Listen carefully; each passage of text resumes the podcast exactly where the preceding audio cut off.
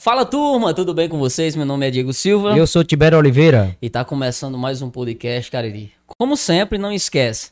Chegou aqui agora, se inscreve, deixa seu gostei, deixa seu comentário, ele ajuda demais a gente a construir esse projeto aqui. Por falar nisso, aproveita, o bate-papo tá só começando. Pega o link dessa conversa aqui, vai lá no compartilhar, pega o linkzinho e manda para o pessoal lá no Instagram. Por falar em ajudar, né? É, quero aqui falar sobre o pessoal que apoia esse projeto, o pessoal que ajuda a gente e eles têm que ser valorizados com certeza. Eu falo do pessoal da JC Peças, que auxilia a gente, ajuda a gente aqui, pessoal da Juazeiro Burgers, nosso amigo Jonathan, Dr. Daniel Landim, né? É, doutor é, Leonardo Biscucci, da Cachaça Brigadeira, né, Tibério? É, mais recentemente, o Tiago Celulares, né, a, ajudando a gente. E Pensando em treino e dieta, Diego Silva, Tibério Oliveira, nutricionista aqui, o melhor da região do Cariri. E o personal das estrelas. é isso, Tibério.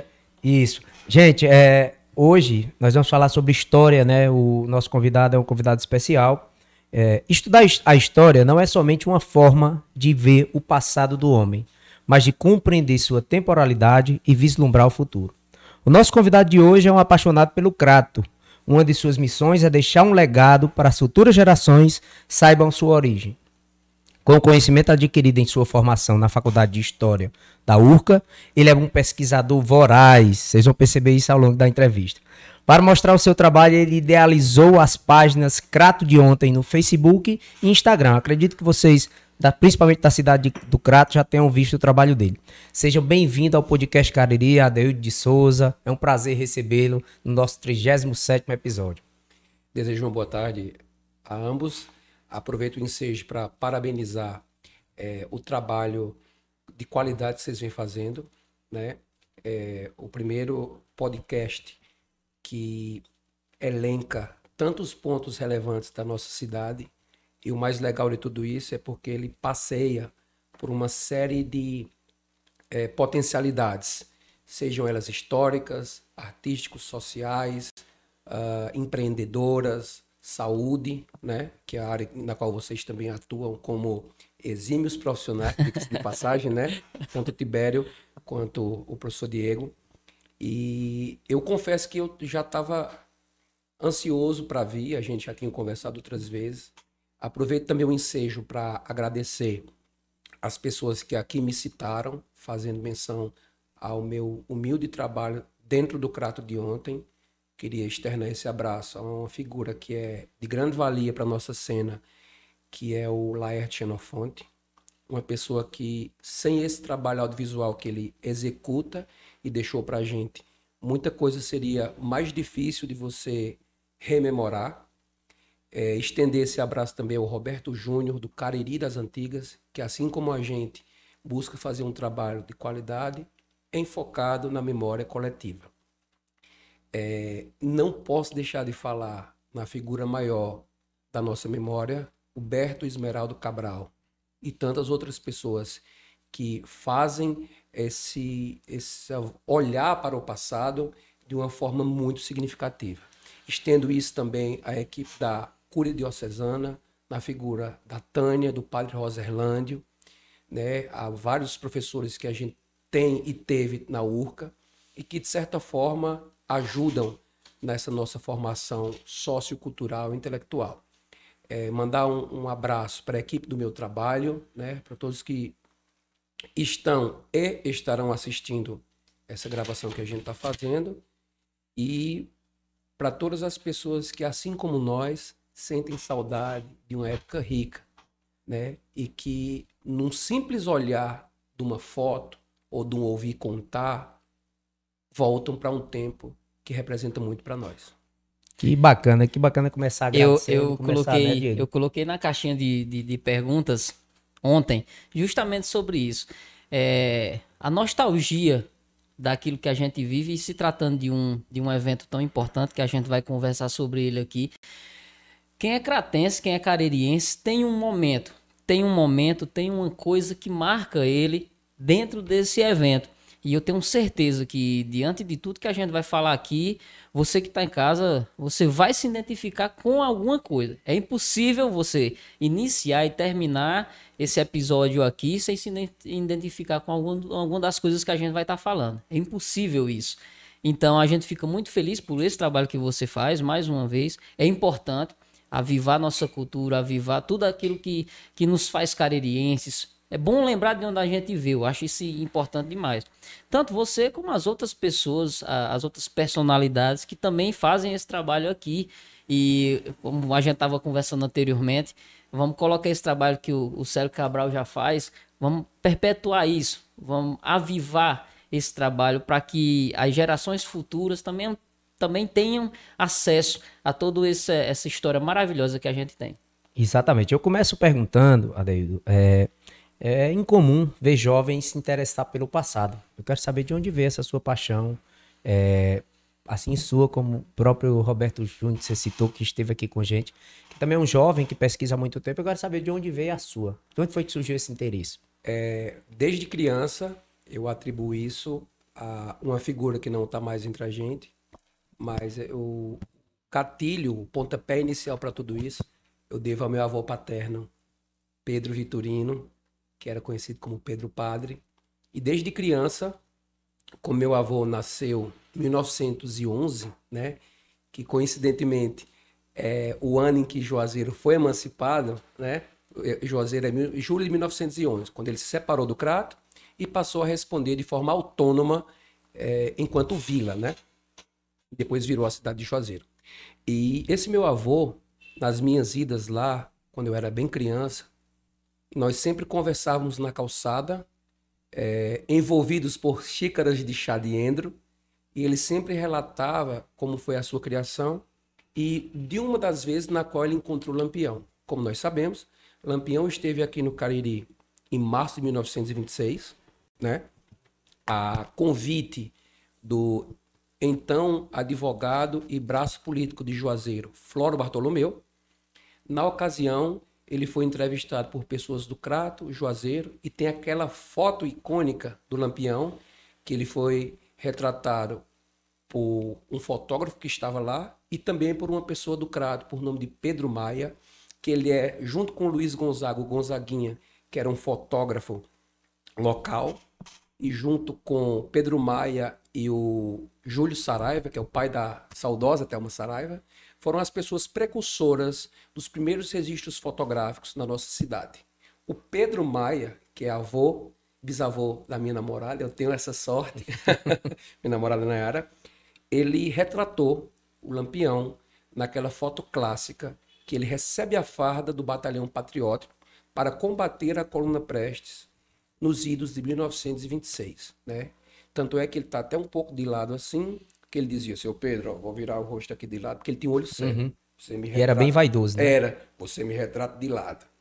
Então essa paixão começa com o cangaço, com as histórias que eram contadas daquela época, e à medida que meu avô contava, eu criava aquelas imaginações dentro de mim.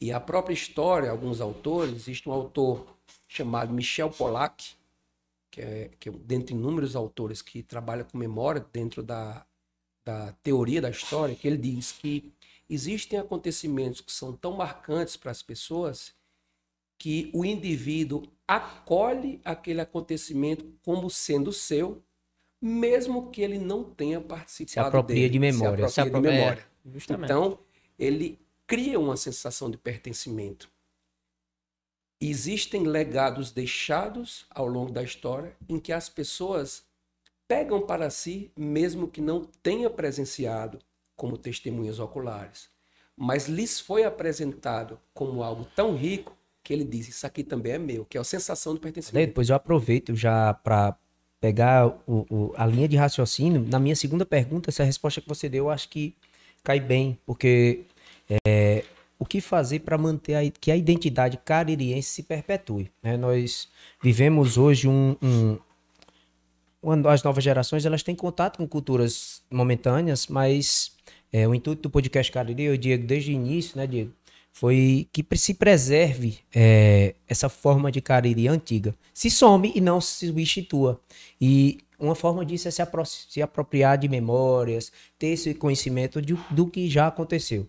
É, acho que você respondeu, acho que isso é uma das estratégias para que essa identidade de caririense é você se apoderar da nossa história, do que aconteceu aqui, né? É, achei muito interessante essa sua linha de raciocínio do Polac, o, o, o, esse escritor. Que bacana. É, eu quero saber o seguinte: se na próxima pergunta, se você vê alguma iniciativa pública ou privada para conter esse globalismo cultural. É, dentro desse viés da, do fomento à cultura e à própria preservação da história, a gente entende que precisam de mais políticas públicas no tecido educacional que possa uh, veicular isso e dar voz. Né? Uma coisa que eu sinto falta aqui de muito tempo é ensino de história regional nas escolas. Num passado muito remoto, a gente teve isso.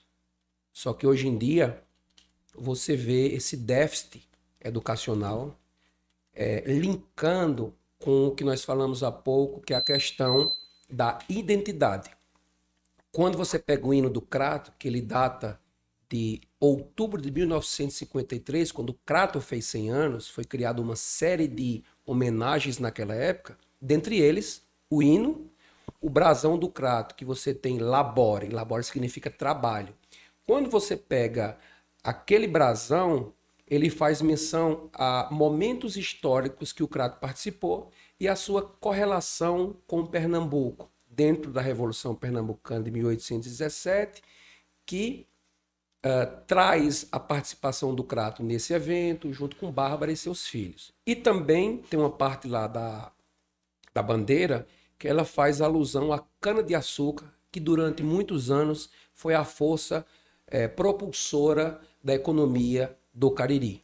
Tanto é que quando a, a missão do Miranda é criada, né, que advém os índios cariris, nós respondíamos é, religiosa e economicamente a missão velha, que era São José dos Cariris Novos, quando o Crato, que era então Vila Real, do, é, Missão do Miranda, começa é, a impulsionar essa questão econômica, a cana-de-açúcar é o ponto de partida. Aí depois tem a pecuária, tem o algodão e todas as outras coisas que uh, promoveram essa economia. Mas quando a gente volta nesse, nisso que tu pergunta, eu acredito que poderia ter bem mais. É, o prefeito Zé Ailton, esses dias a gente conversando com ele na rua, e ele disse que, inclusive, abriu até um edital para recuperação dos dois museus que o Crato tem. O Museu de Arte e Cultura e o Museu Histórico do Crato. O Museu Histórico do Crato ele data de 21 de junho de 1970, quando ele foi devidamente inaugurado naquele prédio. É aquele onde é a cadeia pública municipal? Perfeito, que ele foi durante né? muitos anos a cadeia pública municipal. Ele foi criado na época do Império na época da Grande Seca de 1877, foi feita a Casa Câmara aqui do Crato, foi feita a Casa Câmara e Cadeia de Barbalha, e ele funcionou durante muito tempo como uma forma também de proteção uh, para essa questão da seca, enfim, para juntar mantimentos tudo mais, mas depois o prédio ele foi sendo utilizado para outros fins. Durante muitos anos a cadeia funcionou na parte de baixo, inclusive depois sofreu até algumas remodelações, porque independente das pessoas estarem reclusas, uma prisão não pode ser insalubre, porque se você coloca uma pessoa lá, você vai deixar ela sair dali pior do que entrou. Então era uma coisa muito enclausurada. Os, os, internos eles ficavam praticamente abaixados, que era como se fosse uma quase que uma tumba. Depois, nos anos seguintes, houve uma, uma remodelação e aí é, melhoraram a questão da estrutura. A Câmara era na parte de cima e também no outro ponto do mesmo prédio era a prefeitura. A prefeitura do Crato, Palácio Alexandre Reis, que faz menção um dos maiores prefeitos que a gente já teve, que é o mesmo nome da praça atual da Bicentenário, ele foi inaugurado em abril de 1979. o atual prédio que nós temos, só que naquela época ele veio dentro de uma arquitetura Tem até umas fotos tuas, né, no CRAT ontem da, da prefeitura. É, Adeido, é interessante saber, eu não sabia, informação nova, quer dizer que vai ter um edital para recuperação dos museus cratenses. Perfeito. É, espero que seja uma, traga celeridade, seja um entretenimento, e assim, os cratenses e os caririenses se apossem dessas ferramentas. O outro museu que você disse, um é lá e o outro é onde? Eles ficam no mesmo prédio. É no mesmo prédio. Só que o Museu de Artes Vicente Leite, que dá nome a um grande artista Vamos cratense. falar da, daquela é, casa lá que daquela, tem a foto. Pronto. grande artista cratense que, da área de pintura, que levou o nome do crato para muitos lugares. E nada mais justo do que fazer menção ao Museu de Arte para uma pessoa tão importante para nossa cidade, que, como você perguntou, deveria ser mais conhecida. Então, quando a gente vem nessa linha de de um processo de globalização da cultura e do ensino uh, regional deveria ter mais práticas. Além dos museus, deveria voltar o ensino regional nas escolas e ter uma via de difusão dessas informações. Porque hoje nós somos carentes disso, entendeu? Então, assim, você chega de frente à igreja da Sé e você pergunta: de quem é aquela estátua que está ali? Quem foi Bárbara de Alencar? Por que essa rua se chama Tristão Gonçalves? Né? Por que essa rua é chamada Rua da Vala? Quem foi Cego Aderaldo? O que foi que aconteceu em 1817 em frente à Praça da Sé? Sabe? Então, assim, são situações que precisam ser trazidas à tona. Esses sujeitos históricos precisam de notoriedade. Se a gente olhar hoje a nível de Brasil, Bárbara de Alencar acaba sendo mais conhecida lá fora e no próprio Pernambuco, de onde ela é egressa, do que mesmo no Crato. Eu, eu tenho um, duas observações a fazer sobre, sobre isso que você falou. É, a primeira delas está relacionado também à restauração dos, dos museus e porque a gente não. Você que é cratense e encontrar o prefeito por aí, reforçar a ideia da gente também restabelecer o Museu de Arqueologia. Perfeito. É uma queixa que a gente tem escutado bastante aqui. Era um passeio histórico é, fixo em todas as escolas Os do colégio, né? Não, os três museus. Certeza, não todo ano, Fósseis, não. arte e história. Não tinha como fugir. Prepara a merenda e a água que pô, você ia, um, um dia do ano você ia. E um reforço que eu faço com relação a isso que você está falando, em 2001, antes de eu ingressar no ensino médio, sem entregar as idades, é, não pode. Dentro do. Eu estudei no Colégio Municipal, Pedro Felício, e lá, antes de eu ingressar num, num, num projeto que era da prefeitura, a gente tinha, dentro da sala de aula, um estúdio regional. Perfeito. Eu aprendi quem era Bárbara de Alencar, eu aprendi os, alguns pontos históricos dentro da, da, da história do Crato, da história da nossa região, quem era fulano, quem era cicrano, de onde a gente vinha. Ah, por que, que o nome é esse? Ah, você chega em tal canto, você se identifica por quê? O que aconteceu aqui? Eu aprendi isso junto dos meus professores, Colégio Municipal Pedro Feliz Cavalcante. Não sei como está hoje. Minha filha hoje tem oito anos, eu não tenho um parâmetro.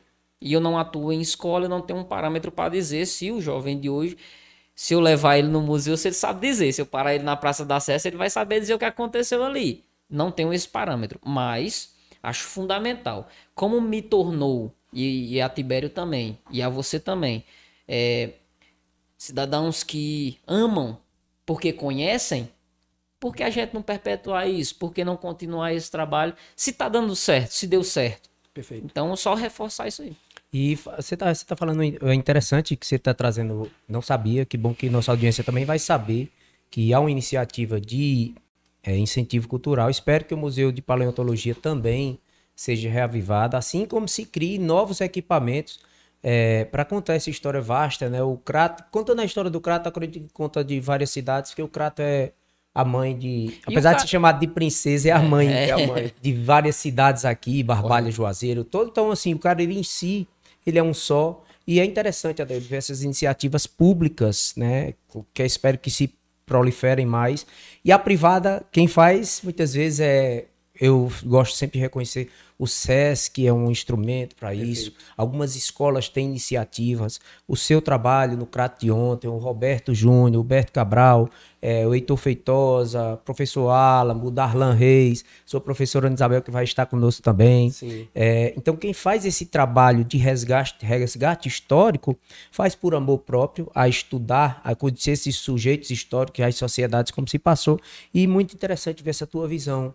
É, desse globalismo cultural, a gente conter ele sem desconhecê-lo, né? Eu uhum. acho interessante isso. Uma coisa que eu torço muito para que dê certo, até como um adendo à tua pergunta, é que a partir desse vislumbre de nós é, termos um centro cultural de maneira mais é, forte, os mesmos moldes do Dragão do Mar, no, no antigo prédio do Manuel de Abreu, que ele venha também na contramão dessa ausência histórico-educacional que a gente busca para o nosso município. Porque, assim, se nós olharmos, está sendo um marco.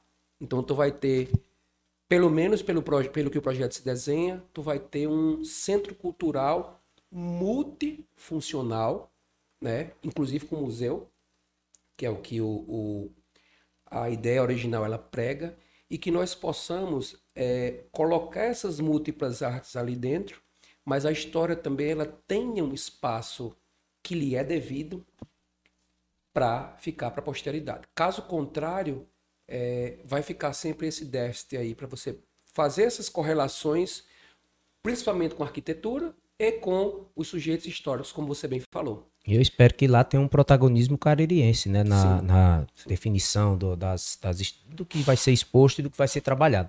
É, vou dar uma pausa aqui antes de entrar no próximo assunto, né? Mandar um abraço para quem está nos assistindo. Ó. Vera Valente, boa tarde, de Paulista, no Pernambuco, né? Dizendo aqui que fica 15 quilômetros do, do, Recife, dizendo que gosta muito do nosso programa, que a gente mostra as bom. coisas do Nordeste. Ah, é verdade, Vera, nós temos feliz. muita coisa nesse Nordeste rico para mostrar. Fico feliz que você esteja aqui. Um abraço para a Rivânia, para o Thales Gutenberg, Jardel Lima, Marcilânia, valeu Adeildo, parabéns. Roberto Silva, Robério Silva, Conhece muito a história do Cariri. Parabéns, Adeildo. Ivânia também, dizendo que momento rico. Parabéns pro, pro meu amigo. Obrigado, meus colegas que você domina muito, né? Minha equipe do bem. Um abraço o canal do Orochi manda um salve aí pro grupo de amigos. Um salve para vocês aí, obrigado por estar aqui. É, o Jardel dizendo que é uma contribuição muito importante para a educação da nossa região. Deveria ser trabalhado como sistema gerador dos currículos escolares. É, currículos escolares. Isso é uma demanda que todos os especialistas e, amantes da nossa história falam. Quem é, Espero qual que... é o Jardel? O Jardel? Jardel Lima, né? Espero que um dia isso Jardel, possa... um abraço. Grande, Espero que isso um dia possa se tornar realidade e que as pessoas, os carirenses, realmente reconheçam a riqueza da nossa região. Quero falar de um assunto, né, que aí os nossos telespectadores já estão vendo na, na nossa tela, que é a, a festa cultural mais é, cultural, econômica, política, né, mais conhecida do Norte Nordeste, que é a Expocrata, um festival que tem uma historicidade muito grande. E eu quero, o Adeilton é especialista nisso, pesquisa também bastante o tema, e a gente quer falar sobre Expocrata. Adeilton, eu quero saber quando foi a origem, né, quem foram os fundadores e onde se localizava o parque. É, tudo se inicia ali por volta de 1944. No, nós tínhamos um local chamado Café Isabel Virgínia, aqui no Crato. E o grande desejo naquela época, vou fazer mais ou menos um, um, um recorte temporal do que é que nós tínhamos no Brasil daquela época. Nós estávamos ali com 1944, o presidente brasileiro era o Getúlio Vargas. Nós ainda estávamos no auge da Segunda Guerra Mundial que ela iniciava em 1939 e terminava em 1945, né? No mundo e no Brasil nós tínhamos algumas particularidades. A gente já estava com a CLT criada, a gente já estava com algumas coisas que deixavam o país no caminho da industrialização. Quando a gente vem e traz para o Crato, num recorte mais micro, a gente já tinha Seminário São José, nós já tínhamos é, colégio diocesano, nós já tínhamos hospital, é, na época, um dos melhores hospitais, que era o São Francisco de Assis, que hoje é São Camilo.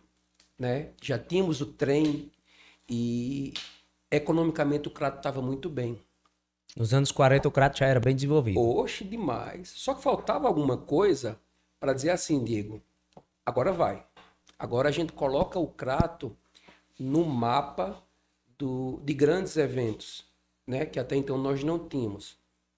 A paixão pela criação agropecuária, que era muito forte de alguns entusiastas locais, fizeram é, com que fosse feita uma viagem para Uberaba, em Minas Gerais, para conhecer uma exposição que tinha lá. E aí trabalharam com a seguinte possibilidade: se nós fizéssemos um evento desse tipo no Crato, será que daria certo? Ah, de início, muita gente não acreditou que era possível. Só que sempre quando mais de uma pessoa acredita, a ideia ela ganha força. E assim, o Pedro Feliz Cavalcante, junto com o prefeito da época, o Dr. Wilson Gonçalves, que dá nome ao nosso saudoso estadual e estimado, né? É, junto com o então deputado da época, e também agropecuarista, é, doutor Filemon, Coronel Filemon Fernandes Teles e o Paulo Botelho. Todos eram ou amantes da agricultura agropecuária ou pecuaristas, né? amantes da criação de gado. À medida que eles tiveram é, sorte nessa viagem, já disseram, vamos fazer. E aí começaram as reuniões para formatar um evento que tivesse como tônica o viés agropecuário, mas que também tivesse um caráter festivo e social. Desse modo, é, falaram com o bispo à época, que era dono do terreno que hoje nós temos a reitoria da Urca, era o, o segundo bispo do Crato, Dom Francisco de Assis Pires, né, que foi uma pessoa de muita importância dentro desse. Cabral desse, falou que ele foi é, um grande benfeitor. Muito, muito, muito, muito. Da origem baiana, né? Perfeito. E aí, junto com Dom Quintino, Dom Francisco, Dom Vicente e os outros que a gente já sabe, Dom Nilton Orlando Gurgel e todos os demais que passaram pela diocese.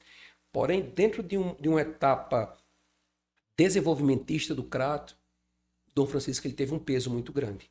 Tanto é que a criação do Hospital São Francisco de Assis foi também durante sua gestão, Palácio do Bispo e tantas outras coisas que uh, encorpam o Crato de outrora, né? E de certa forma o de hoje. Ele disse: não, tranquilo, vamos ceder esse terreno aqui para vocês fazerem um evento. E a notícia começou a correr no Crato e nas imediações. Os animais vieram no trem da Refesa, né, que na época era RVC, Rede de Viação Cearense, que já existia no Crato desde novembro de 1926. E aí organizaram direitinho, limparam o terreno, colocaram os cercadinhos, aquela coisa bem bonitinha. Eu acho que tem uma foto aqui que a gente mostra depois, inclusive o bispo abrindo o evento, é, é só para essa saga aqui, você tá contando suas histórias e tá encaixando assim nas histórias de outros convidados que a gente teve aqui. Bom, o Cabral é, contou, sim. rapaz, essa saga de sair daqui para Uberaba. As pessoas hoje não têm essa noção de como era a época. Tu é doido. Que você iria, né, a Fortaleza, Fortaleza pegava um barco, pegava um barco quê, e descia até o É porque sul, hoje em né? dia o pessoal entra na sim. rede social e já vê o que é que tá acontecendo na capital, já vê o que é que tá acontecendo no sul. Antigamente o pessoal juntava uma comitiva e dizia, galera, Vamos ver o que é que o pessoal. Vamos com aventura. É, vamos com aventura. vamos ver o que, é que esse povo está inventando por ali para a gente vir. E assim, eu acho interessante justamente por isso. Porque tudo que você conta se encaixa perfeitamente com toda a história. E o pessoal que ainda não, não, não viu, né? Os outros episódios se encaixa muito bem com a história dos outros convidados. Então a gente, é, é principalmente para quem está aqui, a gente segue uma, uma linha histórica excelente. Não tem como fugir disso aqui e só dá para gostar mais ainda. Que bom. Pode continuar. Só, só, só foi te cortar um pouquinho para dizer assim para evidenciar o entusiasmo dessas pessoas que você citou, porque realmente eles não eram só idealizadores, eles eram realizadores. Tem uma Correto. grande diferença. Correto. Porque essa saga Uberaba, para quem não sabe, fica no interior de Minas Gerais. Para se ir para Minas Gerais não tinha estrada. Né? Se Sim. ia por via férrea, esses, esses bois que você está dizendo, o Cabral Sim. disse que vieram até Fortaleza de barco e desceram de trem. Desceram de trem. Imagine de Uberaba até chegar na, na talvez do Porto de Santos, que já existia Perfeito. na época. Então era uma saga, uma vontade de realizar, uma vontade de, de hoje esses gados que existem na Elora aqui são oriundos dessa época. Perfeito. Né? Perfeito. E de, fa de fazer algo diferente para uma Sim. região como a nossa, que hoje esse evento que a gente está falando aqui, a Expocrato, é conhecido nacionalmente, né? Perfeito. E assim, você colocar um evento é, nos anos 40, algo que inicia naquele tempo de maneira bem tímida, e a gente olha, mesmo estando parada, o que é a Expocrato hoje é uma dádiva dentro dessa, dessa esteira sociocultural que a gente tem hoje como um dos maiores exemplos é, do entretenimento e fruto da nossa cidade. Porque foi uma ideia gestada em Minas Gerais, só que nós demos a nossa cara a esse evento. Né? Um evento com a cara do Crato, devidamente cratense e com essa paixão que vocês iniciaram uh, falando. Porque não dá para falar de exposição, expocrato, como queira, e você não voltar no tempo. Dentro de qualquer singularidade, você se encontrar ali. Então, à medida que esse evento aconteceu, além deles terem trazido os animais e alguns produtos agrícolas, um arado, um trator, uma coisa ali que fazia menção àquelas técnicas de preparação de solo e afins, eles disseram o seguinte: vamos premiar quem apresentar os melhores animais e os melhores produtos agrícolas. E de contrapartida, aqueles gados que foram trazidos, como você bem colocou, eram novidade, era algo que era sugêneres aqui no Cariri. Aí os caras disseram: não, peraí, então vamos comprar também. Então foi também um fomento comercial nesse sentido, porque tu estava trazendo coisas que estavam do outro lado do Brasil para ser realidade no Cariri, que até então era vista assim, ah, mas é muito longe, é sul do Ceará, aquela coisa toda do, dos nortistas, né, que é um termo até é, um pouco utilizado de forma pejorativa, só que é, é um paradigma que foi quebrado, né, que, que viu-se a possibilidade de você é, desenvolver numa outra localidade algo que acontecia em regiões sul, sudeste, enfim, do, do estado, do, do, país. As pessoas que batem foto com os animais hoje não sabem né, de onde vem, qual, o que, que vão para participar da, da, da, exposição, não sabem é, realmente o que houve antes para que seja realizada uma exposição certeza. que já está há mais de 60 anos, quase 60, quase 60 anos, é isso. Adeus, mas continue, eu quero que você continue essa histórica que você me disse. E diga-se de passagem, é, Tibério, como você mesmo colocou a questão dos animais, é, a nossa exposição ela começa em 1944 com um caráter totalmente regional. Exposição regional agropecuária. Então, é, é, o, digamos assim, é, o tecido técnico daquela empreitada, ele era exclusivamente agropecuário. Hoje a gente tem as nuances com grandes atrações, um caráter de festival, mas a, a, até em respeito a quem gosta do festival, que é muito bom, mas é inegável dizer que é, o grande pano de fundo da exposição é o viés aqui. A ver o rolete, o rolete indicando a vender, rapaz, era, era artesanal demais, não era? Eu queria mandar um abraço para algumas pessoas aqui, é, reiterar o abraço às pessoas do meu trabalho, né? A Ivânia, Jardel, Robério, Dalva. Imagem belíssima da exposição. Né? O Horácio, enfim, toda essa, essa turma, a Jéssica, são pessoas que estão comigo no dia a dia e também desejaram muita sorte para esse, esse evento de hoje e que a gente está vendo a tranquilidade como está sendo, porque a gente está falando de nós mesmos, né? E de certa forma deles também. Mandar um beijo para essa pessoa que sempre está comigo aqui do meu lado. Angela Nayara, te amo. Ei, já marcou é. a presença, hein? Acaba grato. Os meus pais, né? meus pais, meu cunhado, que é também historiador, Jorge André, minha irmã Jane, meus sobrinhos, é, minha afilhada, minhas afilhadas, né? É, Helena, e Maria, ao Luizinho, que também é historiador, que eu estava com ele há pouco, meu compadre, a Dilânia, tantas pessoas legais. Os meus amigos Jonas, de um grupo que eu faço parte também de Amigos do Trabalho, Jonas, William, Romualdo Filho, Mário, tantas pessoas que acreditam nesse trabalho humilde que a gente se propõe a fazer. Jossi Neison Jorge, então são tantas pessoas que, que nos creditam é, é, esse trabalho que a gente faz, você fica feliz em fazê-lo. Então, quando a gente vem, como eu estava falando, é, voltando à linha do tempo, quando a gente vem para o evento que deu certo, aí você pensa assim, pô, vamos fazer o segundo, porque o primeiro foi muito bom. Só que aí tu tem, à medida que eu falei desse recorte temporal, tu tem a Europa e a América saindo, e a própria Ásia, três continentes saindo de um conflito grandioso, que, como o Tibério tinha falado quando a gente estava no início, nas internas, que tinha dizimado milhares de pessoas, que legou um, um período muito ruim, que foi também o nazismo e o fascismo, que, que assim como a pandemia, a gente está vendo agora, e as outras, as outras doenças que percorreram o mundo, é, gripe espanhola, enfim, a peste negra e tal, levaram muitas vidas. À medida que esse evento termina, existem planos de recuperação dos locais. Nos Estados Unidos foi lançado em 1945 o Plano Marshall, que dava nome a um presidente, é, aliás, a um, a um, ministro lá do, dos governos americanos, que era uma forma de ajudar a recuperar as localidades. Então, eles investiam dinheiro para tentar retomar. O Japão, muitos outros locais foram ajudados nesse sentido. Principalmente o Japão teve uma recuperação, é, precisou de mais, mais recursos e tempo para se recuperar, porque em 1945 o Japão ainda estava na guerra. E nós tivemos, infelizmente, as duas catástrofes com as duas bombas atômicas, Hiroshima e Nagasaki.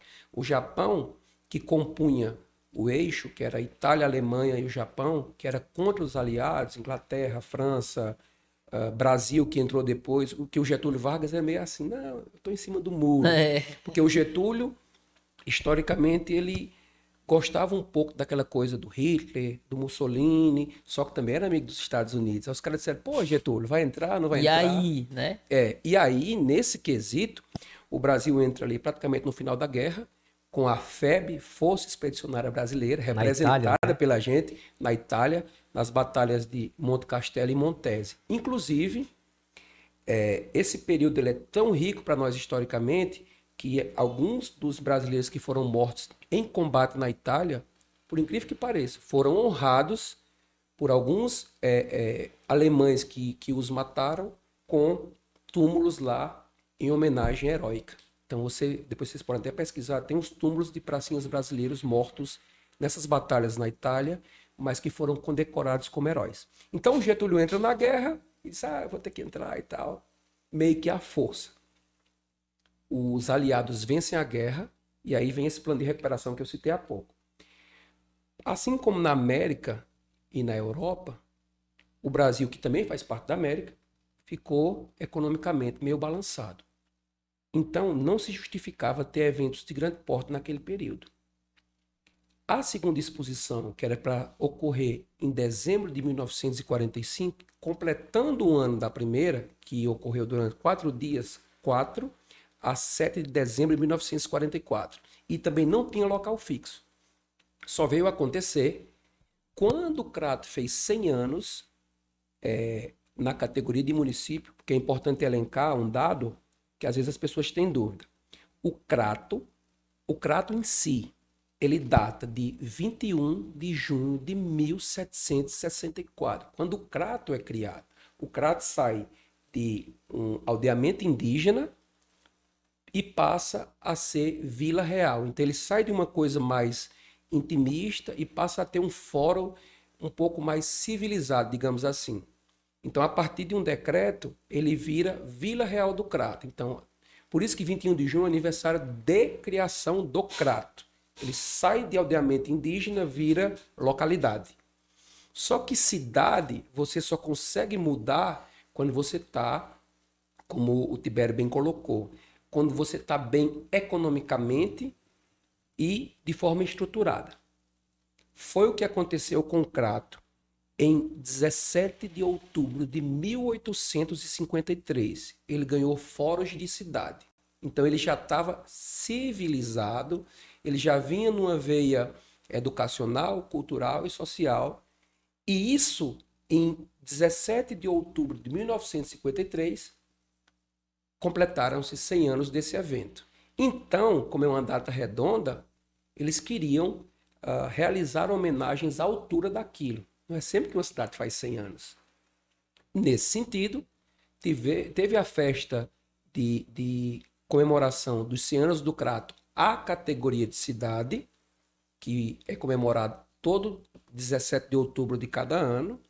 Naquela ocasião, como o Roberto Júnior citou aqui, e acredito que o Cabral também, foi inaugurado de maneira preliminar o aeroporto do Crato, na Chapada do Araripe, onde lá desceram o Café Filho, é, o João Goulart, que tem até uma foto dele aqui que, que eu mandei para vocês, a gente pode colocar depois.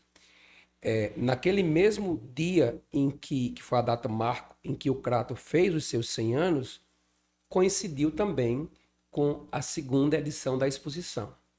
Já estava melhor economicamente falando.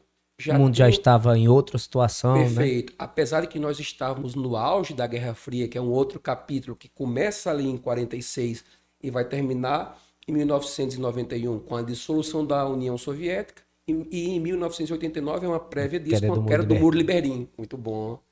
Que é até um ano que foi muito marcante dentre muitos assuntos.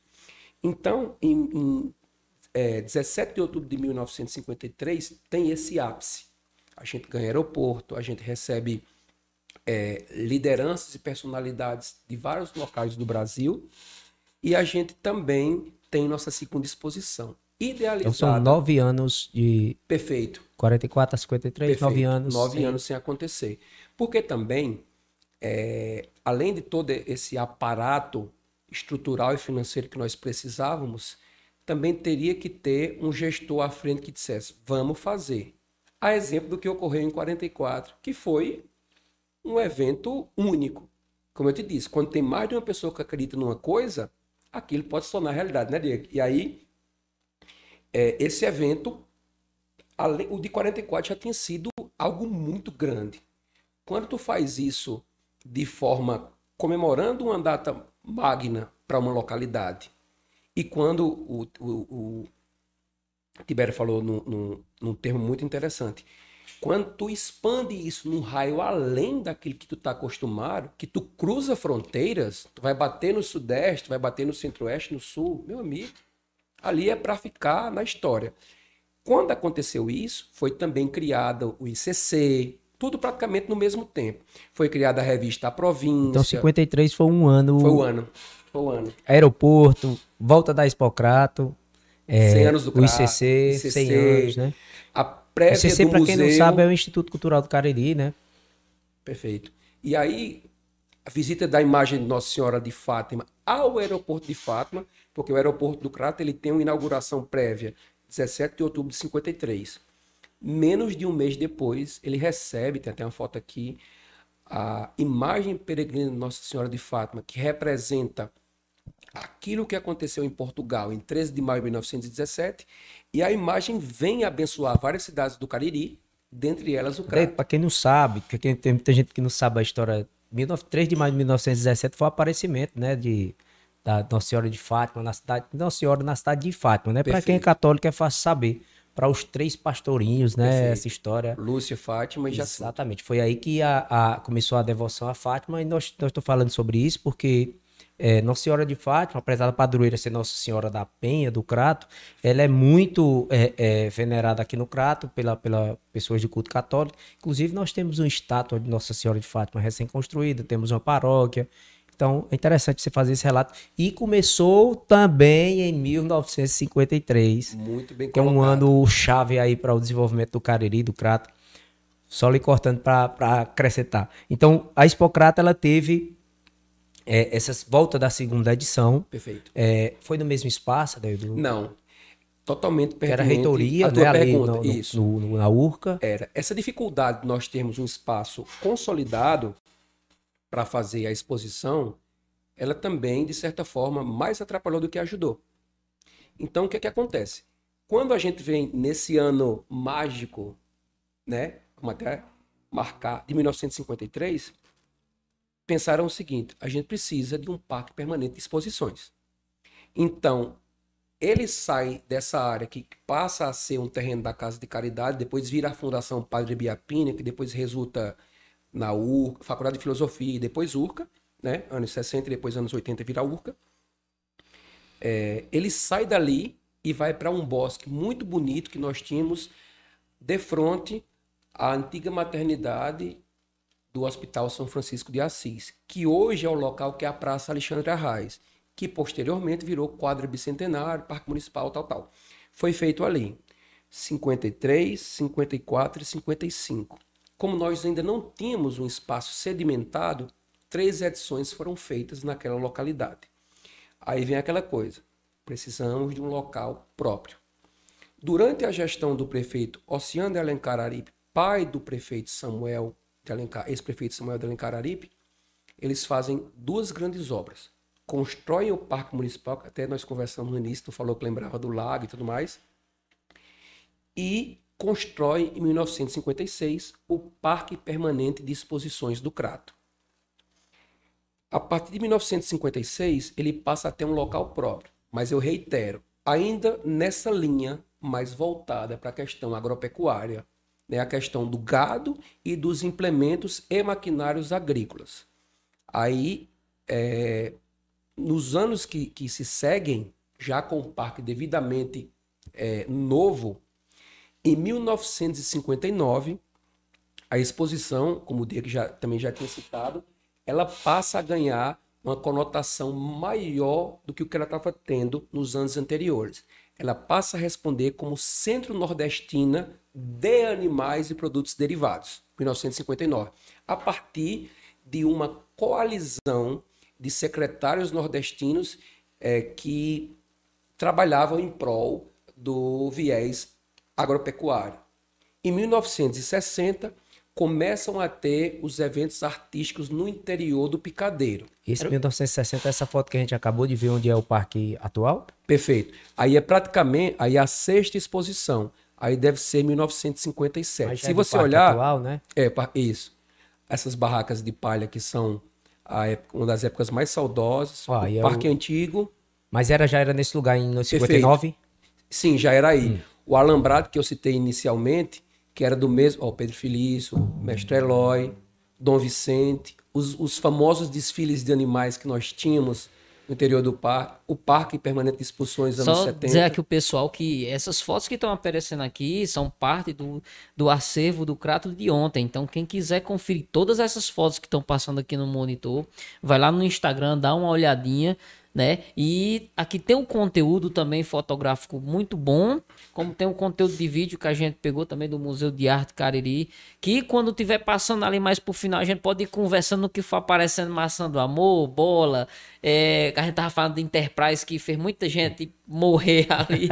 Vamos conversando mais à frente, mas para todo mundo que quiser, vão apreciando, é, é, faz parte da nossa história, todas as fotos, muitas fotos, belíssimas fotos, Tá no acervo do Crato de ontem lá no Instagram. Vocês vão rever memórias quando for Cara, lá, com né? certeza. Se emocionar. Não, com certeza. É, Adelto, você está falando é, é, 53, o início de uma nova estruturação de, de... Em 59 teve uma coalizão, é isso, de secretários para tornar a exposição centro-nordestina, é isso?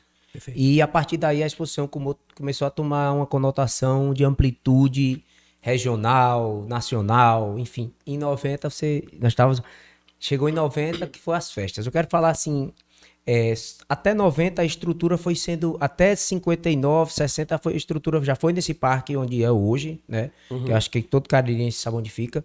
Ela começou a ter mudanças estruturais, de uma, uma construção de algumas estruturas, né? Perfeito. né? E passou também por algumas modificações até o parque onde a gente conhece hoje. Teve uma reforma agora, acho que foi três anos atrás. Foi Correto, foi em é. julho de 2018. É isso que eu, que eu queria trazer. É, porque tem muita gente que acha que houve essa reforma agora e uma que teve em meados dos anos 90. É, até complementando o que tu perguntou há pouco, ela foi crescendo a partir dos anos 60, e aí, nesse meio do caminho, entram em cena os parques de diversões que não dá para a gente não falar, e as barracas de palha que eram tradicionais.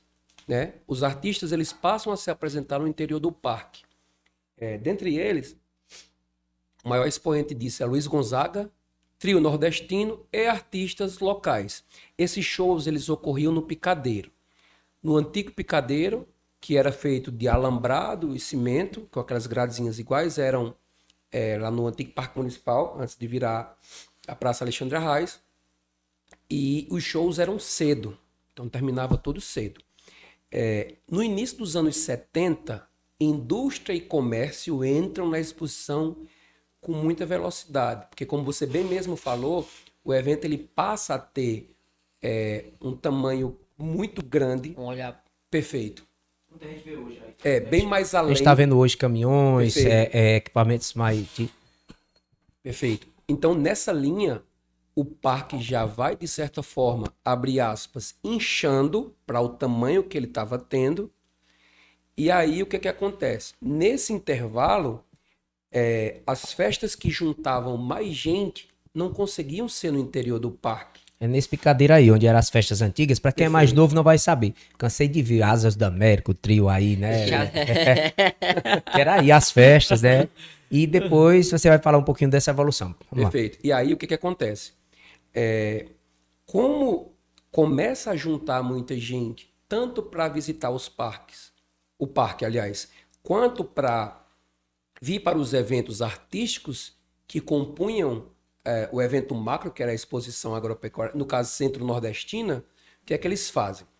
Começam a vir artistas de nível nacional, Gilberto Gil, Alceu Valença, Altemar Dutra, o que é que eles fazem? Como as festas internas de um teor mais regional iam somente até às 23 horas no, no picadeiro, no antigo picadeiro, eles estendem essa agenda para os clubes locais. Leia-se, Crato Tênis Clube, que sempre foi a porta de entrada para grandes eventos, para bailes principalmente. Gaibu Avenida, que era próximo do Velho do Caldo, que era do, do, do amigo Zé Taveira. E Aquários, que era por trás da SAEC. Era a chamada Festa da Exposição. Então vinham artistas de nível nacional, até porque a estrutura do, do picadeiro é uma estrutura para sanfoneiros, para violeiros, e uma coisa que, que conotasse uma estrutura maior e mais técnica teriam que ser nos clubes. Nesse tempo não tinha área VIP, não, viu, pessoal? Tinha, né? Então, é, Eu acho Tibério, A interessante. parte, a parte é- é- boa, né, bicho? Eu, já eu quero já voltar só falar dessa questão. O Gaibu, rapaz, minha mãe é que disse. Eu fui pra Ah, festa do tá. Gaibu, fui pra festa do Cratense Clube. Nesse tempo, Luiz Gonzaga recebia o povo na porta. Falando com o povo. Pensou a magnitude disso. E as Não, pessoas. e antes de entrar. E o é, Gaibu mudou de lugar, né? Só pra. pra-. Ele era lá embaixo, É, depois veio pra onde era a escola técnica é, Violeta é, Reis. Violeta Reis. né? 1999. Já. Eu acho que foi setembro de 1999 e a inauguração foi com Ivete Sangalo. Ivete Sangalo. Eu fui pra essa Foi. festa, enchi os Na- pés de terra. foi. foi Na sequência veio o Araqueto, Eu disse, "Pai, é, veio o Djavan, uh, KLB, Cara, eu me lembro de Foi raça. grandes de festas, negra. Ah, me lembro de raça negra. A intenção é pegar na, na ferida de vocês aí, É. lembrar, viu, que vocês, quem, quem, quem nos assiste. Que depois foi, depois do Gaibu, foi ali, foi Eclipse, eu não sei se teve outra coisa. foi. Foi Eclipse, casa de shows no início dos anos 2000 e prime- eh, virou Gaibu Fábrica de Eventos primeiro, né? Ah. Depois Eclipse Casa de Shows e Eventos Casa de Shows. Aí Ah, depois evento. final dos anos foi. Foram mais ou menos umas três casas. E quase que virava uma quarta casa de shows, gerida pela Sonzum Studio, que é de Fortaleza, né? De propriedade do Emanuel Gurgel. Quase que virava a Sonzum Hall, mas não vingou. É, aí você que tá assistindo aí, você que estuda lá na Escola Técnica Violeta Reis, já, já, Ivete Sangalo já esteve ali naquele pode terreno, ter viu? certeza. Você tá- você- vários tiver- artistas, Quando né? você estiver assistindo aula, eu, eu já dancei muito forró, eu já fiz muita poeira aí onde você tá. Então, então Adelto, é interessante ver que a, em termos de entretenimento artístico, a exposição foi tomando uma forma e necessitou de mudanças estruturais, segundo você. A festa, ela, eu acompanhei isso, que eu sou da época também, ela mudou do picadeiro, né? E quero que você Isso. continue esse teu raciocínio. É, à medida que, como eu falei, a- a- o público e outros empreendimentos passam a compor o evento. Então, literalmente, usando uma palavra mais simples, ela inchou. Porque, como vocês bem colocaram, estava muito grande para o atual espaço. No final da década de 70, começam a falar pela primeira vez da expansão do parque. Então, o que, que acontece? Em Em 1900 70, em- no final dos anos 70, Hum. né? mas só veio se concretizar depois. Na realidade, é, em 1980 foram construídos mais dois pavilhões para poder abrigar é, um grupo de equinos e caprinos, que ele começa com gado, mas depois você vai colocando equinos, caprinos. E ouvindo também, né? Era, Hoje. era- perfeito. era o que eu ia te perguntar, se assim, antes dessa reforma maior, que foi quando partiu para a parte de baixo ali os eventos, se já era como é hoje, que tem a entrada e vai dar a entrada até aquela parte que, que termina na avicultura.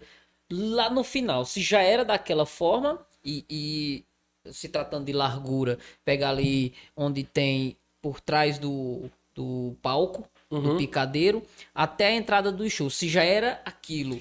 Aquele aumento ele foi bem depois. É como, como eu Ah. estava dizendo, no 1980 eles constroem, o governo do estado da época, ele constrói mais dois pavilhões. Então já começa a primeira grande modificação na estrutura do local, né? na geografia do local. É, no, aí ele constrói esses dois pavilhões, entra um pouco do que tu falaste. Ah, os shows começam a ser feitos no Picadeiro. É aí onde entra no, em meados dos anos 80 o saudoso e até hoje lembrado Asas da América. 1986, já no Picadeiro, então as festas elas continuam nesses clubes que eu citei inicialmente, mas o Picadeiro passa a ter uma junção maior de pessoas, porque de certa forma eles já abrem um pouco mais o parque ali para essas imediações que você falou, né? Ele já começa a ter um pouco a cara desse parque que a gente tinha até 2017, antes da reforma. É, o Asas da América, ele toca ali mais ou menos de 1986 até início dos anos 90. Em 1994, a gente tem a construção de mais um pavilhão. 1996, aquela parte externa que margeia o riacho, ela começa a ser construída. 1995 é o último a última festa no Picadeiro. Naquela época, Banda Magazine, Azimuth, Baião de Dois, Circuito Musical, Tribo de Já, Alceu Valença.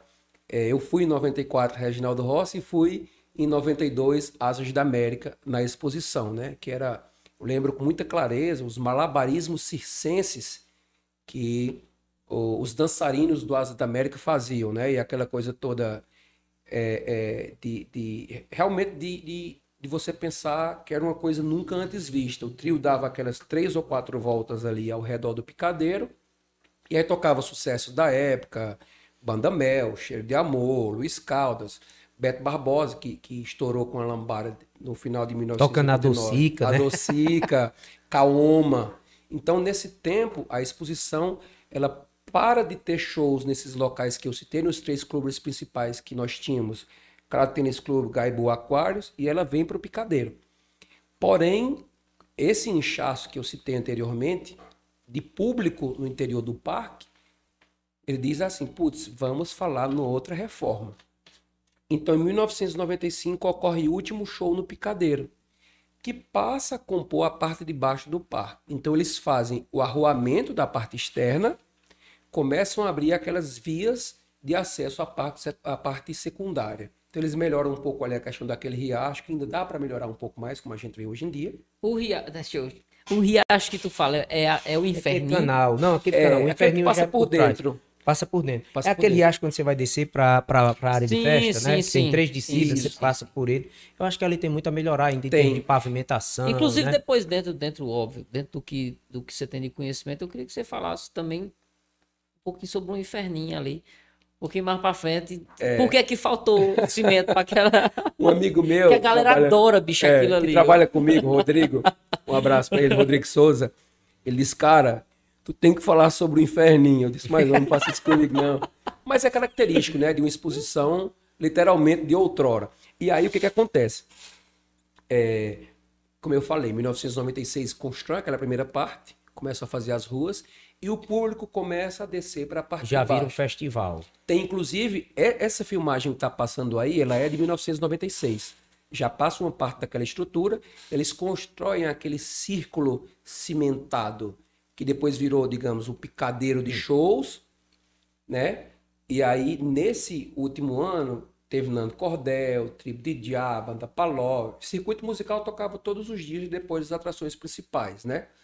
E tocava músicas da época, tocava muito Netinho, estava estourado naquela época com é, é, músicas da Bahia, que os anos 90 teve, um, teve uma, um apelo muito grande de músicas da Bahia com Banda Mel, Daniela. Foi o estouro deles. Banda Mel, Daniela Mercury, Banda Beijo, Água, Araqueto. Eu Então, acho cheiro de amor. Banda Eva, Cheiro de Amor. Cheiro de amor. Então, todas essas bandas baile tocavam muito disso. O, o, o legal quando a gente fala para aquela época, eu que sou fã de- de- das principais bandas, eu gosto muito, inclusive tenho muitas gravações de cassete da época da Magazine, do saudoso Gilson Magazine, e aqui eu aproveito o ensejo para estender um abraço fraterno aos seus filhos, ao Yuri, ao Ieri Magazine, a Cíntia Sobreira, que é uma, uma psicóloga, uma pessoa muito gente boa, é, e a própria memória do, do, do Gilson Magazine, que formatou um trabalho de muito relevo na nossa cena um dos musical. grandes empreendedores da música do Caribe, Perfeito, né? De perfeito. E uma banda. pessoa que é lembrada por todo o Cratense. Correto. Todo canto que eu chego, o pessoal fala da banda Magazine. Cariri, Se sim, já né? Tiver uma. É, é justo, justo. Todo mundo que tem uma certa idadezinha ali lembra da banda. Eu não, não recordo de ter acompanhado um show, eu não tinha idade pra isso. Mas eu me lembro de ouvir música demais e se falava demais. Deixa eu te perguntar, é, esse- esses familiares, eles são daqui? São- São do Juazeiro, Conheço, né? São dois. pessoas muito gente boa, trabalha na. CVM, outro trabalhava na CVM. Não sei se trabalha mais, né? Eles sempre estão, sempre que eu posto alguma coisa da época, que inclusive tem aqui, que eu coloquei algumas fotos também, eles sempre vão lá e, e- compartilham e comentam. E eu vejo que eles se emocionam, porque a figura do Gilson se tornou uma figura lendária, né? Para todos, para todos os grandes Teve uma morte trágica, música. né? Isso. Ele faleceu em 1997. E aí, é, é, Diego, a Magazine para 1997, 1998, com o falecimento do Gilson, quando é no final de 1999, a, um empresário chamado, juazeirense chamado Mário Passos, junto com a família, reativam a banda Magazine e a Baião de Dois, que tocaram, tem até uma foto aqui, tocaram inclusive em muitos comícios dos anos 2000 aqui no Crato, Interessante, na- como na o Miguel- Temis Polcrato vai É. puxar. Miguel Lima né? Verde e tal. E a banda Magazine, ela sempre Era teve- showmício, era comício, É, era Eu achei que tinha acabado depois do falecimento. Não, eles, eles passaram mais ou menos uns dois anos. Só que quando ele, a Magazine volta, ali no final de 99, ela volta com forró. Né? Tem até uma foto aqui, a gente pode falar sobre depois. E o legal da banda Magazine, que sempre teve entrelaçado com a história do Crato antigo, basicamente todas as festas que tinham no Crato, dia do município, eh, festas em clubes ou simplesmente ah, sonorizações eram feitas pela banda Magazine, que era o famoso grupo Magazine Som, Palco e Luz. A exposição do Crato dos anos 90 para cá, ela segurou um bom tempo, até final dos anos 2000, com a estrutura do grupo Magazine. Se a gente pegar imagens que o Laerto Caminhões, né? é, gravou muito bem aqui. Você vê lá o- no- nos palcos, Grupo Magazine. É, você vê também imagens da banda aqui na região e também ah, o próprio Chama, que ocorreu na Chapada do Araripe, que a gente vai falar um pouco também. Ele foi todo ele é, gerenciado pelo Grupo Magazine em som, palco, luz e telão. E ao longo dessa evolução estrutural, é, oriundo pela demanda de entretenimento artístico, nós temos uma conformação do parque totalmente diferente, né? Perfeito. Eu acho que a última reforma ainda deixou a desejar em termos estruturais para sublocação do espaço festivo.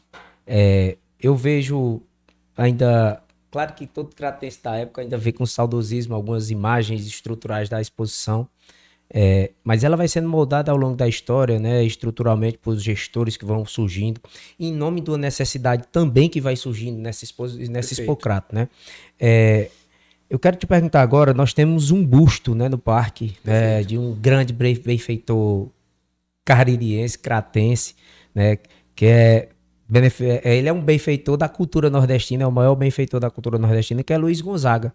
Quero saber se você sabe quando foi feita essa homenagem, para quem passa muitas vezes é, desapercebido, às vezes com o movimento da Expo, Expocrata, talvez nem perceba esse busto, né, que está lá do Luiz Gonzaga.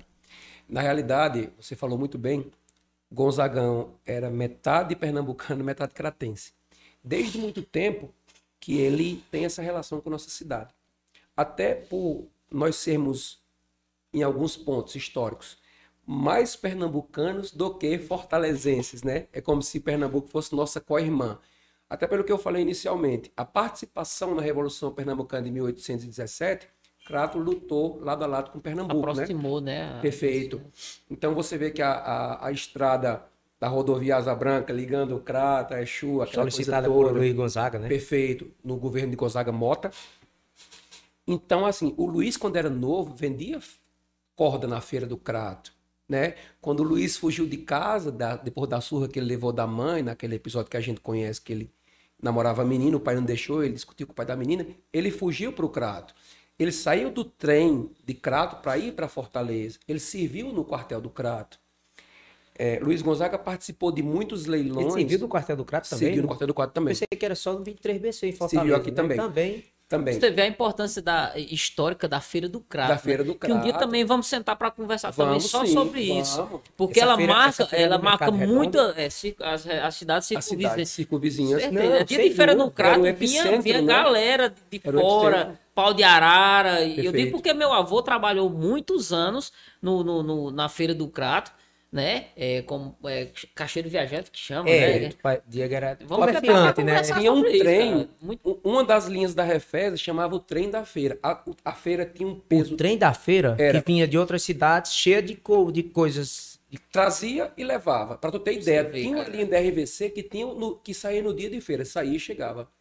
Queria só dar uma pausazinha aqui, tem como pra eu... Tem. Ô, fica à vontade. Pode, Licença. ó, podcast é assim, gente. Eu vai, vai dar uma saidinha, a gente volta. E vou, Diego, vou olhar para essa câmera aqui. Espero que você esteja gostando de- dessa resgate cultural, dessa, é, dessas memórias. É, diz aí, Diego, onde é aí? Pronto. Ali no final do corredor. Espero que você esteja gostando desse resgate de memórias que mexe com as emoções. é, Nessa pandemia, eu tô dizendo a todo mundo, rapaz, eu tô com saudade até dos meus inimigos, apesar de não ter Rapaz, inimigo. eu, eu me lembro que o povo dizia assim, rapaz, a Expocrata já tá ficando chata. Todo ano é a mesma coisa. Eu duvido, agora, quando voltar, não tá todo mundo lá. Um dia que eu tô com saudade até do nariz cheio de terra, que o cara volta pra casa, da poeira. Não, É. Eu volto com o nariz cheio de terra, da poeira. não, eu eu tava conversando esses dias, a gente, só, só passando pro pessoal, né? A gente foi visitar um dos nossos, do pessoal que apoia a gente, a gente foi visitar Juazeiro Burgers e um hambúrguer diferente, bem trabalhado, uma coisa artesanal. E a gente conversando, porque ele tem pretensões de colocar na Expocrato quando voltar, que se Deus quiser vai voltar. E ele falando na intenção de participar da Expocrato, levar a Juazeiro Burger pra lá e tal. E a gente relatando pra ele justamente aquele cachorro quente, aquele lanche que a gente fazia quando terminava a festa. Chegava uma hora que já não cabia mais coisa no pão, você Não, ali, ali era na barraca do Pernambuco. já começava a cair na sacola. Você tava com tanta fome depois do forró que você dançou com as panturrilhas, tava em tempo de dar cãibra. Você já tinha dançado tanto, você só queria comer e ir pra casa. Então ele, ele riu tanto com, com, com isso e faz, eu acho que isso é, é característico pra quase todo mundo aqui, né? Que, que vivenciou essa época. Não E tem, tem como ainda, fugir tem ainda aquele sorvete colorido, né? Que, Que não falou a Pauli, sem aquele apelido. Tem o Sim. tradicional filhóis, que também eu, eu sei eu voltar da exposição sem comer o filhóis. Hoje tem o beiju, que já faz parte da tradição, feito na hora. Para quem nos assiste longe, não conhece a Expocrato, essa é a maior. é- é, ela se- situada no coração do Crato, já conquistou o Cariri. Né? Você tá vendo aí na imagem, ó. Dr. Walter, Walter, Walter Peixoto, né? E Dr. Walter. A gente, a gente tá falando sobre a- as coisas que, que, que relembram a gente a Hipocrata. Eu queria que o pessoal aqui nos comentários colocasse, é, na sua época, quando você frequentou a Hipocrata, o que era que não podia faltar? Eu, eu vou falar por mim. Se eu fosse na Hipocrata, não voltasse com uma bola, uma bola, é, e uma maçã do amor, porque eu- até, um certa, até uma certa época da minha vida não entendia por que só tinha maçã do amor na Hipocrata. Eu disse, será que é um jeito diferente que eles fazem? Será que só faz para o evento? Porque eu só comia, na verdade. Existia, era fácil de fazer, só que eu só comia na Hipocrata. E isso me passava demais na cabeça. Eu queria que o pessoal colocasse nos comentários aí, pra gente poder falar aqui. Vamos falar de todo mundo que colocar, viu? O que é que não poderia faltar para você na Hipocrata? Um dia que você fosse passear, que voltasse, desse uma volta por lá, o que é que não podia faltar? É, é, é característico demais no nosso festival, né? E além desses, dessas. Pra quem é mais. tinha também, rapaz, a barraca do Loisetas, o tradicional chá de flor. Então são tradições que foram ao longo dos anos, né? Chá de flor que salvou muito. memória. Sal- Chá de flor que salvou muito liso, né? Nas festas do Crato, né? O caba tava liso, aí você bota um, faça um chá de flor pra mim, aí Tinha um caldo agora de- bota Ei, e forte. Aí o cara pegava a raizada, fazia assim, dentro assim, ó. ei, O cara Diego, só tinha agora- dinheiro pra tomar dois eu- e eu vou dizer dançar. Agora o que, que eu me lembrei? Tinha um caldo de cana que o cabia comprar uma delícia. Sim. E mamãe tinha uma mania. Meu filho, vá comprar leite de manhã. O cabo acordava o cabo menino pra ir de manhã. Sim. Porque nas vacarias eles vendem, né? O leite Vendem, lá. é isso. Tirado na hora. Aí lá vai, eu sou mamãe. tu quer- Vá, rapaz. Eu ia demorar só olhando os bichos lá. In- voltava- Inclusive, foi uma coisa que me falaram essa semana, que a gente, o, o Crata, acredito que o cara é de tudo, né? A gente ainda tem a tradição de beber o leite da vaca. Correto. E foi uma pessoa que me falou, e eu achei estranho, porque pra mim é natural. Na- eu sou de uma época que o cara passava num cavalo, Eu também. uns galões. Entregava de- em casa. Entregava em casa. Os bullying do lado. Não, É era Vicente, seu, seu leiteiro, me lembro, mas eu criança, O era seu leiteiro. Vicente, o leiteiro. Que A mãe da gente ia com a vasilha, colocava. Oxi. Não. Hoje é na certo. moto, mas tem na moto ainda, viu? Tem na moto. Tem na moto. Sou no tempo do cavalo. tem na bicicleta. É. Mas o que mais me marca é justamente isso. Na horinha certa, todo dia, o leitinho de leite na, na vasilhazinha. Ó, antes da gente retornar, eu quero mandar um abraço aqui pra Rosemary de Brito, que tá nos assistindo, né? Parabenizando a gente por trabalhar com conhecimentos importantes como história e cultura.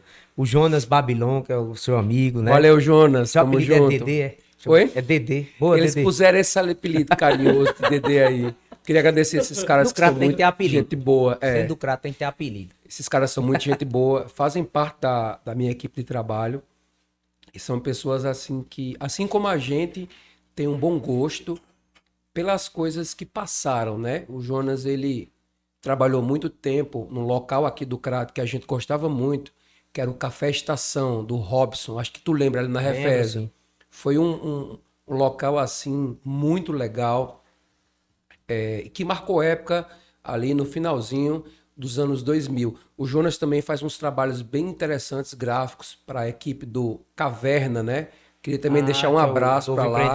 né? É, ele Ali é um cara, um Coqueiro, cara né? perfeito. Ele é um cara bem, bem conhecedor da cena e também vivenciou muita coisa. Romualdo Filho, né, conhecido como Filhinho, também pegou muita coisa legal dessa época que nós citamos aqui, quadro, bicentenário, as exposições. Tu falou aí no Losetas, eu queria mandar um abraço especial para Luiz Carlos Saraiva, né, nosso grande político e também um grande entusiasta dessa cena sociocultural. Luiz Carlos participou do Chama, ah, foi um dos idealizadores da Barraca Losetas na exposição que eu tive a honra de frequentar nos anos 90. Um rock muito de Demais, qualidade que a gente escuta Ele lá. tocou na banda Nakakunda, que é uma das precursoras do pop rock aqui no Cariri, junto com o Carlos Rafael da Fator RH, que foi também professor da gente lá na URCA, e uma galera massa que ah, perfaz essa cena sociocultural na qual a gente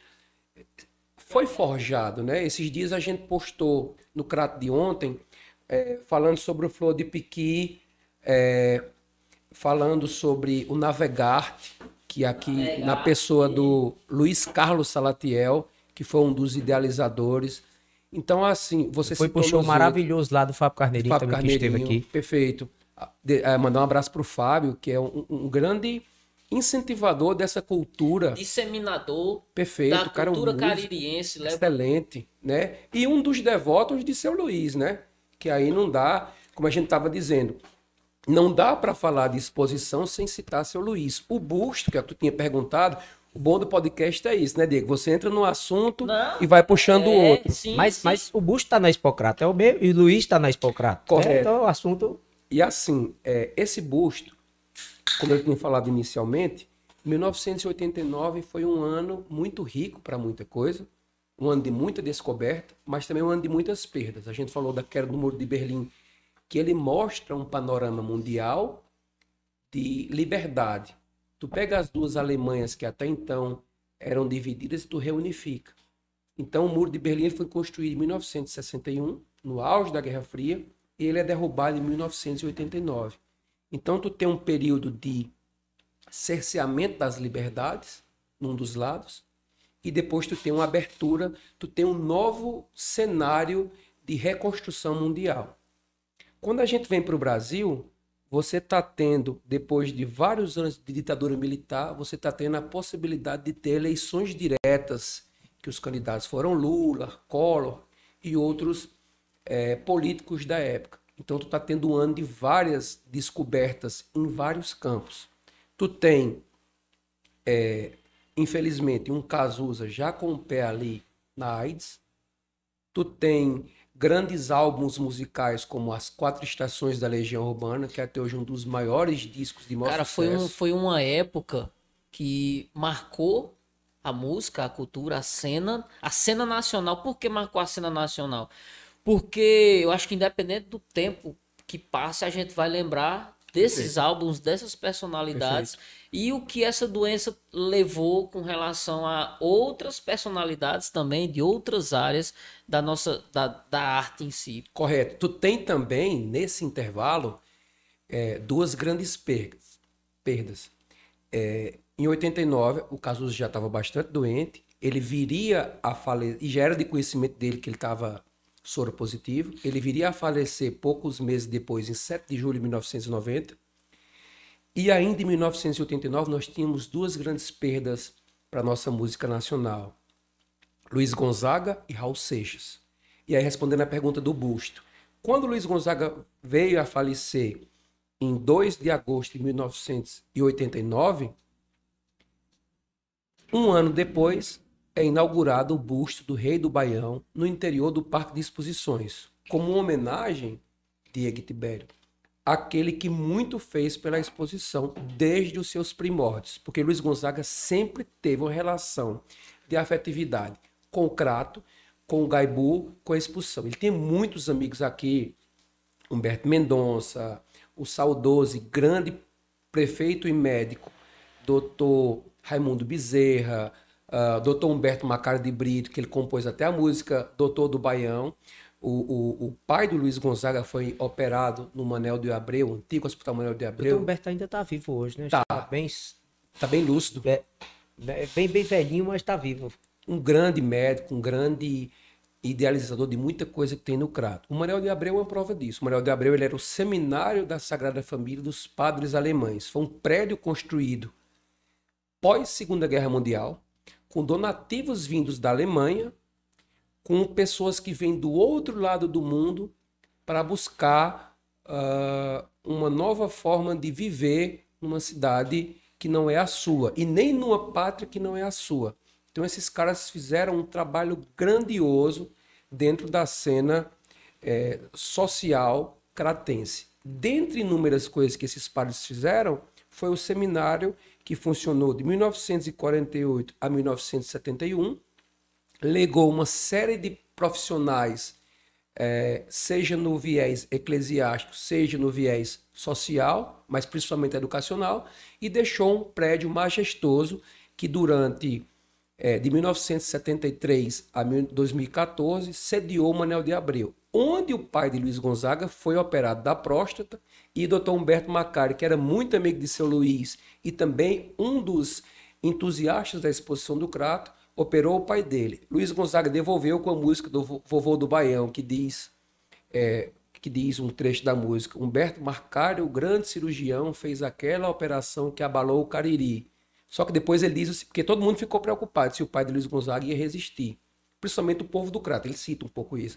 Então essa relação do- de seu Luiz, ela culmina também na música Eu Vou Pro Crato, na qual ele diz: Vou para casa de seu Pedro, tô com Pedro, tô sem medo. Quem é Pedro? Pedro Feliz Cavalcante, que em 2001 vira nome do Parque de Exposições do Crato, através da emenda da deputada Fabíola de Alencar. Então, Luiz Gonzaga e Crato eles estão intimamente ligados desde o início da vida, digamos assim, é, da infância de seu Luiz até quando ele morre. Fato é que uma das últimas visitas do Gonzagão antes de morrer foi aqui no Crato. Vivia muito no Gaibu, Crato Tênis Clube, recebeu o título de cidadão cratense, compôs músicas para o Crato. Quando ele morreu, ele disse para Gonzaguinha, ele disse, ó, antes de eu morrer, eu quero passar no Juazeiro, mas eu quero passar no Crato. Então, quando seu Luiz morreu, uma das homenagens, dentre muitas que ele ganhou, foi a concepção desse busto no Parque de Exposições, que mesmo com a, com a remodelação, o busto permanece lá. E o cortejo de seu Luiz passou por dentro do Crato, passou ao lado da prefeitura municipal ali, onde o pessoal chama Praça das Combis, e tocando a música Eu Vou Pro Crato.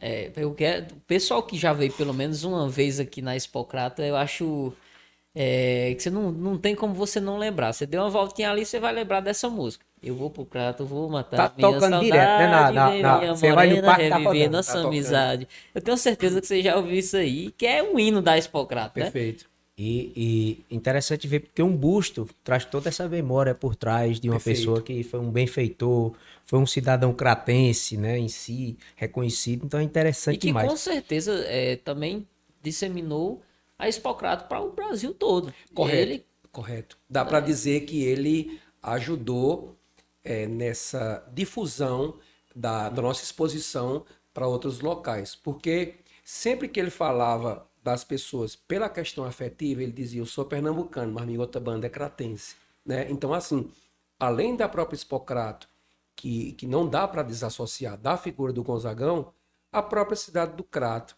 também deve muita coisa a ele, porque, por exemplo, quando foi para construir a igreja de, de- a igreja de São Francisco, Francisco. do Pinto Madeira, ele ajudou. Cabral contou essa história ele que ele ia de Seresta. leilões, era, ele Como é? de Vai doar de- dinheiro? Esse penoso, né, disse que era cheio de É, piada. ele fez shows gratuitos arrecadar, né? para o arrecadar dinheiro. dinheiro. Na concepção do Hospital São Francisco, ele participou Também. das reformas que precisavam nos anos 40 ali, né? E aí o que que acontece? É, ele tinha uma paixão muito grande pelo crato. Tanto é, na própria Cinelândia, antiga Cinelândia, que hoje é Macavi, uma vez ele deu um show ali em cima da Cinelândia, naquela, naquela parte superior, que não era nem no, no segundo andar, foi na parte de Era cima. uma pensão ali, não era? Era, era, ele foi hotel, teve um tempo foi pensão, tinha sorveteria embaixo, barbearia. Vamos já falar disso. Tem, Perfeito. tem- tem uma pergunta sobre isso ali. Na hora. É, vamos lá, vamos lá para não acumular os comentários, ó. O canal do Orochi diz: Eu sou cratense, nasci na década de 90 e não sabia que o evento já foi realizado lá na Praça Alexandra Reis. sim, né? Arleide Maia dizendo que as informações são privilegiadas. Ana Paula Muniz agradecendo. Rivânia dizendo que bateu uma saudade da exposição. Ô, rapaz, Obrigado. Ó, e nós também, viu? nós Tamo também, junto. com O. Orochi aqui dizendo o Acarajé, falando que lembra do Acarajé. O Acarajé Sim, hoje faz sim, parte Faz parte. do, faz do parte. cardápio da Expocrato, né? É como a gente tava falando, eu acho que isso é, é reflexo do inchaço do, do, do evento. Perfeito. À medida que entra é, indústria e comércio, e muita gente não sabe, as baianas, elas entram na exposição lá atrás, na época em que vem as barracas, porque assim, naquela época das barracas de palha, inclusive meu avô, meu falecido avô, e meu tio também tiveram barracas de palha lá, aí você vem um, numa época em que você comia e bebia a preços acessíveis, né? E, e tinha também outros empreendimentos para agregar na dinâmica cultural e social do evento, como o caldo de cana que você falou, que era feito na hora, é, a própria, as próprias comidas das baianas. Tem que é mais outra coisa aqui, que viu? Ó, ó, ó a Rivânia falando, viu? Tinha charuto. Pra quem sabe, charuto é gostoso Ah, demais. Pensa chá- saudade. Cachorro quente, pastel, Pastel. cocada. E a Nayara tá falando aqui, ó, tem três coisas interessantes. Primeiro, acaba aí quando era menino, não rodar nos parques. Não, era, era viagem Tinha que ter perdida. separado aquele, Separado. aquele realzinho da... E o da bola, viu? É, aí Da tinha outra coisa que ela disse, ó. Tinha que ir lá também comprar as bijuterias. A bijuteria é naquela entrada de baixo. Tinha um pessoal que Perfeito. vendia bijuteria, a gente ia olhar os Aqueles anéis, né? anel, Era- de, é, anel de, de, de, coco. de cabelo, anel de cabelo, É. era tipo, acaba E, e ela, né, ela, mas- ela ainda fala também da, da inconfundível voz do Zito Som Clássico. sim. Sempre. Era- Que ele cara, vai o Zito interessante. se Seja muito confunde bem-vindo com a história da Expo- Expocrato. É, ele diz: Ex, bem-vindo a Expocrato. Então é uma memória Cara, muito boa, muito cara, Uma nós aqui. Estamos também. saudosos demais dessa exposição. Espero que passe logo e volte. Cara, você falou uma coisa, só te cortando um pouco. é, e eu, eu não posso fazer isso porque a, a função do historiador é dar nome às grandes figuras, mas também aos sujeitos que ajudaram a construir de forma direta ou indireta os acontecimentos. Mas esse que eu vou falar é um cara grande, até demais. É, o Cabral, que a gente já citou mais de uma vez aqui, ele também tem um peso muito grande dentro da exposição do Crato. Porque desde o início da exposição, praticamente, que Cabral participa dos eventos. Inclusive, tem uma filmagem de 87, acho que vocês já viram, depois se, se você... Já nas aberturas. nas né? aberturas. Já já. Cabral montado num jumento, cara. Aí tá Padre Antônio Vieira, do O Jumento é Nosso Irmão, que o Luiz Gonzaga compôs. Padre Antônio Vieira, é, Mestre Eloy, parece que, o, que Humberto Macário. Cara, é uma turma boa. Aí o Berto entra montado no jumento e Luiz Gonzaga tocando no, no, no picadeiro. Cara, mas é uma coisa muito massa. Tem essa que- filmagem? Tem essa filmagem. Eu vou Eu procurar quero. ela, eu, eu mando pra eu, vocês. Eu, agradeceria. Ah, eu mando. Porque é, é, o Cabral é um tipo. Nós ainda. Deu, aquele episódio do Cabral que a gente gravou aqui, eu ainda não saí dele. Eu costumo sempre É voltar. é, Não dá para- E eu contando. E assim, como todo episódio, a gente conta. Ó, o busto de Luiz Gonzaga que a gente falou agora Isso, há pouco, né? Perfeito. Lá no Picadeiro. No picadeiro antigo. O, o- o- e as pessoas merecem ser reconhecidas em vida, né? E estamos aqui para dar todo esse reconhecimento. É, cada vez que a gente vai descobrindo mais coisas que o Cabral esteve relacionado, eu acho que na história recente de vida dele, ele te- esteve a ver com os maiores acontecimentos Correto. da, da cidade. A própria rádio, a própria, é, a própria incursão da rádio na nossa cidade tem a mão do Cabral. Ele contou a história, rapaz. Faculdade de Filosofia, Rádio Educadora, a própria exposição. O recorte- restaurante- o restaurante popular do Crato. Popular do Crato. A- o foro de reportagem no aeroporto de Fátima com o Castelo Ele Branco. contou aqui pra gente. Quem quiser ver, rapaz. Tem um Rapaz. Tem um episódio, episódio dele, dele sim, que a gente. sim. é fenomenal. E assim, como tu falou em reconhecimento, para todos nós que somos formados na área de história, ou até em outras áreas também, o Cabral ele foi um alicerce com a sua eh, oralidade para muitos de nós. Porque, porque a, a própria história, dentro da metodologia da história, existe uma corrente chamada de história oral. Tem muitos autores que falam da história oral, porque ela é um meio de chegar mais próximo de como as coisas realmente aconteceram. Então, ela é um meio, ela é uma metodologia de buscar interpretar fatos que aconteceram no passado a partir de quem vivenciou e consegue perpassar isso através do tempo. E o Cabral, de forma muito justa, por ter ser jornalista, eh, repórter e memorialista, ganhou alguns anos atrás o título mais do que merecido da URCA, doutor honoris causa. Então eu, eu sempre que encontro ele eu digo, Você acredita? Fala, meu disse- doutor. Ele disse o seguinte, modestamente, não, as pessoas foram boas comigo lá. Meu amigo, quem jamais. foi bom foi você. Foi você. Quem é bom é você. você. Porque eh, ele, o que ele sabe, eu acho que o academicismo do Cariri ainda. Eu digo assim, quando o Cabral, que Deus, Deus queira que ele viva muito, correto, o quartinho que ele mora, eu acho que tem tanta coisa, tanta coisa demais, que, cara. que, que a, claro que tem na mente dele que eu digo a ele que ele sabe coisa. Eu disse ele aqui na abertura dele, na abertura que eu fiz, que tem coisas que ele sabe que o Google não sabe. Porque a maioria, Sim. hoje, muita coisa tem no Google. Sim. Mas essa história regional, esses acontecimentos factuais, locais, Não, está na e- cabeça e algo dele. que marca muito o Cabral é a simplicidade e a humildade dele. Correto. É, eu não sei em que momento passou pela cabeça dele, na, na hora que a gente tava terminando, que a gente tá agradecendo a ele. Ele disse, não, eu agradeço a vocês por terem me convidado. Olha, não sei se eu ajudei, espero ter ajudado. Eu digo, oxi. Ô, meu, rapaz, é, Mas assim, se você tivesse saído só na foto da capa, Já ajudava. já ajudava muito. Imagina você sentar e conversar e contar um pouco. do- Porque é testemunhal. O Testemunhal. testemunhal é, é- é fenomenal. E é. ele pegou muita coisa. Ou nem, quase, pegou os maiores É, acontecimentos quase do ninguém Crato em sabe. moderno. mas o Cabral, a maioria das personalidades de nível regional a nível nacional, o Cabral teve acesso. Se você procurar foto de Luiz Gonzaga no jornal A Ação, você vê no mínimo umas 20. Eu estou dizendo porque eu vi e porque o jornal A Ação, ele, ele desde uns seis, sete anos atrás, ele é uma veia de pesquisa muito forte para mim. E eu acho que até mandei uma foto também de um show do Luiz Esse Gonzaga jornal no tem Grangeiro. disponível no ICC? É na Cúria. Na Cúria Diocesana. Tem umas, umas Que é, que quem realiza é. Padre Roserlândia. Padre né? Que é que é um grande entusiasta, junto com a Tânia, que são pessoas maravilhosas. E eu estendo esse abraço para ele. Aproveito também o ensejo para mandar um abraço para pessoas que foram fundamentais na- no, no meu projeto de pesquisa, quando eu iniciei lá seis anos atrás. Padre Roserlândia, já citei, a Tânia, a própria Cúria, o Dom Edmilson Neves, que hoje é bispo da Diocese Sobral, o atual responsável pela Cúria Diocesana, que é o estimado Padre José Vicente, o Armando Lopes Rafael, que foi chanceler da Cúria Diocesana, professor Jorge Carvalho, que são pessoas assim que têm tudo e muito a agregar na história do Crato. Aí é, é, tem um fato que é muito relevante da vida do Cabral. Quando é, é, o Carlos Lacerda, que era governador da Guanabara, e que foi um dos grandes adversários de Getúlio Vargas, muito antes do Getúlio Vargas se suicidar, ele teve aqui no Crato em 1965 e fez um comício histórico na frente do da Siqueira Campos. Quase ninguém sabe disso.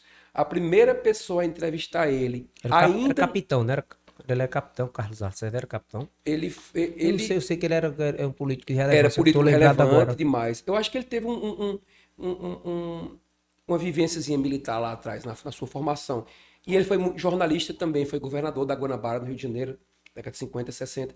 E ele teve aqui no Crato 65, porque naquela época acreditava-se que depois do golpe militar de março de 1964, no ano seguinte o Castelo deixaria foi, ter eleições. Que foi, que foi, em cima de João Goulart. Você disse que João Goulart tem uma foto Perfeito. dele aqui também? Tem. Ele no centenário do Crato, em 1953. Olha, olha, olha que interessante como o Crato se situava no cenário nacional. Perfeito. O presidente da República, João Goulart, que foi é, deposto no regime militar, Perfeito. se exilou na, no Rio Grande do Sul, não era? Isso, depois e ele foi para o Uruguai, ele esteve aqui no, Uruguai. no Crato, outra figura de relevância histórica nacional esteve no Crato. Perfeito. É importante a gente contar isso, porque as pessoas de hoje acham que o Crato é um município do interior do Ceará, que não teve relevância histórica, né? Eu acho... E que a Coca chegou um dia desse. Deixa eu dizer um negocinho para vocês.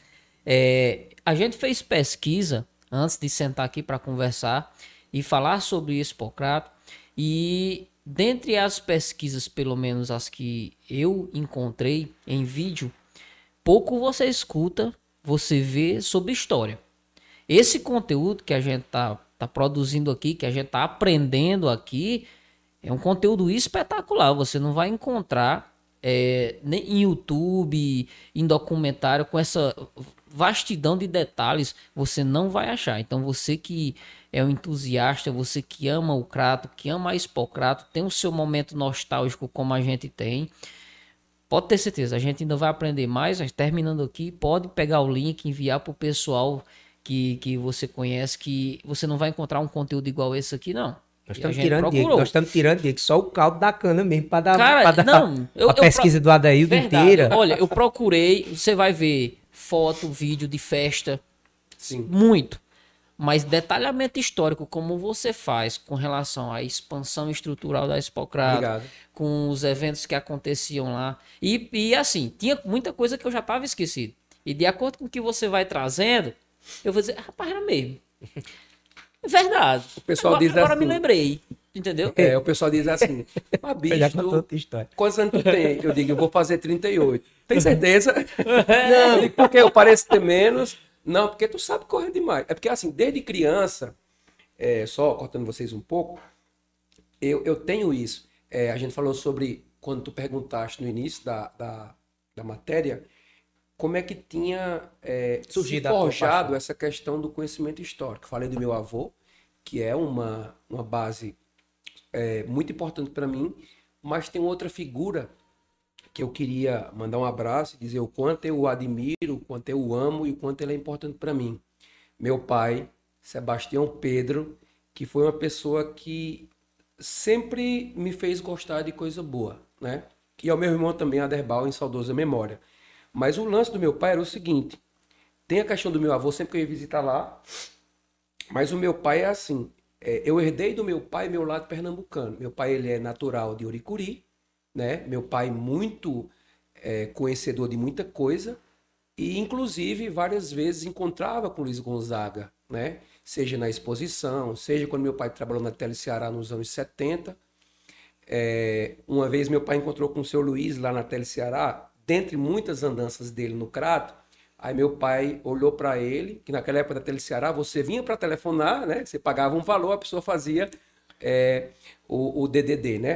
Que era o sistema de telefonia de descagem direta à distância. Aí, quando ele chegou no guichê, olhou para papai e disse: Quer telefonar, seu Luiz? Quero. Aí papai disse: Como é que tá? Aí ele disse: Tá tudo bom para um, para outros não. Respondeu cantando. Então, é, é uma coisa que faz com que eu me lembre bem dessas coisas é, que hoje eu gosto, né? Que eu tenho por formação é, é, ser historiador, que desde criança eu, eu, passei a pegar os fatos que eu achava relevante, assim como vocês também citaram e têm essa memória afetiva, e trouxe para essa veia. Eu lembro de eu criança, cara, 1992, 1993, e aí eu lia E até mais novo, lia gibis e afins, e eu sempre me perguntava o porquê das coisas. E eu lembro que, que eu, molequinho ali, antes de 10 anos, meu pai chegou um dia com um livro em casa, de história, eu gostava de ler. Aí ele disse assim: lê isso aqui para mim. Eu sempre gostei de ler e tal. E aí era a carta testamento de Getúlio Vargas, com a famosa frase: saio da vida para entrar na história. Meu amigo, meu pai pedia para eu ler isso aí toda semana, toda semana. E eu juntei essa Mas é parte, belíssima a é, carta. que tinha essa parte do meu avô, que era ligado ao Lampião, que tô vendo que tu tem até um casal de cangaceiro aqui. Sim, sim, né? sim. Foi algo que a gente é, já gostava, mas foi aprendendo a amar, né? Que é a, a coisa do cangaço, que hoje... Sim, uma- inclusive acho que é uma coisa que, que vale a pena a gente falar aqui. Tava conversando com, com minha esposa, que faz aqui o Maria Bonita, que é um podcast só para mulheres, né? Aham. É, a gente tava conversando essa semana e a gente tem percebido essa volta do cacto na maioria das coisas que a gente encontra de artes. Hoje no Crato você encontra estabele- esta- estabelecimentos comerciais onde tem um cacto presente, né? Dentro de uma representatividade. O chapéu tá voltando, a coisa do Perfeito. chapéu. E eu acredito que isso deve-se muito depois da, se eu não me engano, da Juliette, depois que ela ganhou lá o, o BBB, Perfeito. que trouxe mais essa, essa coisa. E hoje tá em alta. É, é muito, o pessoal usa bastante, fala bastante sobre isso. E a ambiguidade do cangaço, ela fascina. Que, é, Fascina. que é aquela mistura de, de ódio, de terror, com representatividade, com luta pela igualdade. E isso faz a gente, né, à toa que a gente fez um episódio aqui muito bom, a gente aprendeu muito. Inclusive tem um tem um, um professor que ele tem é, é o Cariri Cangaço. Sim. Só que eu não entendo o porquê. Infelizmente ele hoje mora em Fortaleza e ele só transmite e produz de lá. Mas ele usa esse nome e um conteúdo muito bom também, mas é uma das e o razões pessoal pelo- do Cangacifó que teve aqui, É, o Getúlio, né? O Getúlio Moura, que é um um pesquisador. abraço. Ele é um pesquisador sem formação histórica, mas é, ele não tem formação técnica na área, ele é engenheiro, mas é um apaixonado. Eu, minha paixão também, eu quero falar um pouquinho, porque é para falar do meu saudoso pai, que meu pai já, já foi. Meu pai era historiador, formado pela URCA, aí Que depois massa, fez cara. geografia também. Que Eu massa. estava fazendo matemática. E eu acredito, eu sempre gostei de, de história, mas história regional foi dos últimos tempos para cá. Os últimos tempos que eu digo 20 anos de, de, Uhum. é, que a gente veio se apaixonar por essa identidade, principalmente quando eu fui embora, morar fora. Aí foi que eu tive saudade do que eu tinha aqui, porque fora não tem.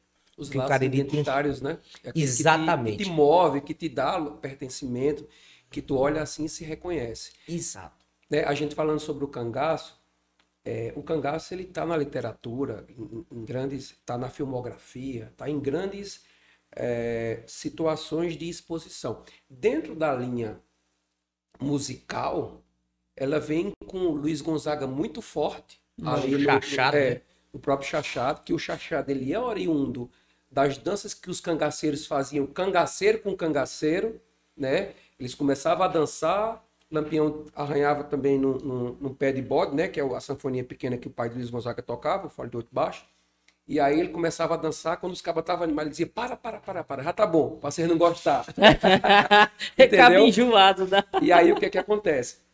Essa indumentária do cangaço, né, que é o, a questão da roupa de couro, do gibão, vou até fazer aqui uma propaganda da sandália de couro que a gente não pode deixar de ter. Mas essa daqui é de couro, normal, viu? Aqui eu já tenho, já tenho quase 20 anos. Ah, E Tibete, isso- Tibete, Tibete também. Tá com uma também, Vou né? É. providenciar a minha só pelo bullying, que eu já tô com vergonha já. Eu só não trouxe meu chapéu nem o, o- o- a cartucheira, que senão eu podia ser Tu preso, né? Tem. Mas Eu ela, um ela é artesanal. Eu tenho um chapéu que, que foi meu pai que comprou na missa do vaqueiro. Tá, tá ali, depois eu posso até pegar. Muito, massa, muito cara. bonito também. Lá em Serrita, né? Cara, idealizada pelo Luiz Gonzaga, sim, sim. João Câncio e o Pedro Bandeira, como a gente falou no início. Então, assim, essa indumentária, é, o Luiz Gonzaga, quando ele fez a primeira aparição com os trajes do vaqueiro, inicialmente ele começa com a roupa e o chapéu de lampião. Só que naquela época, nos anos 40, o cangaço já estava praticamente retirado de cena com o assassinato de Lampião em 1938 na Gruta do Angico. Na sequência, o assassinato de Curisco, né, que foi em torno de 1940. E o Getúlio Vargas dizia, não, peraí, cangaço ele é uma face do banditismo. Então a gente não pode permitir que isso seja veiculado como algo sadio. Então, quando o Luiz Gonzaga começou a se apresentar na Rádio Nacional, que o Luiz Gonzaga começa na rádio, ele começa tocando sanfona e não cantando, acompanhando vários outros músicos. Tanto é que ele é demitido de uma rádio que tem lá no Rio de Janeiro, que ele começa lá, depois que ele sai do exército, vai para lá para não voltar para Programa de auditório, né? Perfeito. E aí o que que acontece? Os caras diziam, não, só toca, tua voz não é muito bonita, não sei o quê. Um belo dia ele grava uma música, o diretor da rádio vê ele gravando, demite ele. Aí a outra rádio vai, contrata. E aí o Luiz Gonzaga viu um, um músico chamado, acho que é Pedro Andrade, não lembro bem o nome, que era gaúcho, tocando com bombacha, com lenço e o chapéu de gaúcho. Aí ele disse, mas rapaz, eu venho lá do, do Exu, lá do Pernambuco, uma coisa totalmente regional. Por que, que eu não posso tocar com alguma coisa que lembre da minha infância e do meu povo? Aí telegrafou para a mãe dele, né? Naquele tempo o telefone era algo que era escasso. E aí disse, mãe, quero que a senhora vá lá na feira. Telégrafo era por letra, ninguém Era. sabe. Mas eu digo o povo que é telégrafo, o povo na nova geração não sabe o que é um telégrafo, aí? não. É igual disquete, quando eu falei aqui. Você mandava a mensagem Mandava e ela chegava via correio, era mais rápida. Porque não precisava do translado, ela era, codi... Perfeito, ela era, era codificada. enviada numa agência do correio e era codificada em outra e chegava mais rápido. É, olha como era mais rápido. Você Ó. mandava. olha como era é. mais rápido. Era mais rápido, mas era tipo SMS da época. Era. Entendeu? Rapaz, olha que tempo que, que, que, que as coisas Que aconteciam. tempo, né? Anos 40. Aí continue, con- mandou o telégrafo. Aí a gente, aí ela disse, mãe, parecia coisa de menino, né? Ele já era homem, feito e tal. Mãe, vai lá, por favor, na feira, compra um chapéu mais bonito que tiver lá. Bosta de quero- rola, né, que É, não, mandou comprar fundo de É o grandão? Eu quero é o grandão. E a senhora bota estrela, bota tudo, bota fita, aquelas fitas de patricis, enfeita e manda pra mim. Ela pegou, botou Bota no espelho. correio, foi, É, mandou. Meu amigo, quando esse homem botou esse chapéu, que foi pra rádio, que, que colocou as duas cartucheiras aqui, dois punhal, alpercata de couro e o chapéu, que- aí pegou a sanfona, começou a tocar, que o diretor viu, aí o pessoal, a gente tá falando de 45, 47, enfim, o pessoal pegou, manda, entraram em contato com o diretor da rádio e disseram, não, não, não, não, não, pelo amor de Deus, esse cara tá querendo levantar o, o, o, o cangaço. O cangaço não pode. O governo não aceita. Né? E aí, na época, o, o, o Getúlio já tinha saído do poder, o presidente era um militar, é, o Marechal Eurico Gaspar Dutra. E os caras tinham raiva de cangaceiro. Né? E aí, Luiz Gonzaga, mas rapaz, como é que eu vou fazer e tudo? Porque eu tenho que, que levar essa imagem do meu local de nascimento para frente, para compor a minha personalidade. Como é que eu vou fazer? Já sei. Pegou o chapéu de lampião, enfeitou com outras coisas, botou umas estrelas para fazer menção à coisa da estrela de Belém, aquela coisa toda. Ao invés de usar roupa de cangaceiro, tirou as cartucheiras, as coisas, os punhais, falou com a mãe dele de novo. Mãe, manda fazer um gibão de couro para mim, porque agora eu vou homenagear o vaqueiro. Pronto. A partir dali, no final dos anos 40, a figura do Luiz Gonzaga ficou eternizada com aquilo. Aí nasceu a lenda. Nasceu a lenda. Chapéu de couro e gibão. Por isso, quando ele diz, né? é, E o meu o chapéu, meu de, chapéu couro de couro e também o meu gibão, né?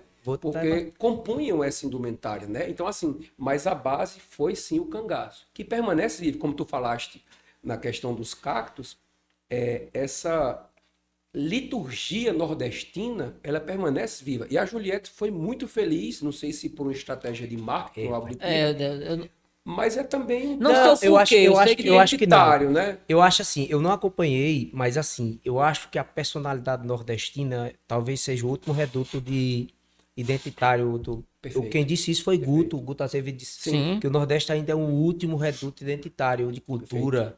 Talvez existe também no- no- nos outros recantos do país.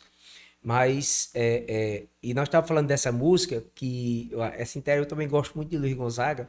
O nome dessa música é A Hora do Adeus. Perfeito. Ele já estava no declínio de sua carreira, onde as pessoas diziam Luiz Gonzaga era incapaz de Cantar aí um trechinho pra gente. Vou levar tudo, dar de presente ao museu, é a hora de adeus de Luiz, rei do Baiano. Aí tá É é certo. começa- É linda essa música. Essa música ela foi composta em 1964. Ele já estava prestes a, a Ele veio morar aqui novamente, né? Foi. E E ele... ele- morava no Rio de Janeiro, né? Naquela época, o, o primeiro declínio de Luiz Gonzaga ele começa no final dos anos 50. Porque a bossa nova, ela estava entrando no Brasil com muita força. Aquela coisa João Gilberto, Baden Powell e tal. Aquela coisa mais... Olha, Quem que coisa mais Moraes, né? Isso. Aquela coisa mais abatidazinha, de barzinho e tal. E aí o acordeon ficou brega. Não justificava você pegar um instrumento pesado, aquela coisa arcaica que lembrava os fados portugueses, aquela coisa de valsa e tal, o tango argentino. Disseram, não, peraí, isso aí é cafona. Vamos agora partir para um segmento mais ah, contemporâneo, que é o violãozinho, o banquinho, o cara no terno e tal, aquela coisa do vaqueiro, ficou careta. Então, Luiz Gonzaga pensou, beleza, eu tive meu ápice, final dos anos 40 até parte dos anos 50, eu vou encerrar minha carreira com chave de ouro. Ele falou com um compositor chamado Onildo Almeida, se não me engano, é de Caruaru. Aí disse, Onildo, vamos fazer a música e tal e tal. E eu uma despedida, não sei o que, não sei o que. E aí, pra gente fechar com chave de ouro. Não, seu Luiz, tranquilo. Aí ele chegou, o, o Onildo Almeida chegou, pegou, tava com um calhamaço de papel no bolso, pegou a caneta e começou. Porque ele, é, o Luiz Gonzaga já tinha um negócio que é chamado de mote, que é o, o- espelho do que ele quer fazer, né? Que ele chamava de monstro, fazia até na perna. É a ideia. Ritmo, Tem até ideia. no filme, quando ele vai conversar Correto. com o Berto Teixeira, né? Correto. Ele disse, eu quero falar sobre isso. Aí Isso. começa a cantar e o Berto Teixeira, que, é- que é iguatuense, né? Perfeito. Começa aí dan- Que era médico igual que é até lança até asa branca, né? É asa branca é isso Perfeito. que ele discute tem até no filme. Correto. Já- o modo era aquilo, era o Isso. que ele queria abordar, mas ele não sabia da Era. continuidade. E Como, ele, como o Luiz Gonzaga, inicialmente, ele era analfabeto, ele já aprendeu a ler e escrever bem depois. é, tem gente que diz, ah, mas seu Luiz não compôs, não compôs música nenhuma. Luiz Gonzaga não compôs letra, dado ao seu estudo, que era precário. Mas o mote sim. Mas o mote, sim, claro. Asa Branca era dos forrós que ele escutava o pai dele tocando, nas renovações musicalidade que tinha no absurda, Araripe. O arranjo, tudo. E aí, o Onildo Almeida vem, pega um pedaço de papel, aí começa a escrever. O meu cabelo já começa prateando, Prateando. mas a sanfona ainda não desafinou. A minha voz, Você você, repare eu cantando, cantando. é a mesma voz de quando meu reinado começou. Aí eles se É encontraram em. Fortaleza. Aí quando ele Aí começa o arranjo da sanfona. É, Pananana. Ah, e depois que a sanfona abre, velho. quando ele viu a letra, ele chorou que nem criança. Chorou, chorou, chorou. Aí ele disse, vamos gravar. Agora Que é vai- genial demais. É, Meu cabelo é- já começa a prateando, que é o É. final do envelhecimento, né? Perfeito. Porque Luiz Gonzaga ele é de 13 de dezembro de 1912. Então, ali, ah, no- no- nos anos ses- 60, mais ou menos, 50 e ele já estava idoso, cara. Já estava entrando assim, quase que na terceira idade. E ah, a carreira dele já estava realmente em declínio. E para acabar de completar, Jovem Guarda vem com uma força muito forte, né? É, é, e na Inglaterra, Beatles e Rolling Stones. Então, no Brasil, a gente sempre foi permeado pelo que estava acontecendo naquele momento. Aí os caras disseram assim, não, Principalmente no sul, né? no sul. Não, agora eu quero a guitarra. Sul não, sudeste. sim. É, a bossa nova também perdeu um pouco de espaço. Os caras disseram, não, agora a guitarra. Agora eu quero ser John Lennon. Ah, agora eu quero ser Roberto Carlos, que estourou com o programa da Jovem Guarda, Eu Sou Terrível, aquela coisa toda que a gente Que era conhece. essa pegada, né? É, na realidade, se a gente for olhar o rock brasileiro, ele tem três vertentes. Ele tem é, Celi e Tony Campeiro, toma um banho de lua, começa nisso aí, ó Cupido, tão longe de mim. Depois ele vem com Roberto Carlos, com uma fase muito forte, Eu Sou Terrível, Negro Gato. É que já parte Carlos. rock já um- é um pouco mais agressivo desse outro que você vê, Perfeito. do Alô Cupido. Ele Já, já traz com uma, inserção das é, já, guitarras. é, já traz uma É. agressividade. E aí o que que acontece? Depois vem Rita e Raul, Mas tudo moldado pelo rock britânico pelo rock e americano. britânico e né? americano. É. E nos anos 80 vem o rock Brasil. E aí o que que acontece? Ah, O espaço, dizem, não, o espaço para o Gonzaga ficou. Ficou, meu amigo. Ele chegou para Dominguinhos e disse: Cara, vamos fazer o seguinte. Dominguinhos já estava tocando com ele, já tinham feito amizade, já tinha presenciado com algumas sanfonas. Disse: Cara, vamos fazer o seguinte: vamos montar uma banda de baile, um conjunto de baile para tocar casamento, para tal, essas coisas.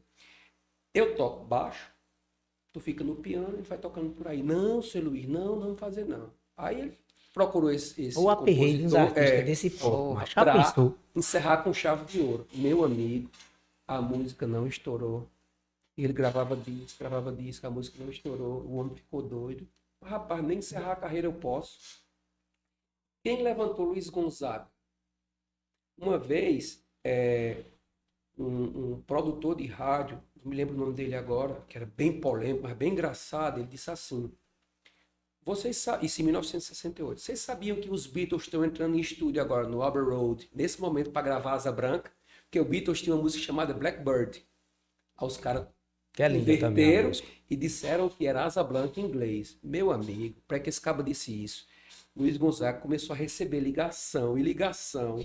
E repórter vai, e repórter vem. Os caras foram pro, pro o apartamento dele na Ilha do Governador. Seu Luiz, como é que o senhor acha ser gravado pelos Beatles? Não, tá bom. E nem ele sabia do que estava acontecendo.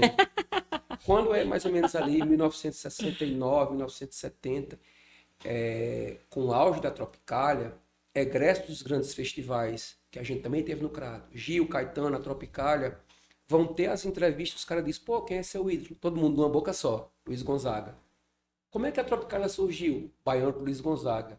Qual é seu instrumento fora o violão? Eu sempre gostei de acordeon. Luiz Gonzaga, ó, de novo.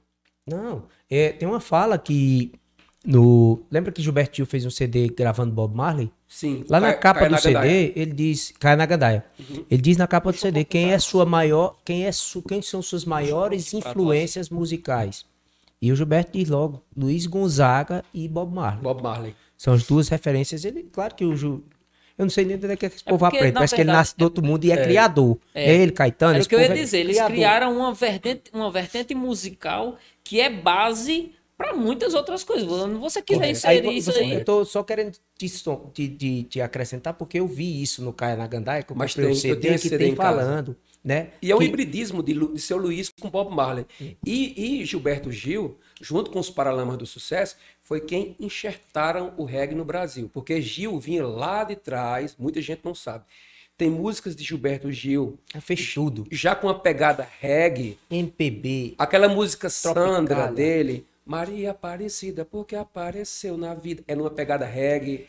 Libertação para a África do Sul, oração para a libertação da África do Sul, uma série de coisas. Quando é nos anos 80, ele faz a versão de No Woman No Cry, com Não Chores Mais, e é o ápice do reggae no Brasil. Paralamas vem com, com a novidade, Melô do Você Marinheiro, vai, você vai lembrar agora. Vital. Tem uma música nesse CD Caia na Gandaia que ele começa com uma sanfona, que é Don't Sim, Worry. sim. Three, three É, Little, Three Birds, correto. Que ele faz começa com uma pegada sanfona, que você shot diz, "Poxa, é Luiz Gonzaga." reggae. Isso. É, é, é, aí você vê realmente a influência que esse povo bebeu. Claro. E eles eram muito amigos, cara. Tem uma música do Luiz Gonzaga que ela foi feita instrumental, mais solado de sanfona, aquela coisa toda, chamada 13 de dezembro. Essa música faz alusão à data que Luiz Gonzaga nasceu. Com Luiz Gonzaga já morto, Gilberto Gil vai e musica a letra dele e faz a letra em cima da música. Gilberto Gil é muito fã de Luiz Gonzaga. Caetano Veloso é, gravou Asa Branca ainda no exílio, na época da ditadura militar, quando ele teve exilado quatro anos em Londres, que a até casa ele, de Violeta é, que até ele compôs London London, Wrote my eyes, go looking for flying stars in the sky. Ele E o grava RPM também. regravou, Re- né, pra RPM gerações regravou novas. em 1986. Essa música é de. Caetano. É. Caetano, e violão, my eyes. London London. É. Que a Depois eu achei que era tradução- de RPM. Não. Não, cara, é regravado. Quando ele diz, né, Word My Eyes, ele- a tradução é enquanto, Enquanto meus, meus olhos olhos. ficam procurando discos voadores no céu, né? A tradução do refrão. E aí, óbvio, estourou com o RPM no Rádio Nossa, Pirata ao vivo, em sucesso, 1986, e até hoje o Paulo Ricardo ainda toca. E aí, o, o- uma coisa legal desse exílio de Caetano, que em 72 ele grava Asa Branca, só voz e violão, e naquela parte. O Caetano faz um aboio remetendo aos vaqueiros nordestinos quando estão querendo chamar o gado, aquela coisa, ah, é bom. Cara, ficou muito bonito. E quando Luiz Gonzaga escutou essa música, chorou, velho. Então, assim, são é, é, recortes é, históricos e artísticos que nem, muita, nem todo mundo sabe que aconteceram. E assim, Adeildo, quem levantou a carreira de Luiz Gonzaga depois desse declínio? Primeiro, a Tropicália, principalmente com Gil e Caetano. Isso é fato, que Luiz Gonzaga estava no esquecimento. Ah, mas Luiz Gonzaga tocava na expulsão. E com Luiz Gonzaga produção tocava- e que, que É, é, eu digo a pop. todo mundo, eu já tentei escutar todas as músicas do Luiz Gonzaga, eu não Não consegui. consegue. É produção, música. é uma produção musical vastíssima. Vastíssima. De, de singles, de álbuns, é Claro. absurdamente grande e o, a produção. E o mais dele. interessante, os meninos, é porque é assim, ó. É valsa, é polca, é shot, é baião, é marcha, que é o. o homem fala São desde o Leblon até o sertão do o Araripe. sertão do. Araripe. Tu falou uma coisa legal nessa questão do Leblon, que é aquilo bom. Quando eu me conto com as garotas do Leblon. É. Era uma forma que Luiz Gonzaga nunca foi besta, não. Era uma forma de Luiz Gonzaga entrar na juventude, pegando as gírias que, que rolavam na época para entrar. E o pior que deu certo. Mas Porque tem, você, tem, você quando, percebe. quando ele fez choque dos cabeludos, cava do cabelo grande, Diz cinturinha que ele de fez pilão, aquela música ali, rapaz, tem uma história. criticando a galera criticando, que depois diz que, apoiou ele. diz bicho. que criticando, rapaz, a galera. O, o povo diz essa história que foi em cima de Roberto Carlos. Que Roberto Carlos, quem quer escutar essa Sim. música de um caba Sim. matuto? Ele Foi. aí ele fez essa música. Foi. Caba do cabelo grande, Cinturinha de pilão, foi? Caba do cabelo assim, no Ele sertão do meu padrinho. Não tem vez não. É um negócio assim. Caba que usa pulseira. No pescoço, No medalhão. pescoço, Porque medalhão. Roberto Roberto Carlos. Carlos- O medalhão, Sim, cara. Ah, você tá falando, eu tô desenhando o homem aqui Roberto agora. Carlos tem várias também. épocas, e uma das épocas dele, assim, daquela fase mais. que tem uma fase funk de Roberto Carlos, que tem gente que acha que o funk é aquela coisa produzida no Brasil, dos bailes e tal. Mas o funk, ele advém ali da coisa americana, É, o George Clinton, é, ah, o cara do I Feel Good, que me deu branco, James Brown, né? É, rapaz, só, só Tim pra, só assim, Cassiano. o Adel tá falando tudo isso porque ele também é músico, viu, pessoal? Aí ele tem esse conhecimento musical e eu tô aproveitando pra trazer, porque o assunto tá interessante, pra fugir um pouco do nosso roteiro, pra abordar essa historicidade de, claro, relacionando Luiz Gonzaga a tudo isso, né, essa importância histórica, essa figura importante, que eu acho que pra é, poucas pessoas sabem que Luiz Gonzaga é o serna- pernambucano do século passado e ele gravou o, a- o Asa Branca, que é conhecida como o hino do do Nordeste Nordeste. né? É, se eu não me engano, foi eleita a música mais bonita do Brasil durante uma pesquisa popular. Então é uma coisa que ainda está relacionada ao nosso assunto E uma aqui. curiosidade muito grande, nem todo mundo sabe, mas é, Luiz Gonzaga também, não é que ele foi perseguido pela ditadura, porque Luiz Gonzaga ele, ele foi militar durante muitos anos e ele nutria uma simpatia pelo militarismo. É, mas ele teve algumas músicas censuradas durante a sua trajetória. Dentre elas, Asa Branca. É, Asa Branca, Vozes da Seca, mas doutor uma esmola pra esse homem que é chão, Ou mata mata de de vergonha, vergonha. ou vicia o cidadão. Porque não deixa de ser uma crítica social a um olhar que o governo deveria ter tido naquelas épocas de seca. Né? A gente sabe que foi criada a SUDEM, toda uma comissão hídrica para tratar aquelas mazelas geradas pelas secas que, que houve desde 1877, porém, no século XX ali, seca de 32, que gerou os campos de concentração no Nordeste, aquela O coisa professor toda. Darlan falou aqui. Perfeito. E aí o que, que acontece? Teve que criar a Sudene, o DENOX, que é Departamento de Obra contra as Secas, para poder, ah, de certa forma, é, atuar em cima daquela A. Trispartida também foi, foi censurada porque Foi ela relata porque assim- muito, né, é, de, de Patativa, que, que Luiz Gonzaga musicou. Ela relata Correto. também esse êxodo rural, né, o sofrimento do, nordestino terras sulistas. Foi uma música que Então foi foi, mal interpretada. O Luiz Gonzaga, ele não tinha uma visão intelectual das coisas. Ele era muito vivido, muito esperto. Mas dentro do tecido intelectual, ele não era tão ativo. Então, como é que eu me identifico Diferente do seu filho Gonzaguinha, que teve um embate isso, com ele é em isso relação que eu, a queria, que, eu, isso. que eu né? vou, que eu vou costurar também. Como é que eu me identifico com um teor militarista e eu vou e gravo uma canção que critica o Poder Vigente, que ele gravou a Triste Partida, que é de Patativa, em 1964, auge do regime militar brasileiro. Então foi um tapa na cara. No começo mesmo do regime no militar. começo, os caras Primeiro disseram, ano, não, peraí, verdade, né? censura. E aí, Voz da Seca, que é uma crítica direta à questão da seca, Asa Branca, porque também fala em seca, e uma música chamada, uma das mais lindas que eu, que eu gosto, assim, que eu lembro quando eu era criança, meu pai botando uma fitinha bege, com Tem um acho- cachorrinho Quero desenhado. saber se é a mesma que eu acho. Aquela ali é Pronto. da RCA, né? RCA, perfeito. O nome da música eu acho que vocês devem conhecer. Paulo Afonso. A letra da música começa dizendo o seguinte: Getúlio deu a ideia e Apolônio aproveitou. Eu já conheço. Delmiro, Delmiro, não, Delmiro fez a ideia e Apolônio aproveitou. Getúlio deu o processo e Dutra realizou. O presidente Café, a usina inaugurou. E graças a esses feitos de homem que tem valor, meu Paulo Afonso foi sonho que já se concretizou. Meu amigo, E as pessoas não sabem, nós estamos falando de Paulo Afonso, Paulo que é que hoje a energia que chega aqui atualmente é da siderúrgica da, Paulo- da, da- de, de Paulo Afonso. Paulo Afonso, desde né? o início da década de 60, Olha, que a gente era abastecido por Paulo Afonso. E aí, uma curiosidade, uma coisa puxa a outra, é, Paulo Afonso entra aqui, Crato, Juazeiro e adjacências, no início da década de 60. Até então, o Crato era abastecido. já vamos falar já já, até eu vou aqui, dar uma pausa. tuas Eu fotos. vou segurar aqui. É, é, né? Eu quero perguntar de alguns, de alguns prédios e coisas históricas, mas você já está falando da musicalidade de Luiz Gonzaga, que ele trouxe para. Pra... Que o crato era. Eu não sei se está aí, Diego botou a foto da, da- da- Ainda está erigida lá, sem cuidado histórico, a usina da nascente. Vamos falar logo É, eu dessa acho que vão passar aí, Vamos tá falar bem- da usina da nascente, as pessoas não sabem. A energia É. que chegou hoje aqui é produzida em Paulo Afonso, na Bahia. Perfeito. Se não me engano, dá quase 500 quilômetros de, de redes elétricas para essa Perfeito. energia produzida lá chegar ao Cariri. E mudou, né, o Cariri? Mudou. Deixa eu te dizer só mais uma coisa que, que é bem relevante, que tem que literalmente dar César o que é de César. Cabral ajudou a cobrir. Mas ele de novo. Mais uma vez. Cabral ajudou a Roberto Cabral. cobrir a entrada da eletrificação de Paulo Afonso no Cariri. O cara é literalmente onipresente, viu, Diego? É incrível a participação histórica. Vamos falar um pouco de como era o Crato é, é, em termo energético. Lá na usina da Nascente, que é uma usina bem pequena, né? E de- me contam, meu pai me contava, minha mãe me contava que a- né, meus avós, que essa usina, Diego, ela vivia, as luzes eram bem fraquinhas, nem toda casa tinha energia elétrica, Perfeito. porque não tinha esse potencial ele- é- é energético.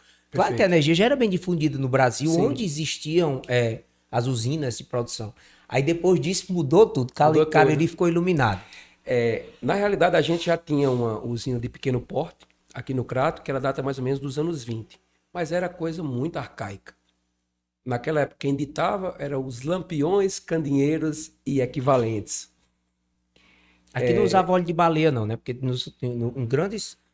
é, durante muito tempo, óleo de baleia. Eu me lembro do querosene. Não, mas é porque assim, existe, é porque teve um tempo de que fui houve um... falar, sente o cheiro do quero... eu, eu peguei demais candeeiro na casa da minha Casa, é, na casa de das, da Peguei avó demais assim, candeeiro. Certeza. Aí, o que que acontece? É, Ei, deixa eu só contar essa história de Na hora. que é interessante. a rocha. Pode- pode falar. Meu pai dizia, quando ele nascia, tinha muita gente que tinha os olhos verdes, que fazia assim. Sabe o que era que meu pai dizia que o povo contava porque era? Que botava, quando o menino nascia, botava na rede, botava o candeeiro numa ponta da casa e o menino ficava olhando assim. Ele entortava os olhos. Ficava olhando assim. pra ponta do... Tu acredita? Tu já viu essa história? O povo Tu já viu essa história? Já. Eu, rapaz, é um relato oral que eu achei. Eu não esqueço, acabo de contar uma história dessa. E eu acho interessante a lógica de achar que o cabo nasce vezes, não tem nada Não, genético. o é- pior não, Não, é é, isso. porque você botou o candeeiro do lado. É, ele ficou pior não é isso. Botasse de frente pro menino. Minha mãe, quando era criança, quando eu era criança, ela contava uma história. Minha mãe, ela, ela nasceu ali próximo de Maranguape, numa cidade chamada Sapupara, ali próximo de Fortaleza, né? A família dela morou ali em Sertão dos Iamuns e tal. E tem muita história de época, né?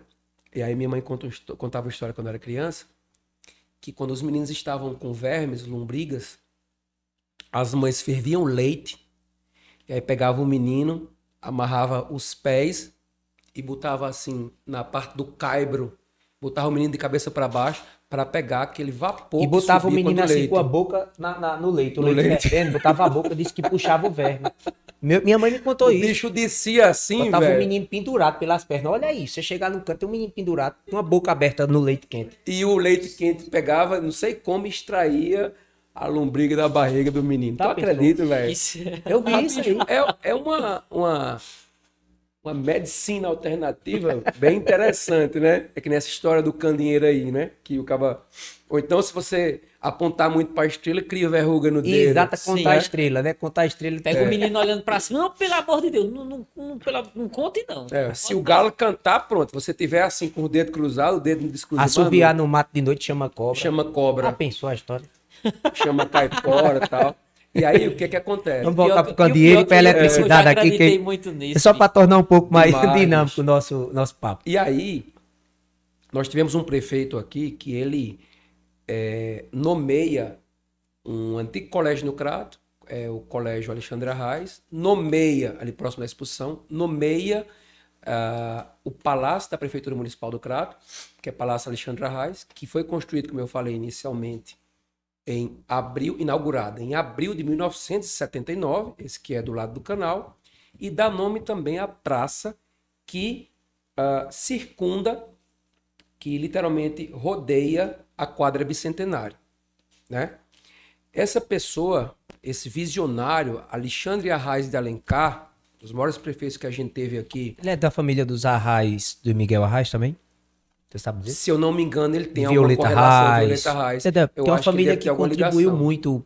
Perfeito. Tanto no desenvolvimento do Mich- Miguel Arraes foi governador do Pernambuco. Sim.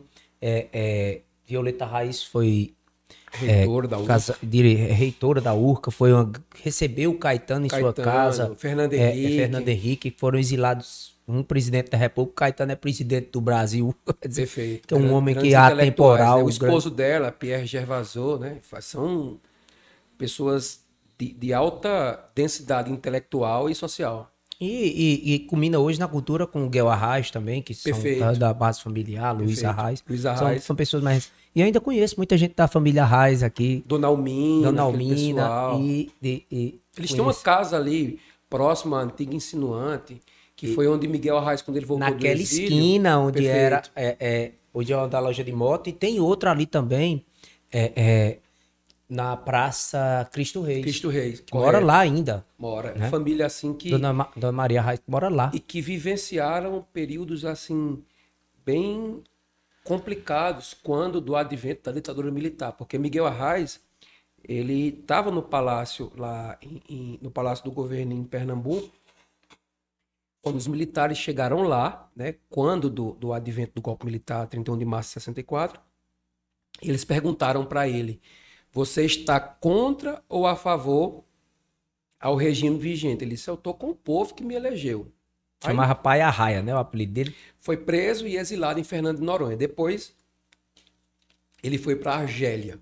Mas quando voltou, já com anistia, em 1979, voltou nos braços do povo. Inclusive, tem Ele é nascido em Araripe, né? isso. Tem umas fotos históricas dele sendo recebido no aeroporto de Juazeiro do Norte, bem como no Crato. Muita gente em cima daquela, do muro daquela casa que a gente falou há pouco ali próximo à Ares. Assim, um evento bem... Se eu não me engano, tem, Significativo. tem alguma coisa de vídeo.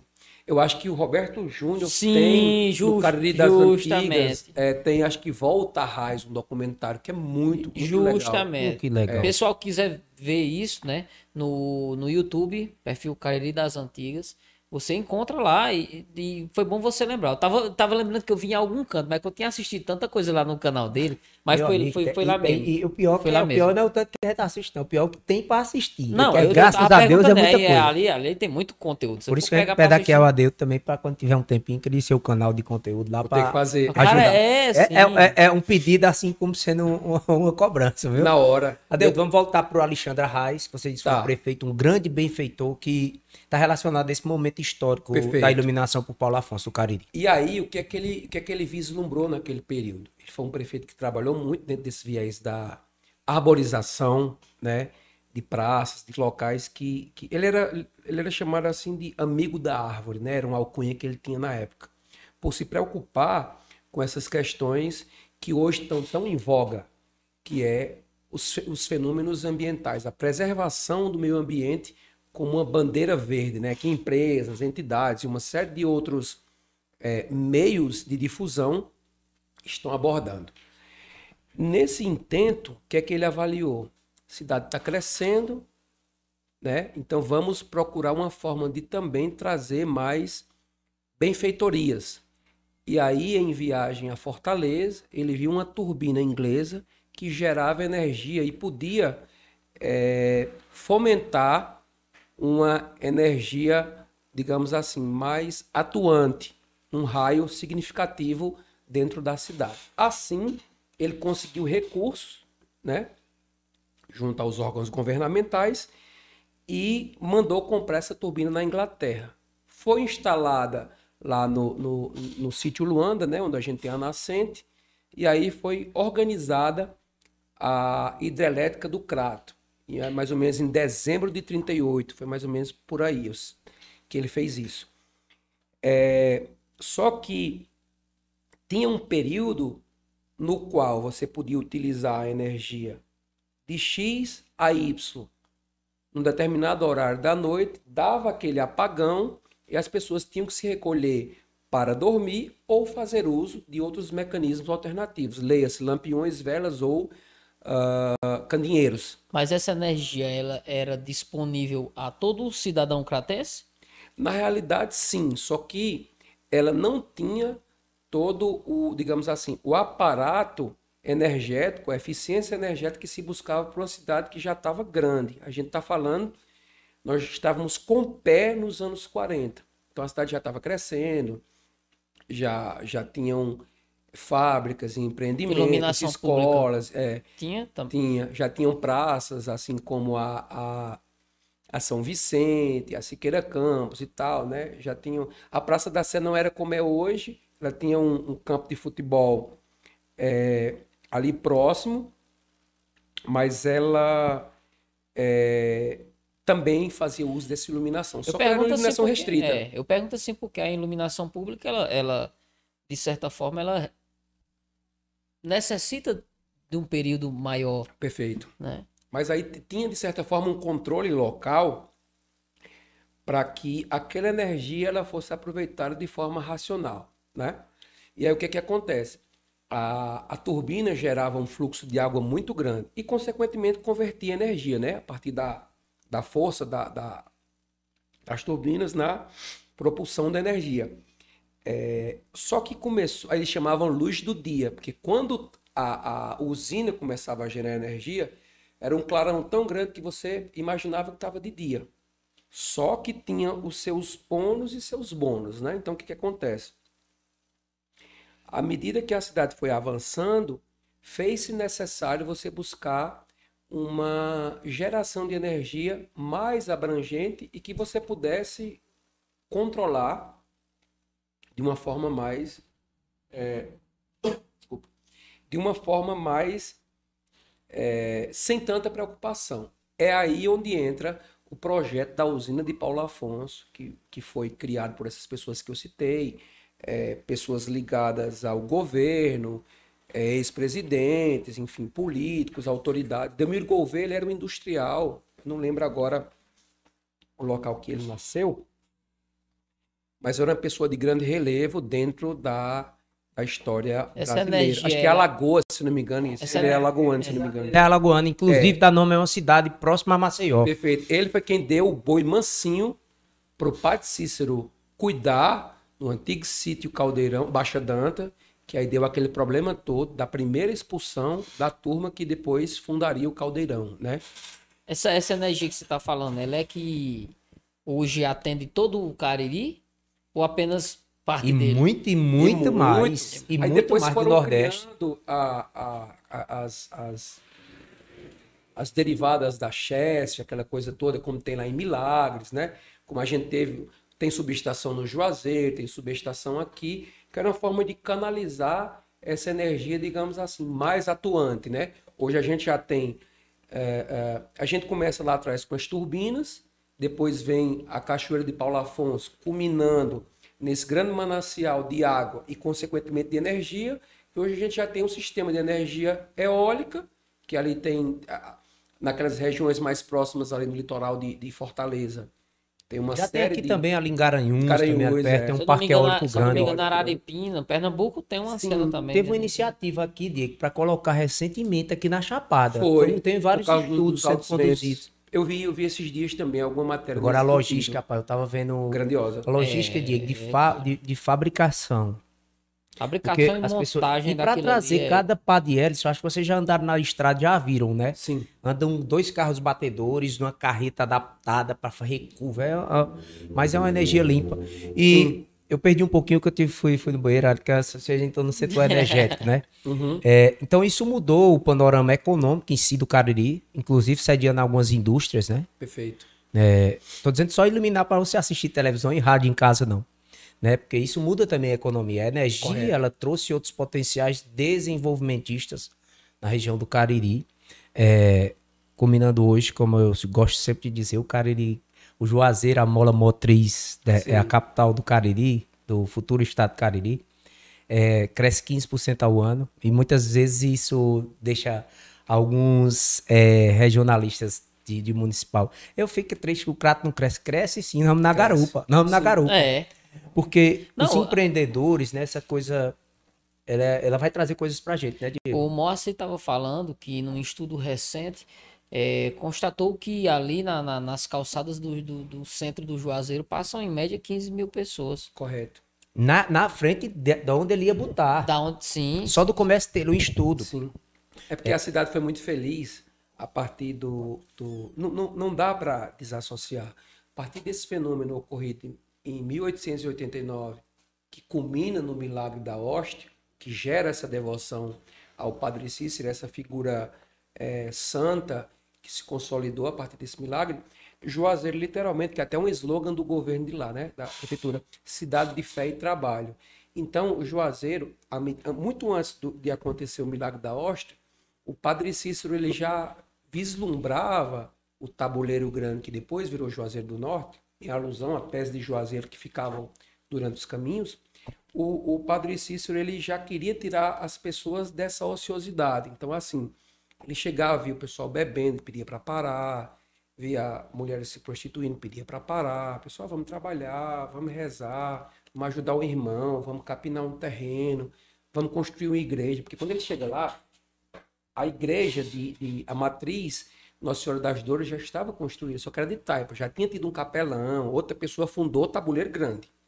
Agora, Juazeiro do Norte, ela é oriunda do Padre Cícero, a coisa da fé e do trabalho. Muito antes do milagre, ele já vinha ali, em 1872, que ele chegou por ali, ele já vinha é, pavimentando o terreno para criar uma cidade, digamos assim, mais sociável. É, e para mostrar que era capaz de fazê-lo. E aí o trabalho está. Eu acho Tá aí, é, né? por isso, ele, ele, é, quando você vê, vai ler Padre Cícero, ele já falava em meio ambiente, né? Era assim, as pessoas que querem. A Sim. gente vai trazer um especialista também aqui, já tá para se confirmar, para que a gente fale só sobre Padre Cícero, o aspecto histórico, religioso, enfim. Claro que nós vamos trazer dos dois aspectos, eu acho que a mesma Claro. pessoa vai distinguir um pouco, que é Perfeito. melhor. E é, o cara, eu tô falando de questão de energia para o Juazeiro do Norte, por quê? Porque foi onde, onde veio o grosso da indústria que depende da energia. Perfeito. Inclusive o polo calçadista juazeirense, que hoje não é o único responsável pelo desenvolvimento da cultura eh, econômica do, do Mas há Cariri. pouco tempo atrás foi. É, ainda Correto. é, ainda responde por boa parte. Mas aí nós temos Houve, mas polos... houve uma época que era o principal. É, o do. Norte era polo calçadista, reconhecido. ainda, eu acho que ainda é, né? Assim, uma, uma coisa legal que tem em tudo isso. É também. Quando Mas hoje de tem outras- outras coisas, né? A gente tem a Grendene, que eu tenho um prazer assim mensurável de trabalhar lá, né? Há 19 anos eu estou para completar que eu trabalho Vai lá. vir a segunda fábrica agora, inclusive, né? Correto. E assim, é, desde 1997, novembro de 1997, que ela está instalada aqui no Foi Crato, criado na Grendene, macho. 19 anos já. Realmente. Eu De entrei lá um 38, menino, de tô- 38. tô um homem, né? É, você tem metade da sua vida. Correto. 19, 19 Você anos. sai de lá, sai com a máquina daquela assim. Já já você vai passar mais tempo de Grendene que de... É, de- é de- quase a idade, é quase a idade do meu filho, né? Eu tenho um filho que vai fazer 19 anos agora, 7 de janeiro. Então, assim, O nome dele é Grendene. é Renato. Renato né? Grande, né? Renato. Grandene. Mas assim, dentro, dentro dessa esfera uh, econômica, a Grendene tem um peso muito grande né, dentro da. Quantos mil empregos a Grendene tem hoje? Hoje, eu acho que a gente está na faixa de, de 2 mil e alguma coisa. Eu teria que, já foi mais, dar uma foi? olhada. Eu acho já que foi, foi mais. tempo que tem já 5 teve mil épocas empregos, da né? gente ter 3.100 pessoas 3.100? lá. Nessa fábrica nova, que se vislumbra Onde é que vai ser instalada? Porque ao já, lado já tá do, do certo. galpão atual que a gente tem, né? Ali, do, ali perto Do do, sertãozinho, né? Perfeito. No, no Então, assim- final da Diógenes Frazão, para o seminário. Se a gente for olhar hoje, é, a, a instalação da Grandene aqui, que ela, ela é de junho de 96, o piloto, e a construção da fábrica é novembro de dois- 97. É, quase três décadas depois, a gente vai estar recebendo uma fábrica nova. Para o Crato, olhando o viés econômico e social, é algo muito importante, porque são, são, são datas, ah, datas e acontecimentos importantes que se somam a uma época desenvolvimentista que o Crato ele está retomando. À medida que a gente ganha um parque de exposições novos, há três anos atrás, é uma conquista. À medida que a gente ganha uma faculdade de medicina que gera pleiteada há quase meio Muitos século, anos. é uma conquista, né? e principalmente sendo egressa da URCA, que é um curso que tem mais de 30 anos, né? E que a, a célula mãe ela fica no Crato e outras localidades dependem disso, assim como da própria diocese que é do Crato e tem ramificações em outras localidades, né? Então, quando vem uma fábrica desse porte também, é um novo olhar para um novo Crato. Então, existe um Crato antes da Grandene e um depois. De igual modo, é, a gente está vindo com centro cultural, que também vai ser um outro marco. Então, olhe quantas coisas a gente está pegando no intervalo curto de tempo. Uma nova Grendene, um centro cultural, um novo mercado Wilson Roriz, que também é uma coisa que vem lá de 1988, na primeira gestão Walter Peixoto. A gente ganhou um mercado que na época era mercado modelo, depois ele foi ao longo do tempo precisando de algumas reformas, agora entra um mercado melhor do que o que foi concebido né, há 33 anos atrás. Agora a gente ganha um centro cultural, que já é o terceiro empreendimento funcionando num prédio que já tem mais de 70 anos, que aquele prédio, ele é a- a- aquele prédio do antigo Manuel do Abreu. Vamos receber o professor Egberto, vai contar a história lá. Foi Ótimo. teu professor É também? do, da, Também, Da URCA, né? também da URCA. Ele foi meu professor de estágio 3. Uma Ele já tá pessoa certo, ele só ajeitar a data para trazê-lo. e eles fizeram um trabalho muito bom lá, principalmente é, tomando como pano de fundo a- o trabalho que foi feito na tuberculose no início da década de 70. Né, que esse trabalho esse capitaneado pelo médico e cirurgião, ex-médico e cirurgião, Dr. Humberto Macari de Brito, que formatou o Hospital Manuel de Abreu aqui no Crato, que ele, é- ele foi inaugurado em fevereiro de 1973, e que durante o seu governo foi também inaugurada em 21 de junho de 1968 a estátua de Nossa Senhora de Fátima do então aeroporto do Crato. Ele tinha muitos planos para aquele aeroporto. Ele mandou fazer uma praça lá muito bonita na época.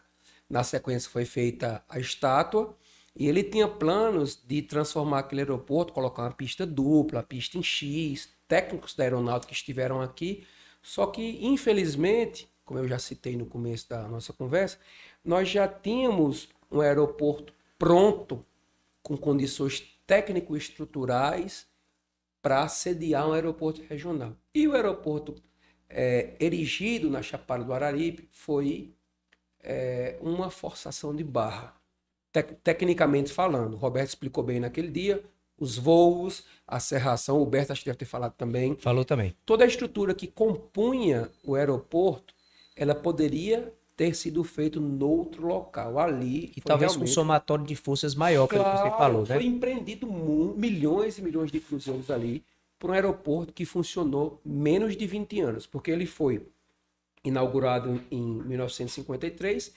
passou a receber voos regulares a partir de 1954 com a empresa Aeronorte, que depois vira Real Aerovias, que depois vem a Varg, e praticamente ele parou de receber voos comerciais em setembro, em agosto de 1971, quando a Varig diz não, não dá. Como o Roberto explicou, o- as escalas no intervalo menor que 20 quilômetros entre de um aeroporto para o outro, e a inviabilidade técnica daquele espaço para ser um aeroporto. A estrada das Guaribas, a estrutura técnica do asfalto que era ruim, a serração, uh, o gasto de combustíveis, né? E aí não acabou não, não sendo viável fazer aquilo ali. Foi uma batida de frente, literalmente, que, que foi feita, mas teve o seu preço. Daí, é, é, só para informar as pessoas, nós estamos com 2 horas e 22 dois de live. Eu acabei de me sentar, comecei agora. é, eu quero. A gente falou um pouco a, é, essas questões estruturais, a gente ia falar da usina da Nascente, a gente já aproveitou e falou esse assunto, mas eu quero voltar em relação a uma pergunta sobre ainda a Expocrato, para a gente fechar o assunto okay. e passar para outro assunto. É, o parque, aqui na opinião de muitos, inclusive do, do, do, deputado Rafael Branco, de algumas pessoas que ele é muito subutilizado, porque ele só é utilizado durante o período da exposição e alguns raros é, eventos em si. É, eu digo subutilizado porque é um espaço muito grande, Perfeito. que poderia ser é, ter exposições perenes lá de cultura, de arte, manifestações culturais, restaurantes, empreendimentos. Eu quero saber se, na tua opinião, é, como os entes governamentais, juntamente com é, a iniciativa privada, podem alavancar a, o parque de exposições com é, mais oportunidades para a nossa região. Eu deixa eu só fazer um okay. ponto. É, eu estava assistindo, inclusive, a reportagem que foi feita no dia da reinauguração, depois dessa reforma que foi feita em 2018. E já foi uma promessa feita no ato pelo governador do estado de que toda essa estrutura não ia ficar parada. Perfeito. Contudo, porém, no entanto, não foi o que foi visto. Ela continuou sendo como sempre foi. Hipocrato, depois Hipocrato, não me lembro se Lá tem alguns coisa. festivais, como é o nome daquele. Não, teve Frutal, teve. É, teve coisas, né? que teve Frutal. Expopan tal. Assim, ó. A Expo Afri, né? Expo Afri. A questão do parque, ele é um tema bem delicado. É, como a gente já tinha falado, as primeiras intervenções no parque, elas datam do final da década de 70, começo da década de 80, que a gente vai ampliando é, os espaços de, de ovino e caprinocultura. Quando é de, entre 1996 e 1998, a gente começa a ter uma nova dinâmica do parque. É reformado o picadeiro, ele passa a sair do sistema de alambrado alvenaria e a estrutura metálica, formato de, de cerca, e passa a receber uma estrutura amadeirada, que é a que está até hoje. A parte de baixo do parque é remodelada, como eu já citei, ali onde permeia o riacho, e também, à, é, à medida que vai passando o tempo, é colocado um, estruturas a mais para compor camarote, isso, aquilo, outro. E essa reforma do parque, até a possibilidade da mudança de um lugar, ela começa a ressoar em 2009 né? Na época do, do, do governador. Samuel era prefeito ainda. Né? Prefeito. Né? E aí há todo um movimento popular para que a Expocrato permaneça, porque realmente é, o governador queria ceder um novo espaço, um novo espaço custeado em 25 milhões de reais para dar um parque novo. E aquela parte que nós temos hoje, ela ia abrigar outros cursos que compõem o quadro acadêmico da URCA. Diz que aquele terreno é da URCA também, é do governo do estado. É do sim. governo do estado, né? Porque a residência universitária ele fica praticamente vizinho ali, aquela coisa toda, né? E tinha a Ematécia e to todos aqueles órgãos que estão interligados ali. Em 2001, aí o pessoal não fica naquela coisa, é, tem algumas reuniões para tentar Eu acho que formatar. teve abaixo assinado, se Perfeito, teve uma campanha muito grande e o governador meio que acatou. Em 2011, novamente vem à tona o assunto. E mais uma vez a população pede que seja lá. Só que dessa vez o Samuel vem, peraí pessoal, deixa eu apresentar um projeto de revitalização do parque atual. Inclusive, Tibério e Diego, uma estrutura composta por avenidas que circundem o parque, que era uma dificuldade para a questão de desafogar o trânsito naquela região, de mais arborização e uh, renove aqueles espaços ali. A ideia era fazer uma espécie de Central Park, como a gente tem nos Estados Unidos, onde você tivesse uma área de convivência mais voltada para a questão de arborização e que as pessoas vivenciassem aquilo como qualidade de vida e automaticamente também desafogasse o trânsito no seu entorno. Você que fica naquilo, dá uma adormecida, quando é em 2018, eu anotei até a data aqui, fevereiro de 2018, o Camilo assina a ordem de serviço para efetivação do novo parque. Eu vou dar a minha opinião particular de uma pessoa de mais de três décadas de idade que pegou o parque em determinados períodos. Eu preferia o parque antigo. Eu entendo que ele precisaria ser remodelado. Estou falando com, com o olhar de um profissional da área e um pesquisador e uma pessoa que vivenciou aquilo. Estou falando com memória afetiva, tá? Não estou falando Eu- tecnicamente Eu, eu quero falar também da, da- de uma tá? parte, uma parte, Adeildo. É, essa memória afetiva, e ela, ela deve contar, inclusive o parque ficou lá por isso. Sim, É, mas assim, eu vejo essas reformas estruturais ao longo dos anos não solucionando coisas históricas. Como? Por exemplo, você vai para uma barraca dessa que vende, uma barraca do Pernambuco dessa, vende milhões de lanches. Lá não tem um ponto de torneira de água potável, sim. entendeu? São coisas que eu acho que estruturalmente quem vai locar esse espaço deve ter. Para quê? Para que você forneça um serviço de maior qualidade. Lembrando que Perfeito. não é barato. entendeu? Perfeito. Sim, exato. Não Amigos é barato. meus já alocaram espaço lá para colocar sorveteria, colocar. Não é barato. Perfeito. E essa expansão, essa solo se mexeu em outras coisas, em coisas, problemas antigos, não, não, não. Eu, não, eu foi vejo assim que melhorou algumas partes. Vou dizer o que é que eu vejo que mudou. Aquela parte de entrada que entra lá, Sim. ela melhorou em termos de acessibilidade para quem é cadeirante, enfim. Perfeito. Ainda falta melhorar para quem é deficiente visual, por exemplo, Sim. né? Eu acho que algumas coisas estruturalmente melhoraram, mas Aquela estrada passando fosse no entorno, isso. eu também achei. Não, Exato. foi de, de grande de grande importância até para o Claro, fluxo, para a gente- desafogar o fluxo Claro. da cidade. Sim, em eu, eu, que, eu que saía do Juazeiro pra vir pra, pra festa aqui. Oxe, você tinha. Pra pegar a festa 11 horas, você tinha que sair 7 Ali, horas da noite do Juazeiro, porque era ônibus Siqueira, lotado. Né? Ali perto da Manchica, aquela Isso. avenida que, que, que dá acesso ao parque. Você passava no mínimo meia hora ali, 20 Oxi. minutos, esperando. É, isso, isso questão Passar. de trânsito. Outra coisa, daí, que eu falo é banheiros, estrutura de banheiro, é muito longe para você se deslocar do lugar que você está É sentado. ir dizia os meninos que era assim, é banheiro. meia festa. Os banheiros, pois é.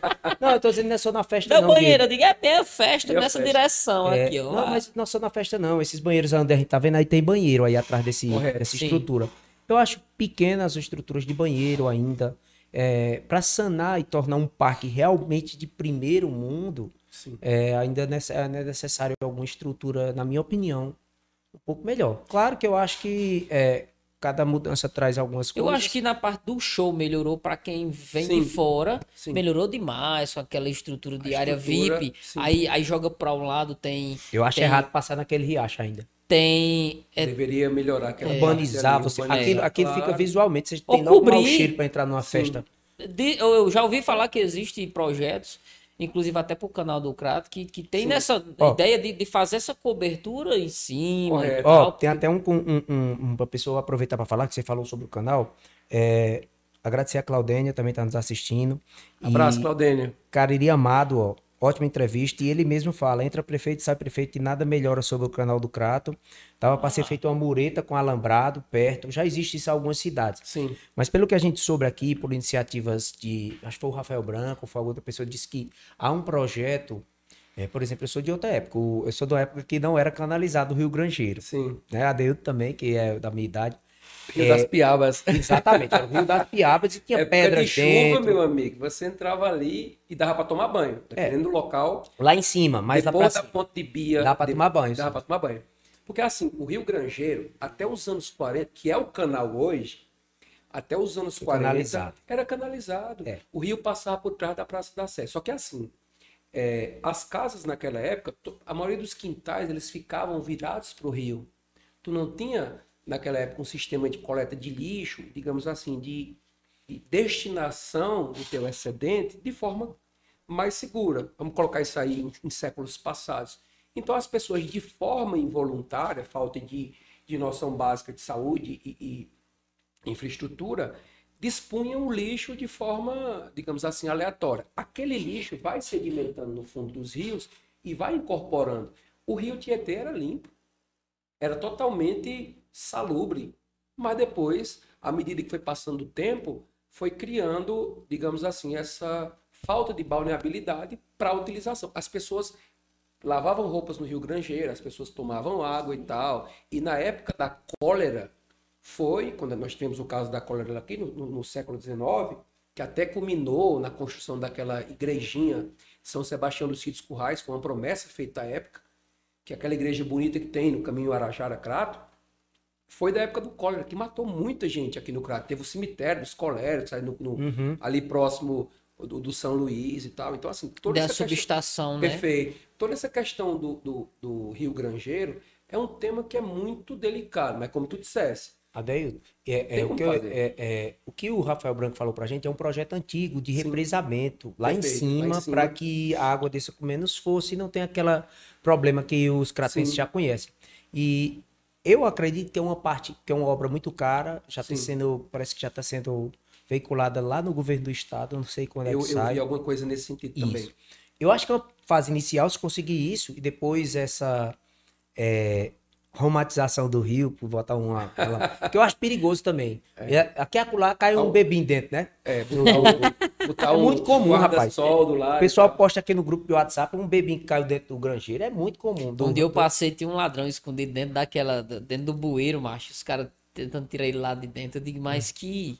Que situação. Quem sabe, quem sabe seja essas iniciativas e o, o pessoal do Cariri Amado aqui possa ver futuramente, né? Mais uma o cidade, o Rio é... Grangeiro mais mais uma cidade como melhor. o Crato, que tende a acompanhar o crescimento do Cariri, que está crescendo exponencialmente cada dia mais, ela merece um olhar em cima daquele canal. Com certeza. Para que o turista venha aqui e veja. Eu, eu, eu no meu olhar como cidadão, é, por mim, uma, uma, forma de cobrir aquilo ali, diminuir na hora que a água desce, cobrir, colocar alguma coisa, cercar, murar, não Sim. sei.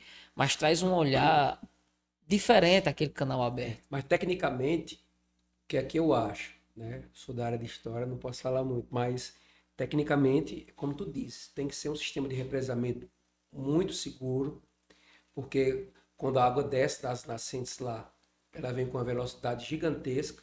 Inclusive, eu lembro que nas últimas enchentes de 2011, ela rasgava aquela, aquela região ali próxima do objetivo de guerra e afins, chegou inclusive a comprometer parte da igreja de Nossa Senhora de Fátima, né?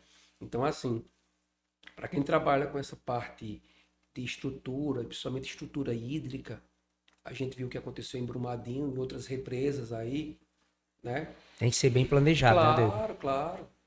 Eu posso dar só uma pausazinha rapidinho aqui? Pode, pode sim. À vontade. Com licença. É, Gente, vocês que nos assistem estão vendo, é, nós falamos aqui de vários assuntos da cidade do Crato, principalmente que é a especialidade do Adeildo, né, do, o campo de pesquisa dele, ele é formado na URCA em si, e é um grande amante do Crato, fez a página Crato de ontem. Nós estamos vendo algumas fotos aí de, de fotos e vídeos, né, é, aí é uma atração de que eu não gosto de eu não perco nem a pau. Olhar para os animais. É, o pessoal não compro nenhum, mas é, né, nessa nessa câmera um pouco mais distante o pessoal não, não vê bem. Mas eu mesclei aqui tanto fotos, né, que mais uma vez você pode encontrar lá no Instagram, Crato de ontem, como coloquei alguns vídeos, né, é, que eu do nosso amigo Lert Xenofonte, que teve aqui com a gente também. Recomendo a vocês dar uma olhada no episódio dele. Já já vai sair os cortes, né, Diego? Já já vai sair os cortes dele também. Estamos colocando todos os cortes em dia. E, e, o Museu de Arte Cariri, vão lá também, dê uma olhadinha. Tem vídeos sensacionais.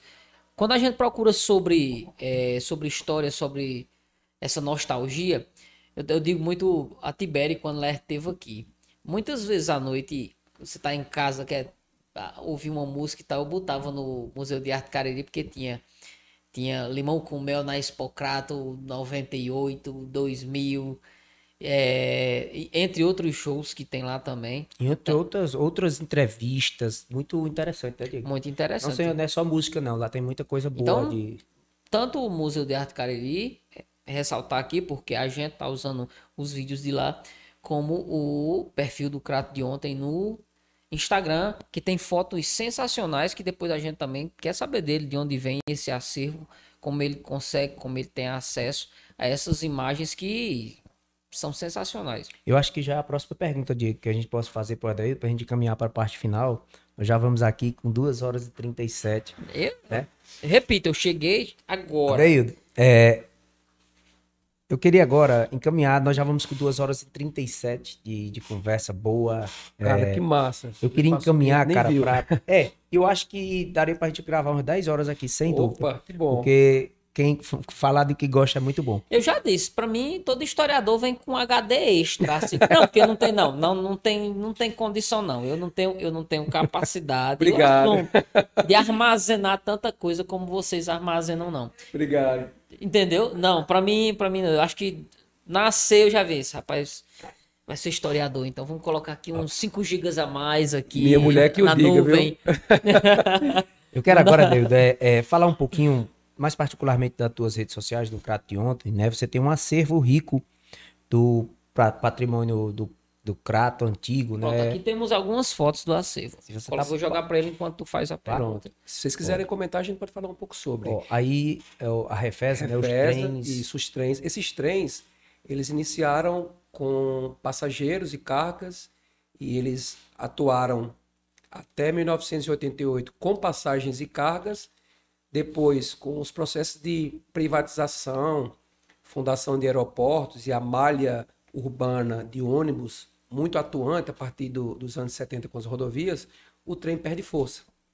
E aí ele fica até meados dos anos 90 a, só a com cargas. É uma questão que eu quero perguntar, até porque a tua opinião em si, é, o Brasil foi um dos poucos países do mundo que cresceu a malha ferroviária, anulando, a malha rodoviária anulando a malha ferroviária. Sim né? Porque países como a Inglaterra, a França, a Alemanha, Alguns Estados países Unidos, da Ásia também. É, da Ásia em si. Cresceram concomitantemente. Isso, isso não foi anulado, inclusive para transportes de passageiros. De Você vê um trem, trem bala. Só melhoraram é, o conforto, e a, a gente vê no, no, no, sul do país, sudeste do país, a gente vê metrôs, a gente vê. Aqui mesmo a gente tem o VLT, né? Mas assim, ele não, não percorre grandes Mas não espaços, é tão como o trem percorria, né? né? Claro. E nem tão intrincado da, da cidade, até para a área urbana não é. Correto. É, em São Paulo a gente já vê uma iniciativa. Os metrôs, o metrô de São coisa, Paulo é bem. Aquela coisa mais cosmopolita, né? Que é assim, de fácil acesso. Tu entra num shopping, quando tu vai do lado, tu vê um terminal de metrô, né? Tu consegue visitar galerias, avenidas e tu tem um transporte é, ferroviário de seguro, qualidade e seguro, e, né? E barato. Barato. Né? Inclusive, é, é, eu tenho uma crítica muito grande em si é, a esse modelo que o Brasil adotou, pelo número de custos do transporte rodoviário ser absurdamente maiores. É, número de vidas perdidas em acidentes, sem dúvida, acidentes ferroviários são bem menores o risco de se morrer de um acidente de trem. Correto. É, eu quero saber, na tua opinião, como historiador, por que, que isso aconteceu. E aconteceu também aqui. Nós tínhamos uma rede que chegava do Crato, passava em Baturité, né? Era Perfeito. bacana demais. Senador Pompeu e tal. Que ia até Fortaleza, né? Até Fortaleza. Ele chegava a passar mais ou menos por 20 e poucas estações de trem. Tô perguntando isso porque nós, a Ana Isabel vai falar sobre isso, que é, que é especialista né, no é, trem do Crato. Ana Isabel Cortez, que é a esposa do professor Darlan, é uma pessoa maravilhosa, de um conhecimento uma didática excelentes. Ela até mencionou, quando vocês fizeram o, a minha arte, ela mencionou que eu tinha sido um bom aluno e que tinha certeza que minha participação seria boa. Eu fico lisonjeado, né, por, por, ter sido aluno dela, ter sido aluno do Darlan, que é uma pessoa fantástica também, principalmente no que tange a história do Brasil, nos períodos que permeiam primeiro e segundo reinado, principalmente.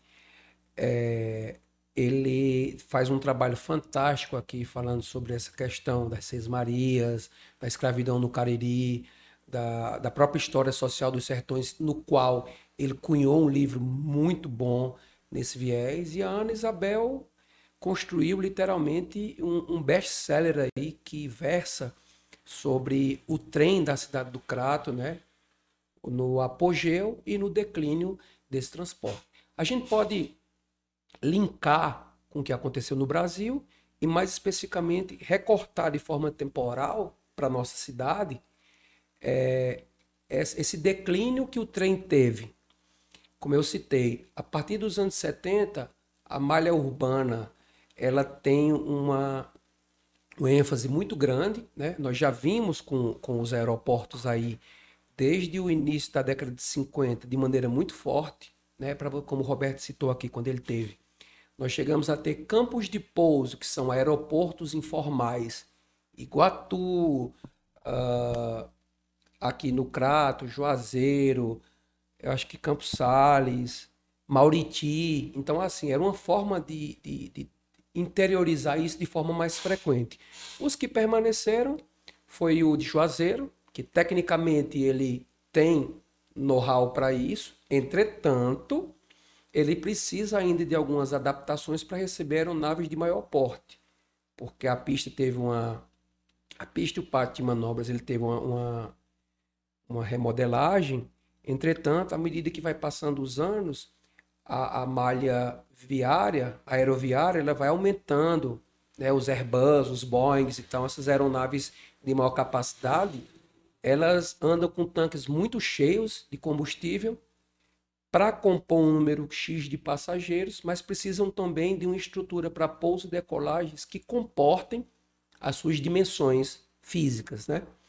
Então, na questão do trem, o próprio processo de privatização que a gente viu nos anos 90, o governo FHC e tal, prejudicou muita coisa. Que aí naquela época a gente tinha o BEC, né, que foi um banco muito importante aqui, e outras coisas que foram privatizadas, Vale do Rio Doce, aquela coisa toda.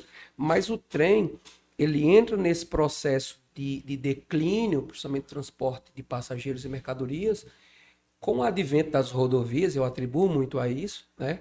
Porque aí tu. tu... Eu acredito que teve um lobby da indústria de automóvel. Claro que sim. claro que sim. Porque assim, as, as indústrias automobilísticas elas vieram com muita força. Né? As montadoras que vinham de outras, outras localidades se instalavam no Brasil. E aí os caras vinham com fome de bola, literalmente, para botar seus produtos para rodar. Também com os incentivos que estavam dando claro, aqui, estavam claro. praticamente sustentando, sustentando algumas empresas algumas aqui empresas, dessa claro. forma.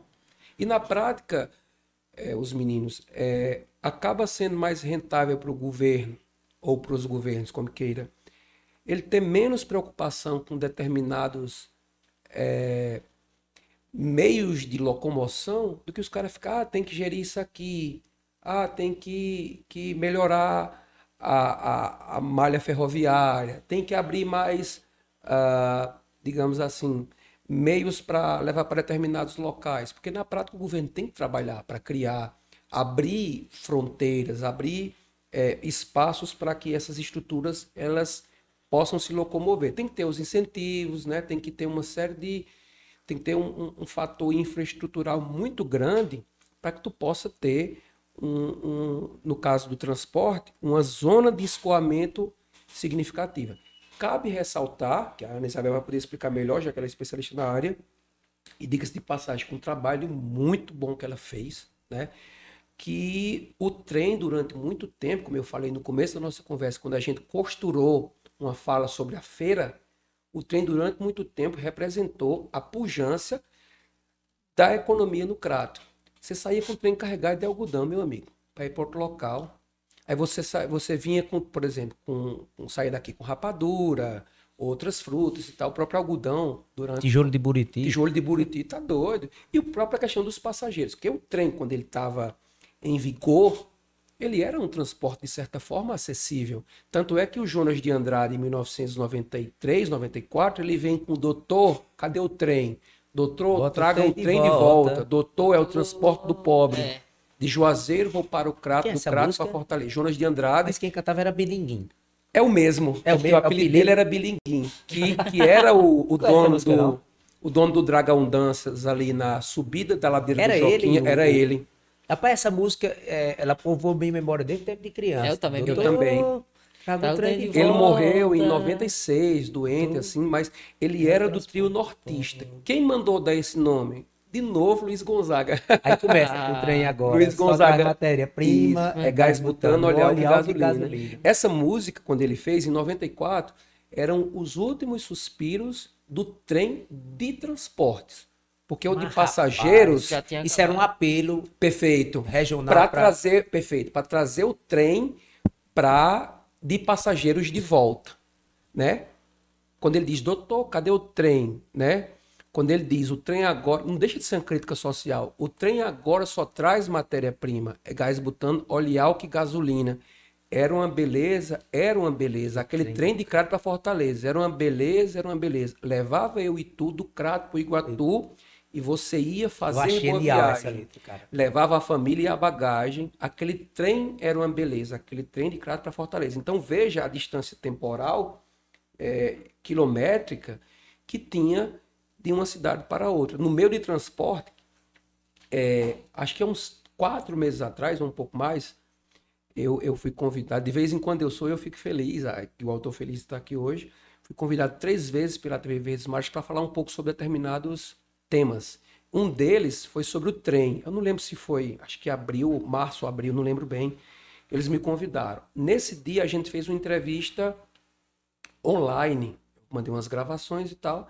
Era um senhor que tava, tinha trabalhado no trem, né? Ele trabalhou como maquinista e tudo mais. Crato, senador Pompeu, senador Pompeu, é, Fortaleza, que, lá para o terminal João Felipe, que vai virar um centro cultural também lá em Fortaleza é, dentro do processo de remodelamento das estações ferroviárias. E aí, é, eu falei sobre isso, que além, Diego e, e Tibério, da questão é, da passagem ser mais barata, o a custo própria, era bem menor do A transporte. própria atmosfera que o trem captava, meu amigo. Às vezes eu posto alguma coisa lá do, no crato de ontem, aí vem umas senhorinhas, uns senhores, ah, eu viajei nessa cidade, estou emocionada. Porque assim, tinha no meio do caminho a paisagem que permeava aquela viagem. Então a criança lembrava que se ela fosse no vagão restaurante, o cabo trazia uma Coca-Cola para ela, quente e virada na bexiga, mas tomava. Que não dava tempo de esquentar, por causa, esfriar por causa do o, vapor, as caldeiras e tudo mais. A pessoa lembrava que, que tinha uma cadeira de leito, que podia ir dormindo. Tinha outro que você podia ir aqui na janela do trem olhando tudo aquilo, porque é uma paisagem urbana e rural. Então também tem essa Cortava o Ceará inteiro. Cortava o Ceará inteiro. Não, a gente, a, a, gente escutou, é, a gente escutou relatos é, é, do, do, do, trem, das viagens.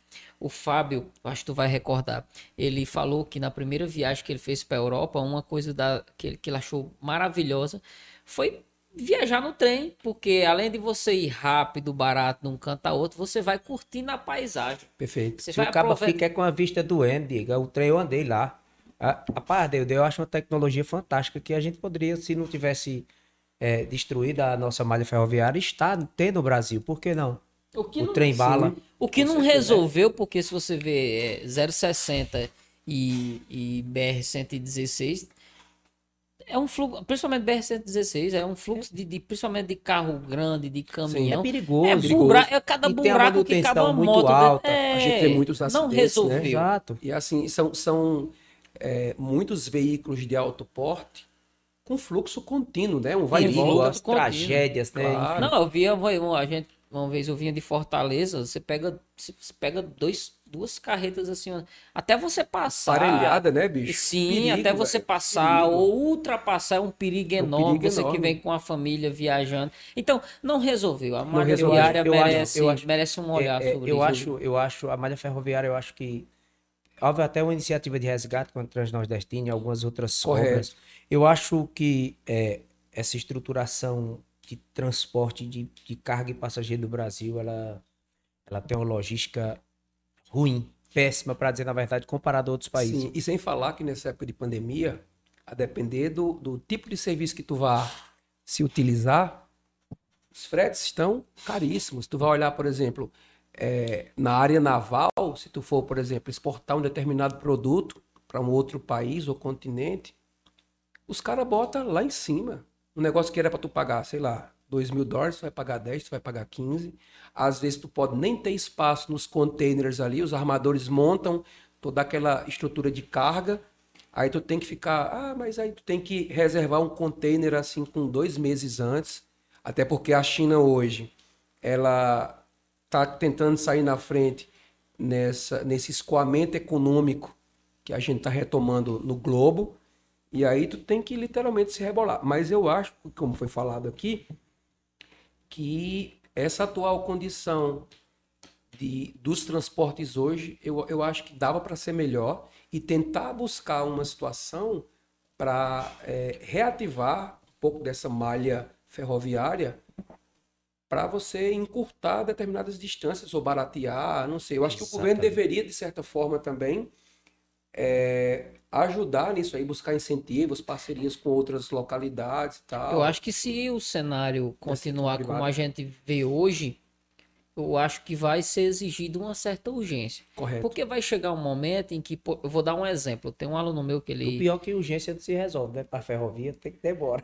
É, é, mas às vezes você A não fica... que seja resgate, né? Resgate. Não, é. eu digo assim, porque às vezes você sabe que tem uma, uma demanda para aquilo, tem uma necessidade, mas você vai empurrando. Correto. Só que tem uma hora que não dá mais para empurrar, então você vai ter É. que fazer. Você vai procurar meios e tem que fazer. Eu falo com relação a. Tem um aluno meu que trabalha numa empresa de aço. Só que a empresa dele é sul-sudeste. Sei.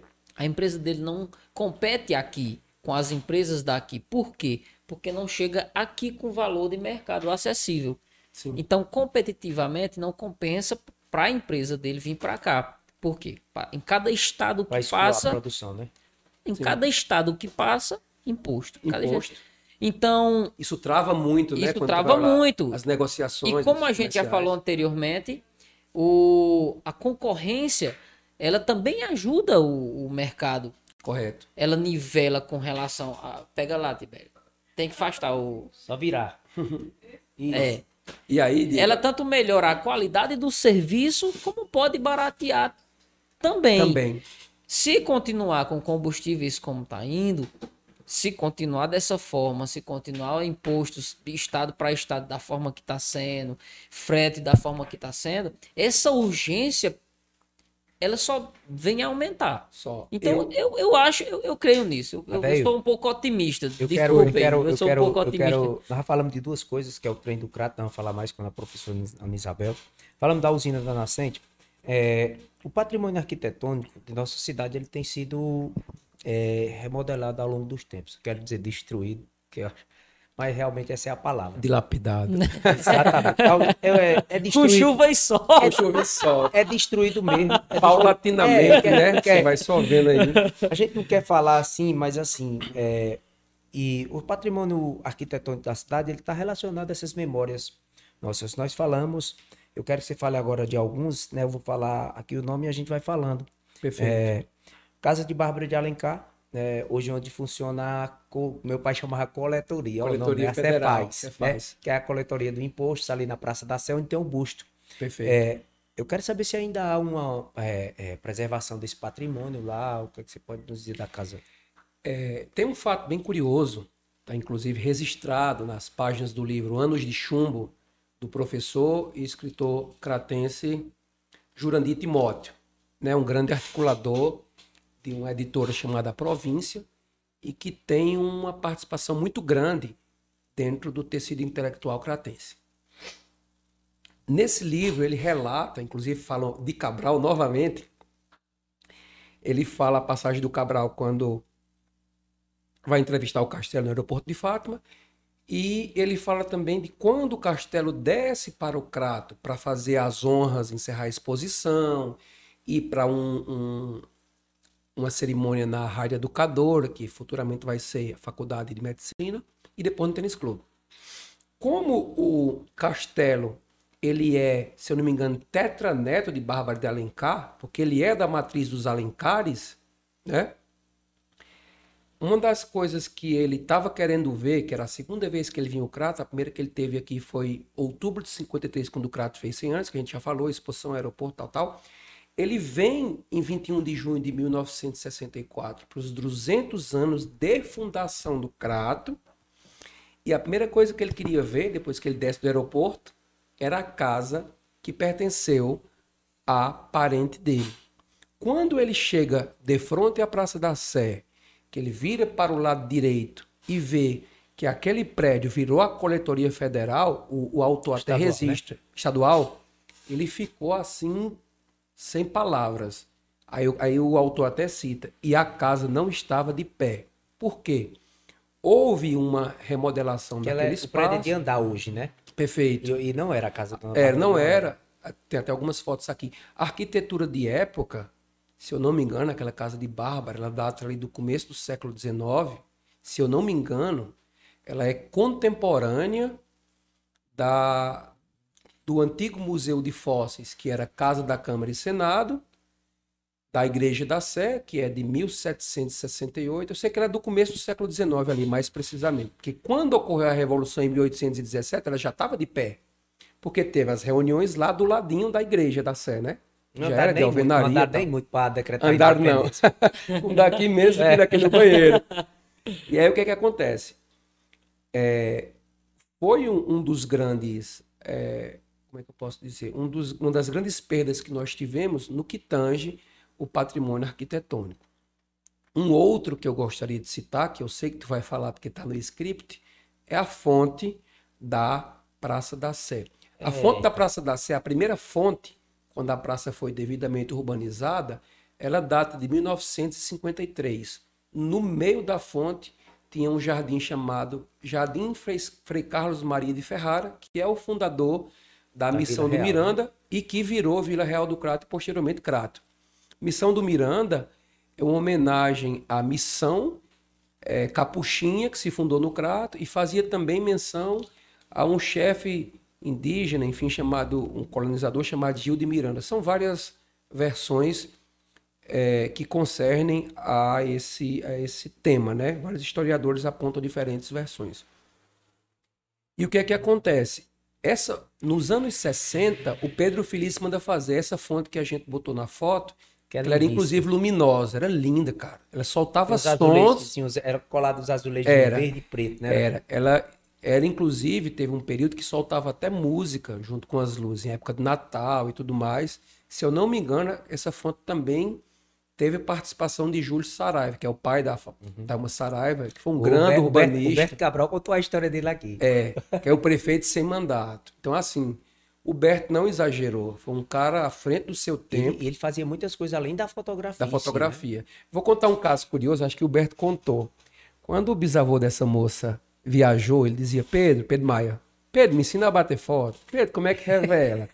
não, homem, fique nas coisas aí que você faz. Fazer Pedro, mas me coisa, ensina. é. Tá bom. Um belo dia, Pedro Maia viajou. Ele tinha dois ofícios: fotógrafo, músico e chofé de praça. Como as de casas- até os taxistas, né? é, como as casas eram vizinhas, o bisavô da minha namorada viajou, aí o conta no livro, né, do Jurandir também. O Jurandir escreve livros formidáveis. Aí diz que o, o Júlio foi lá, como a casa era vizinha, entrou lá e disse, rapaz, vou descobrir como é que esse cara faz isso aqui. Disse que tinha cansado de pedir pra ele De pedir ensinar, pra ele né? foi, pegou o negativo, quando chegou ele disse, e aí? Ele disse, não, eu aprendi a tirar foto, você não me ensinou? Tá bom, tá bom, tá bom, pois toma aí, venda, eu vou ficar só com carro de praça. Cabral contou essa história e achei Foi. disse que ele desenvolveu até uma técnica diferente, o Júlio Saraiva, depois de Correto. foto. O cara era muito que ele autodidata. contou, eu não esqueci muito o nome da, autodidata. da fotozinha que ele... O, o, o- aquele espaço que circunda a prefeitura, que ele pega ali por trás da prefeitura e pega onde foi a praça, antigamente, até uma foto aqui, Praça Castelo Branco, é chamado de Largo Júlio Saraiva. Quando Tem uma foi- placa hoje, né? Perfeito. Quando foi inaugurada a prefeitura, em abril de 79, o prédio atual, foi inaugurado no mesmo dia o Colégio Polivalente, um colégio na Batateira, o antigo CSU aqui e o Júlio Saraiva. Então, num dia só foi uns 4 a 5 coisas. Isso em 79. E, rapaz, e o Polivalente é um colégio enorme. Eu acho que eu tenho mais alunos da escola pública aqui no Crato. Eu né? estudei lá. Grande colégio. Três anos, estagiei lá. Grande mesmo, viu? É enorme, grande, tem- grande tem mesmo. muitos alunos. E assim, foi um, um- um- um ganho até pela socialização local, né? Porque assim, deu mais notoriedade ao bairro e conseguiu é, impulsionar essa, esse fator educacional, né? De um colégio de primeiro e segundo grau que dizia, não, não precisa você ir para o centro da cidade para você estudar. Eu consigo abranger essa, essa, essa malha humana que eu tenho aqui do meu lado. E pegou uma parte do, do, do Crato que hoje é praticamente independente. Perfeito. perfeito. Comercialmente falando, se eu não quiser descer para o centro para comprar, para pagar, eu não preciso. E do bairro mais populoso da 40 nossa área urbana. moram- 40 Grande demais. seminário. Seminário faz menção ao Seminário São José. Outrora foi chamado Alto do Grangeiro, fazendo menção ao Rio, e depois Alto da Matança. Né? Então, todos esses nomes até culminar em seminário, porque abrigava esse grande centro irradiador e educacional. Porque quando fala assim, ah, Crato, cidade da cultura, não é só a cultura dos aniceto, da Mulheres do Coco da Batateira, do rezado mestre Dedé de Luna, mas é aquela cultura letrada. Academicismo, né? Perfeito. Que, que foi é, é, propugnado pelo Seminário São José e depois. Começou. Perfeito. Resulta é, nas faculdades filosofia, de filosofia, né? filosofia, direito, economia Urca e agora, graças a Deus, medicina. medicina é. Demorou, mas Demorou, mais três, três maiores Teve uma vez que passou assim, raspando, Foi. não deu, mas dessa vez deu, graças é a Deus. É igual o assunto que a gente sempre está indo e voltando. É igual o parque de exposições, que como vocês falaram, né? Ainda bem que permaneceu, né? Aí, só para responder a pergunta daquela hora, que uma coisa foi puxando a outra, mas assim, eu acho que, assim, ficou uma estrutura muito boa, ele atende muita coisa, principalmente a, a, a estrada que rodeia o parque. Mas como tu disseste, dá para fazer mais coisas. Dá. Dá para estruturar um pouco mais. E principalmente, se bem que hoje tem muitos órgãos governamentais que estão instalados lá dentro, a polícia montada, que é até a forma também de é, proteger é, o local. Exatamente. Né? A, a delegacia, enfim, tem tem os bombeiros os anexos. bombeiros ali, né, anexos. Então, assim, melhorou muito. É Emates também tá Emates lá. está né? lá dentro. Vários outros órgãos é, é, municipais. Mas eu acho que dá para mexer mais. Ainda bem que Deus ajudou, melhorou mais essa questão da pandemia. As pessoas estão conseguindo voltando a fazer caminhada de novo. Mas como vocês disseram, dá para fazer eventos mais é, constantes naquele espaço. Deus queira que saia logo essa questão da, da otimização do espaço que circunda o rio para fazer zonas de, de caminhadas e propor aquilo que foi feito lá em 2011 no projeto do Samuel, daquele Central Park cratense. Quem sabe que sabe fazer um negócio desse pro Crato, né? esperamos, é, esperamos. Eu quero falar, rapaz, de uma coisa que fica na memória da minha desde criança, adolescente também, que é outra estrutura que fica no coração do Crato ali em frente à Praça Siqueira Campos, que se perdeu, que é a Cinelândia, né? Que é Sim que também é uma estrutura que foi demolida para dar origem a, a, a Macavi. Macavi. Aquela loja ali, eu acho que permeia a memória dos mais antigos do Crato, né? Sim. né? Funcionou. Eu conheci lá é o seu Mourão, que faleceu recentemente. Genésio Mourão. Genésio Mourão. Do, eram dois irmãos, Genésio e François Mourão. Que tomaram de conta lá, que era um ambiente. Café que... maravilhoso, picolé. Café expresso, sorvete. sorvete de bola, dessas coisas. Quem gostava de fumar, a coxinha. Você, fala em, você fala em sorvete de bola, eu só me lembro da, do restaurante Primavera. Cara. Homem, tu é doido. Só é a casa, né? Sorvete de bola. Perto, no mesmo um lugar do calçadão, né? Que é. é, um, é um reduto histórico. Calçadão ali. que é um, um, um símbolo cratense também. Correto. Quando você fala calçadão do Crato, todo mundo. Eles fizeram até um, um no é, né? Juazeiro né? depois, não sei nem se ainda tem. Não, né? não. Mas teve uma época que teve um calçadão parecido lá, não sei se era mais. Para mim, calçadão é ali. É... Mas o nosso, vocês até falaram bem, durante muito tempo, aquele, aquele espaço ali, ele foi uma conurbação de muita coisa dentro das, das noitadas cratenses, cerebros, dia de sábado, dia de pagode, cara. Isso até que o Luiz Gonzaga tocou em cima. Foi, em cima do espaço que tu falou agora. Aquele espaço, né? Cinelândia, ele foi criado em 1938. Pensou, cara. Com o nome de Grande Hotel. Ele é quase contemporâneo do edifício de frente, que é o edifício Nossa Senhora da Penha, que, que pertence à Diocese, que é em cima da Tomás Oster, né? Então, o que é que acontece?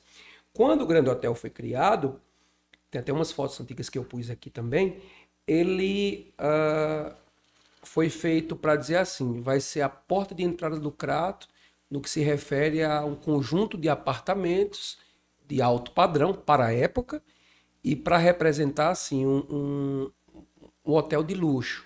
Então, por exemplo, ali se hospedou Luiz Gonzaga, Nelson Gonçalves. Diz que Valdir Soriano esteve lá. Demais. Eu vou contar aqui uma história que muita gente não sabe. Valdir, quando vinha para cá, deu inclusive show ali também.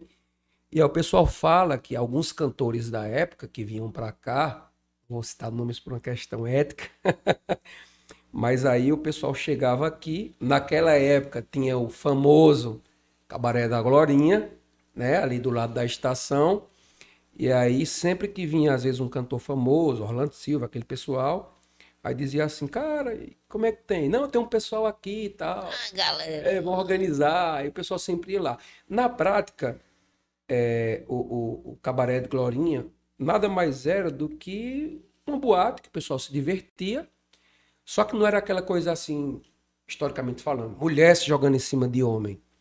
Era um local de entretenimento adulto, mas que você ia, tipo assim, você ia, você dançava uma valsa, você tomava uma cerveja, tomava um uísque, e óbvio que uh, tinha o seu momento também mais reservado. Mas uma coisa que chama a atenção, apesar de ser uma casa de meretrício, Ade, deixa eu te perguntar uma coisa. Isso é alvo de estudo da história regional também? Também. Esse, esse ambiente? Porque Teve um- teve um- grandes personalidades, né? Tem um da- da trabalho região. acadêmico, eu não me lembro agora qual foi dos professores lá que fez na URCA, que ele fala um pouco desse espaço noturno, né? E ele faz uma abordagem histórica sobre esse período, A, bo a boemia do Cariri. a boemia no Cariri, né? Porque Ah, olha aí. às vezes você não vai para um canto desse só para você é, praticar o ato. Você vai para dançar, porque assim, quando você chegava lá, no O local, ambiente por si só ele já traz uma coisa diferente. Perfeito. Era como se fosse uma, uma belle époque francesa. Você chegava, entrava assim no local, tinha a cortina de seda, tinha a mesa com aquela coisa roxa, vinho, avermelhada, tinha um cara tocando violino no canto, outro tocando viola no outro. era desse Você jeito, pegava uma dama, ia dançar com ela. Tinha toda uma conotação, é, é, como é que eu posso dizer, teatral. Hum. Não era aquela coisa, eu entro, eu, eu procuro alguém e, e eu saio. Tinha todo um, um, um contexto, é, é, digamos assim, não, não é nem tanto é, é artístico, mas tem todo um contexto de, de entretenimento por trás. Então, assim, ah, mas é um caso de cabaré, uma casa de prostituição tal. Primeiro que ela tratava as funcionárias de forma legalizada, ela não permitia que as mulheres saíssem do interior do estabelecimento para ir captar clientes do lado de fora. Pelo contrário, se o cara chegava e dizia, ah, eu queria conhecer a menina, ela dizia, não, beleza, vamos aqui, vamos organizar, organizava direitinho.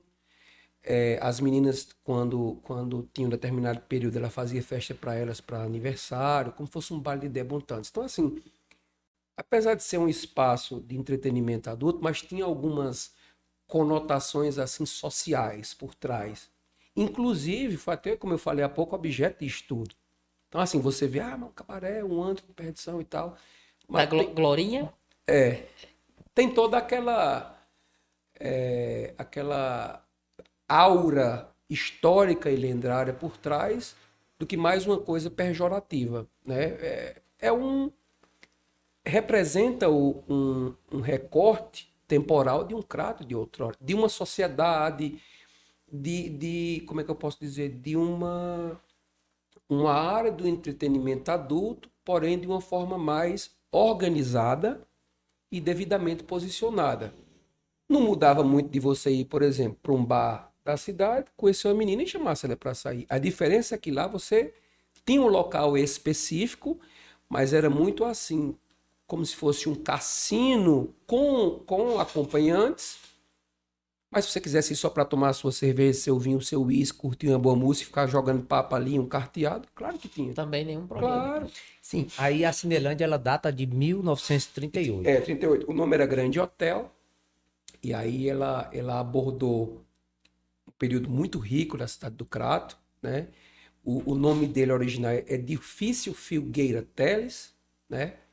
E aí lá residiram pessoas de relevo, como o médico é, Dr. Antônio Gesteira, morou lá, num daqueles apartamentos que ficavam na parte de baixo, mais ou menos ali onde era a antiga Expansão FM, que eu tive a grata honra de participar há uns 20 anos atrás de alguns programas lá, falando sobre Legião Urbana, né? Que é uma banda que eu, desde de moleque, sou muito fã. E aí, Ficava onde ali? ele ficava mais ou menos onde ele residia, é, que tinha quartos em cima e quartos embaixo, nas extremidades. Ficava mais ou menos ali onde hoje, quase em frente à primavera. Né? Alguns quartos. Era um prédio muito grande. Aí depois ele virou Era de ponta a ponta, ponta né? a ponta. Depois ele virou Cinelândia nos anos 70. Ponta a ponta saindo ali, eu não sei Era. se é José Carvalho. Não, é não. Faz a curva assim, é outra. É, pegando. Acho que é doutor João. Não. eu- sei se é João Pessoa. João... Porque no senador, final do- não, no senador final do Nome de rua eu nem me meto, Né, no final vocês. do calçadão com a Miguel Lima Verde, né? Uhum, isso. A outra rua me deu um branco agora. Uhum. Doutor João Pessoa é a rua principal. Aí tem a senador Pompeu e tem a que tu trabalha que eu não lembro o nome agora. Santos Dumont. É, lá é Santos Dumont. O grande É aviador Dumont, brasileiro. Exatamente. Isso. E aí, O prédio era da Santos Dumont até a Miguel Lima Verde. Perfeito. Ele, ele englobava essas duas ruas. E aí o que, que acontece? Nos anos 70, mais ou menos 72, 73, o- os irmãos Mourão, né? Que, que eles eh, fundaram a Cinelândia. O que, que acontece? Eh, fizeram a, a lanchonete Cinelândia, mas que, como a gente falou, tinha o café expresso, Um azulejo azul pastel, era azul maravilhoso, maravilhoso. rapaz. E aí se reunia a boemia, médicos, empresários, artistas sentavam lá para tomar aquele cafezinho e para debater sobre ah, a cidade.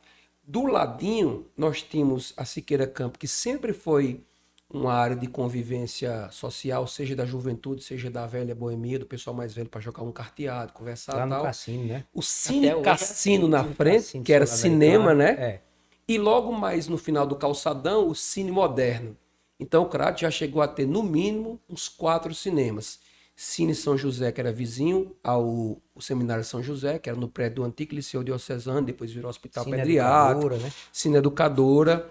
Cine Moderno, que é hoje no, no fechado é, Teatro Salviana Arraes, que deveriam os caras reativar, que é ali no- pegando calçadão com um pouco da Zé Carvalho. Santos Dumont, aliás. Aí tem Aquele prédio, ele pega desde a José Carvalho até a Santos Dumont. Ele entra Perfeito. ali e sai por Isso, trás. sai por ele trás. tem uma entrada no calçadão Correto. e outra da, na... per- perto daquela loja de ferragens. Exatamente. É um espaço muito grande, que outrora foi um dos maiores cinemas do Crato. Aí tem um cine moderno educador. E é um Cine teatro São lá José, também. É o teatro. Eu sei que teve a média de quatro a cinco cinemas. Então tudo aquilo ali é, transformava o Crato noturno num local show de bola. Tu tinha a Primavera, tu tinha a Cinelândia, tu tinha o Cine Cassino, o Café Crato, de Orestes Costa Uhum. né? Então tu tinha uma série de coisas ali que dizia, putz, quando eu olhar tem, tem coisa para eu me entreter, Café né? Crato, onde é o, o Agiban. A Giban, que, que a Aline trabalha, com a esposa, é Ah, rapaz. um dos Eu que, melhores cafés do Crato, viu? Inclusive, eu já vi, eu acho que foi, numa- foi numa foto tua. Na hora Foi. que eu tava baixando, eu tava dando uma Era olhada, aí tinha, aí Itaitera, tinha né? justamente em cima, É. café, café crato. Mas ali, ali, ele chegou a coisa há um tempo o Café Itaitera também. Mas era um dos melhores cafés daqui, Café Crato. Era aquele café expresso que você tomava assim, que tomar apenas quatro. Porque Pois é. E durou até um tempo desse o prédio, aí fizeram o Agibank depois. perfeito. É, esse, nós estamos perdendo esse patrimônio em si de, de identidade, né? Se não ficar o Crato de ontem relembrando, vai, o pessoal vai E esquecer. o meu medo, Tibério, só te cortando um pouco, é nós chegarmos a perder o Cine Cassino.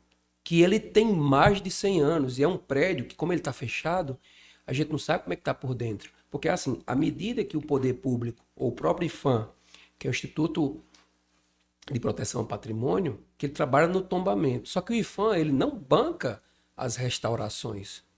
Se o governo do estado não tivesse pego um prédio de mais de 70 anos, como o Manel de Abreu, para reformar, podia demolir. Aliás, podia ruir. Já estava, já estava em processo o caso de... do Cinelândia, a Macavi teve que ser construída naquele espaço porque o prédio não aguentava mais. A, a estrutura, por ser muito antiga, podia ruir E a houve qualquer um momento. investimento ali. Houve. Podia ruir a qualquer momento. Então, assim, os donos do prédio não tinham condição financeira, pelo que eu pesquisei, não tinham condição financeira para remodelar um prédio daquela magnitude. Porque tu sabe, à medida que tu vai erguendo andares, tem que ser mais profunda a questão da estrutura interna, dos alicerces, né? Então é dinheiro. E material de construção subiu muito, principalmente agora na pandemia, né? O projeto inicial dali, quando ele foi demolido em 2007, comportava um mini shopping. Só que depois eu acho que entre conversas é, e de repente a proposta da Macavi pode ter sido melhor e aí se consumou a loja Macavi Conceito. Exatamente. Eu quero encaminhar para a parte final da nossa conversa, conversa muito rica, eu já ali dizendo que você esteja se convidado para vir outra vez. Na hora. Não, só, só lembrando, Estamos- a gente, a gente não teve episódio no meio da semana justamente porque a gente tava fazendo um, um balanço, digamos assim. E aquelas caixinhas que eu coloquei no meio da semana, cara, elas ajudam demais a gente Sim. a nortear o nosso trabalho. E uma coisa que me surpreendeu e que foi muito positiva foi a- o pensamento das pessoas em querer ver mais de um convidado abordando um tema. E é algo que a gente está amadurecendo. Que legal. São, são mais, mais de um convidado, a gente abordando temas específicos. O que se o seu der mais, deu mais de duas horas, não- pode ter certeza que a gente. E, É muito assunto. Não, mas cara, bom, mas né, é bom de. você- Eu, eu, eu, eu são me 200, e mais de 300. Bem dizer, se a gente for olhar, tá 300 anos de história. Sim. Então é muita coisa a se relatar, muita coisa E a é- se... Eu fico e é feliz, bom, né, pelo bom. convite, porque assim, a gente já vinha, é, abre aspas, namorando essa possibilidade de vir aqui, né? E eu, de forma muito humilde, é, formatei o Crato de ontem, há três anos atrás. Eu já pesquiso há mais de seis anos, né? E, e sou formado por uma universidade pública e de qualidade. E que eu tenho a honra de saber que é, da história da localidade que eu fui formado e saber do quanto ela conseguiu se ramificar, inclusive gestando uma faculdade de medicina, que era um sonho de muito tempo. Né? E tu falou, tu falou do teu pai que é historiador, e ver vocês de duas áreas diferentes, um na área de educação física, outro da área de nutrição, ambos focados numa saúde e melhor qualidade de vida, mas também trazendo essa teia histórica e memorialística para esse cenário. Porque a gente não tem um podcast aqui que aborde com tanta riqueza que a gente está fazendo hoje. E trazendo convidados de relevo, né? Professores, entusiastas das mais diversas áreas. Eu fico muito feliz. Fale meu nome, fale o nome da minha página que eu criei com muito carinho. E como eu disse inicialmente, principalmente para tentar ajudar o máximo de pessoas que eu posso, assim como eu fui ajudado quando eu fui começar a pesquisar há mais de seis anos atrás e que eu vi a escassez das fontes. Então, assim, quando a pessoa me liga, me manda mensagem, pô, cara, estou me formando em arquitetura, queria que tu falasse um pouco sobre isso, como uma moça que há um ano, ano e pouco atrás, falou comigo para estava fazendo um trabalho, concluindo o curso de arquitetura e, e o objeto de pesquisa dela era a rodoviária do Crato. Eu disse, cara, eu não tenho nada. Eu digo, você não tem, mas o pouco que eu tenho eu vou lhe passar. E o que você precisar, eu tô por aqui. Aí liga alguém que tá fazendo história, alguém que tá fazendo geografia. Cara, e a gente fica feliz. E eu acho que eu me formei numa área que eu gosto, e principalmente a questão do estudo regional. Né? Eu, eu, eu sou apaixonado por história do Brasil, gosto também, Grécia, Roma, as primeiras civilizações, Egito, Mesopotâmia e tal, as grandes guerras e tal. Mas esse viés regional é o que nos nutre, cara, é o que no- no- nos traz, remonta a períodos ricos da nossa vivência, que gente pode deixar morrer. E a ideia base da, daquilo que a gente faz aqui e do que foi se, se nichando, né? É, até porque a, a gente faz, mas faz para uma audiência. A Sim. audiência é quem vai dizendo o que é que gosta, o que é que quer Perfeito. ouvir. E isso foi acontecendo de forma muito natural. Então a gente viu a necessidade, porque assim, é, como, quando não tem um retorno financeiro, o que te traz motivação para continuar fazendo é o reconhecimento. Perfeito. Então a gente busca fazer isso aqui para as pessoas que estão fazendo um trabalho de muita relevância antes da gente, Sim. entendeu? Eu também, eu também bato nessa tecla de que é, o que eu faço, graças a Deus, eu tenho um trabalho fixo há, há 19 anos, que eu gosto muito, me identifico, adoro as pessoas que eu trabalho com elas também, porque o seu trabalho é, é a extensão da sua família, que são pessoas que você lida diariamente e, e resolve problemas e constrói vivências e, e- e- maturações a partir daquilo. Porém, esse outro trabalho que eu desenvolvo, o que é que eu ganho com isso? Eu ganho amizade, eu formatei com vocês aqui, eu ganho reconhecimento pelo trabalho e eu ajudo a mudar é, destinos. De, de uma forma muito particular e muito singela, eu ajudo a mudar realidades, porque eu nunca mais vou ser a mesma pessoa depois que eu sair daqui hoje, nem vocês também, porque a gente Certeza. trocou bastante informação. Vocês estão sendo muito felizes em condensar todo esse material audiovisual com pessoas que fazem parte da formação histórico, cultural e social do Crato, exemplo do Huberto, como eu citei inicialmente, porque é, gravar um material desse com uma pessoa que fez parte de tantos assuntos de relevo dentro do Crato é uma sorte muito grande, né? Porque ele gosta de conversar, gosta de contar, mas gravar muitas coisas assim foi uma das poucas vezes que ele gravou. Vocês tiveram assim uma sacada muito grande. E como a gente já tem conversado, quando a gente falou antes de ontem, quando eu estava no trabalho, tem que trazer aquelas outras pessoas que nós falamos. Estamos numa luta. Eu imagino. Estamos numa luta por uma galera aí que, assim, é, só em citar o nome, a gente já fica muito feliz em ter aqui, porque eu sei que muita gente gosta. E alguns deles, muita gente já escuta. Claro. Ou já escuta falar há muito tempo.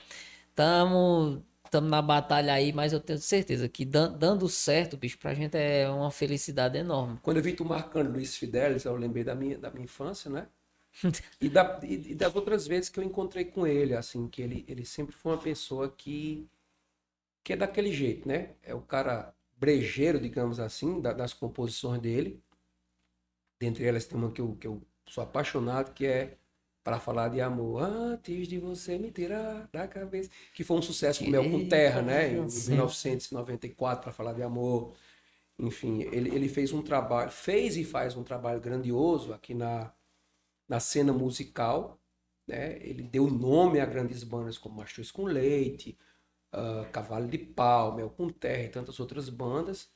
E é um filho da terra, né? Então Fidelis ele, é, ele é uma lenda viva da nossa cena. E, e, pode ter certeza, no dia que ele vier aqui, eu vou estar colado mandando mensagem até uma hora. Não, inclu, inclusive, se você quiser vir, ficar também aqui assistindo junto. Aqui, é, sabe, né? É um Adeus, é, eu fico assim, vi, tô pensando aqui sobre o que é que dizer para fazer esse encerramento contigo. Porque eu vejo que você, acima de tudo, apesar de estar tá contribuindo muito, você tem muita gratidão Sim. por muitas pessoas.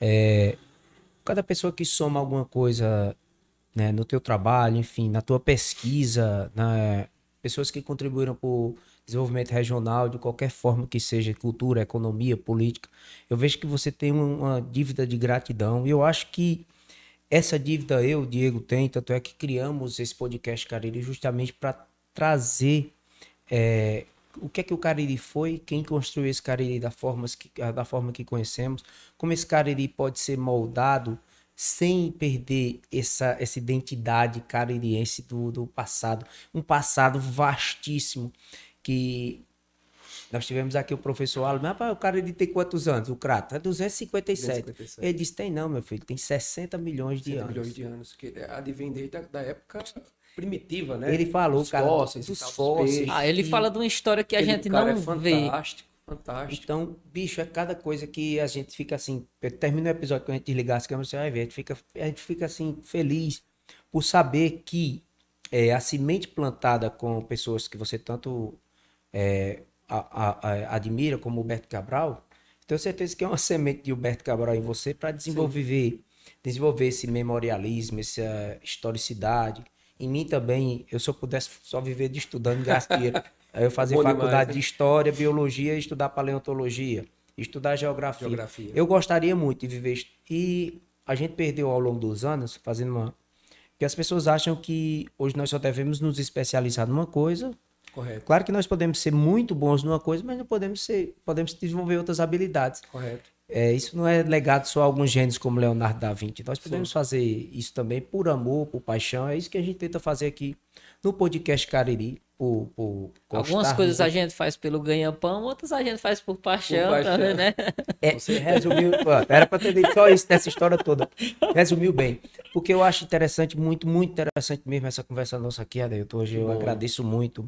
Eu fico é... demais passar essas horas com, contigo aqui, a paciência da Nayara tá aqui nos acompanhando. Quem nos acompanha. A minha esposa minha, já tava assim. Se ela descarregou no YouTube, eu minha não tô vendo pessoal lá. Aí de né? vida, né? E queria agradecer todas as pessoas que estiveram conosco até agora. As que não puderam estar, mas eu sei que vão assistir quando nós colocarmos o, o, o Já vídeo. tá, assim que terminar então, já tá. Vamos mandar para quem não conseguiu editar o começo, né, Diego? Pra, pra mas, já tá, mas, é, já tá. mas já tá. E aí, assim, eu fico lisonjeado né, para mim, é, o meu pagamento é ter sido pagamento, vamos abrir aspas, é ter sido citado aqui por outras duas grandes pessoas que, de, de importância. O Roberto Júnior, na sua especialidade no Cariri das Antigas, que é historiador também, pesquisador, faz um trabalho interessante de patrimônio lá no Juazeiro. É, o Laerte Xenofonte, que dispensa comentários, né? Fiquei imensamente feliz com o elogio de uma pessoa do calibre de, da professora Ana Isabel, uma doutora na área de história, ter me elogiado como um bom aluno.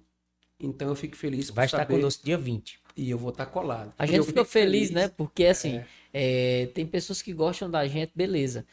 Podia ter curtido só, que já estava bom. Correto. Ela fez questão de deixar Falou. o comentário, um bom comentário. comentário. Eu vi lá. E eu fiquei muito feliz porque assim, é, esse pouco aprendizado que a gente tenta forjar para sequenciar nesse trabalho é também fruto do que foi aprendido com ela, com o Darlan, com, com a Sônia Menezes, com o próprio Agberto, que são pessoas fantásticas que compõem o quadro docente da URCA, né?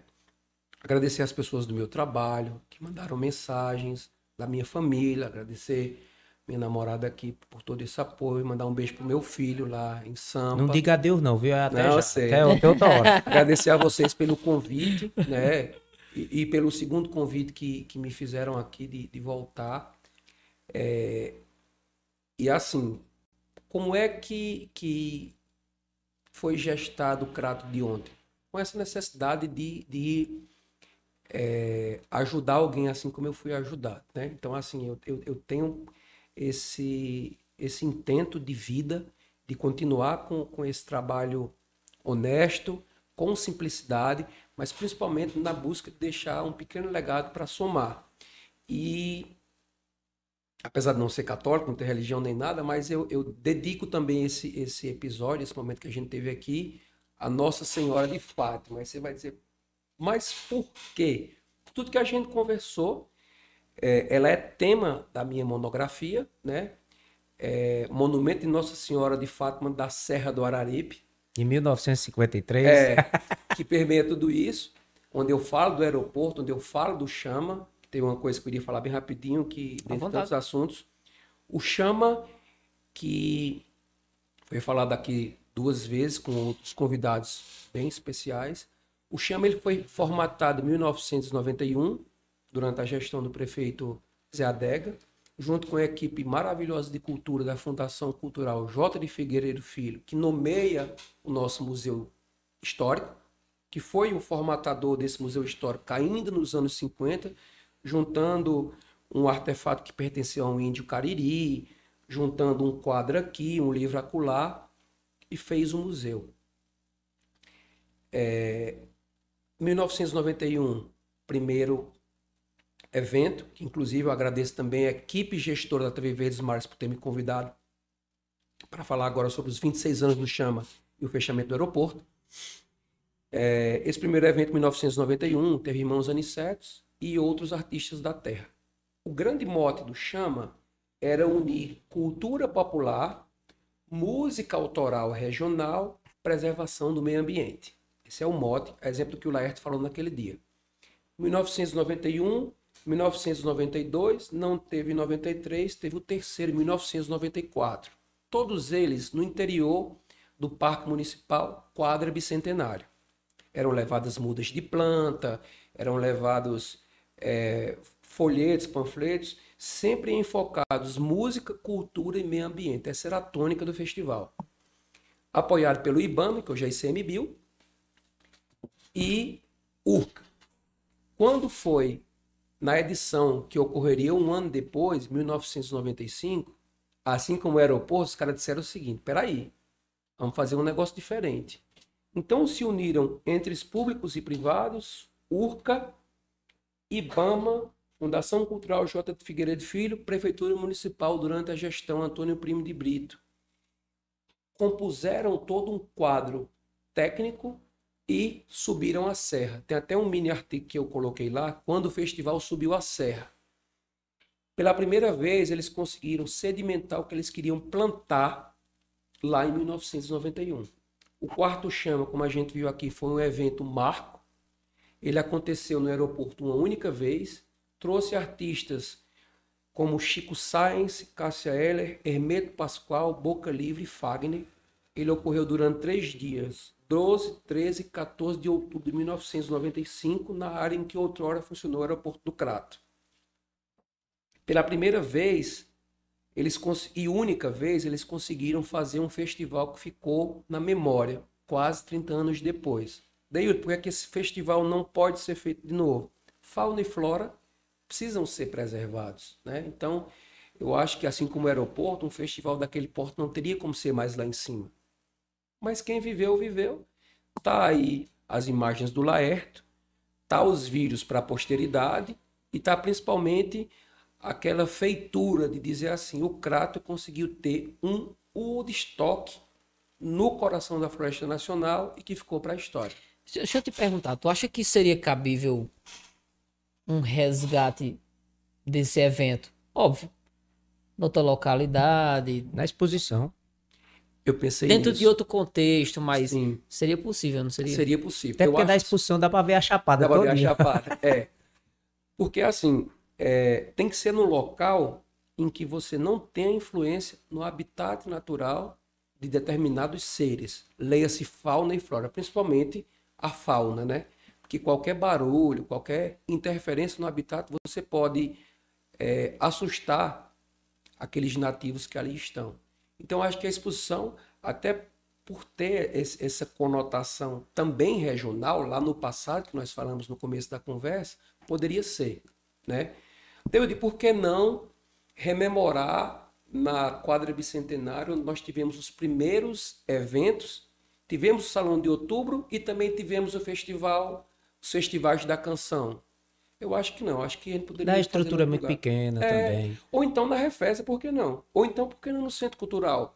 Já que vai ter também uma área verde, vai ter um planetário, né? vai, ter, vai ter areninhas. Isso eu vai acho ter que Tem até pista de skate, tem Será que vai ter um quadra, espaço para evento lá? Sim.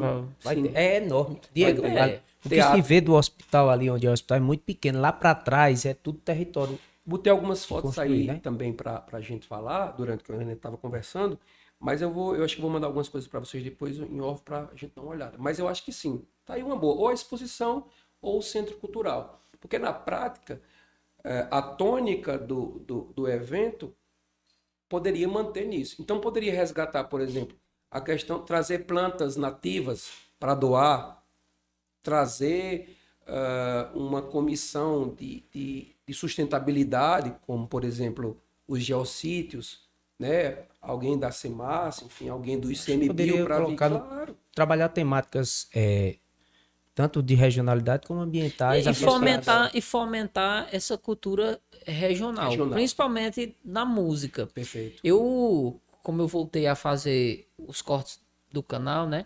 Uhum. Eu tava assistindo um episódio do Kairan e tem uma cena, Aquele cara é show de bola também. tem uma cena de, de Crato, de Cariri, tanto de teatro como de música, que é underground ali a galera, a grande maioria não conhece, mas que é, é muito boa É muito boa. que é muito boa. Então seria o momento, seria dar palco uma, uma gente- cena que que a às gente vezes fica um dando pouco mais sugestão a todo mundo, né? É, É, vai vai se meter na sugestão. vida dos outros. Não, mas aqui a gente fica dando sugestão a- aos gestores de ideias, de resgate, de entretenimento, enfim, de valorização. Eu sinto muita falta do palco da Urca também. Eu, eu enquanto músico, eu participei de quase todas as edições que houveram lá. Participei de 2007 até 2016, né? Antes de ser aluno e depois de ser aluno também. Então, assim, é algo que eu sinto falta hoje em dia, porque era um contraponto aos shows mais nacionais lá de baixo. Então, tu tinha o mestre Eloy como, como um contraponto regional e tu tinha o hibridismo do palco da Eu UFRA. acho que isso hoje é Sinto muita necessaríssimo. Demais. E cara. tinha acabado. Desde 2018 do- que a gente não tem. Eu acho que é porque 2019. é, é, eu acho que é porque também concorre Desculpa a com minha os shows lá ignorância, é que eu embaixo. passei uns tempos sem andar em festa. Não, porque tranquilo. fiquei meio. É porque eu acho que concorre e quem é organizador da festa não quer concorrência para É, tem, entretenimento. tem esse fator também, E- porque também tem a, Eu acho que seja. a mas- Mas era um locação, público tão- tão- tão dif-. É, É, eu, É, é pé, tem pode concorrer, eu não sei, enfim, pelo qual a meio, causa a em si, eu entende. chutando aqui, na verdade. É, Quando daí é eu que quero- Gustavo Lima vai concorrer com a banda de pife? Eu acho que Não, é um é público porque, diferente. é, mas mas eu autoral, entendo É que. como, Roberto, como, como o Tibério traz, né? É, às vezes também tem a questão do, da hegemonia, do cara dizer, não, vamos, enfim, tem a locação, tem os patrocínios É. que são maiores, mas assim, faz falta chama, faz falta palco taúca, faz, faz falta é, festivais da canção que fomentem essa questão que tu mesmo traz, cultural, e possa dar voz e vez a artistas é, secundários e terciários, né? Uhum. Exatamente. Até eu quero agradecer mais uma vez, meu irmão. Agradecer nesse sábado agradeço. maravilhoso, produtivo. Né? Agradecer também a vocês que nos assistem até agora. Meu celular descarregou, tava vendo no YouTube aqui os comentários, não vou nem pude ver. Mas agradecer a cada comentário, a cada um de vocês que nos assiste, a cada inscrição, né, Diego? Nós estamos chegando a Aos mil inscritos. Os mil inscritos. Graças a Deus. Estamos 900 e pouco agora, né? Estamos com uma organicidade muito boa, os pessoal, o pessoal assistindo, graças a E Deus. como a gente falou, é, é, são pessoas que justamente gostam e acreditam nisso. Perfeito. Então eu penso que enquanto existirem pessoas como nós, essa cultura do Cariri ela não vai acabar. Ao contrário, quem for chegando por aqui vai conhecendo e vai gostando também. Quem bebe da água do Cariri se apaixona, Se não vai se apaixona. embora mais não. Exatamente. Adeildo, essa é a sua missão. É claro, essa é a sua missão de propagar essa paixão pelo Cariri. Você fala do Crato de ontem, mas o Crato de ontem está muito relacionado ao Juazeiro de hoje, ao Arbalha. Perfeito. né? O Crato de hoje em si, toda a regionalidade caririense. Muito obrigado, muito obrigado a todos vocês. É, eu, nós temos o próximo episódio em breve, gente. Estamos aqui elaborando roteiros com convidados cada vez inovadores para vocês e que de diversas áreas, não só da cultura, da, da- do, do academicismo, mas da política, humorista, cantor. A gente quer trazer tudo que faz o Cariri. Pessoal, da minha parte, quero agradecer a todo mundo que teve até, até agora com a gente. Não esquece, se inscreve, deixa seu comentário, deixa o like, pega o link desse episódio aqui, envia para o pessoal. Deixa seu comentário, manda pra gente uma sugestão, manda uma pergunta. Se a gente souber responder, a gente manda pro Pro especialista. Pro especialista ele responde, né? Que é o mais correto.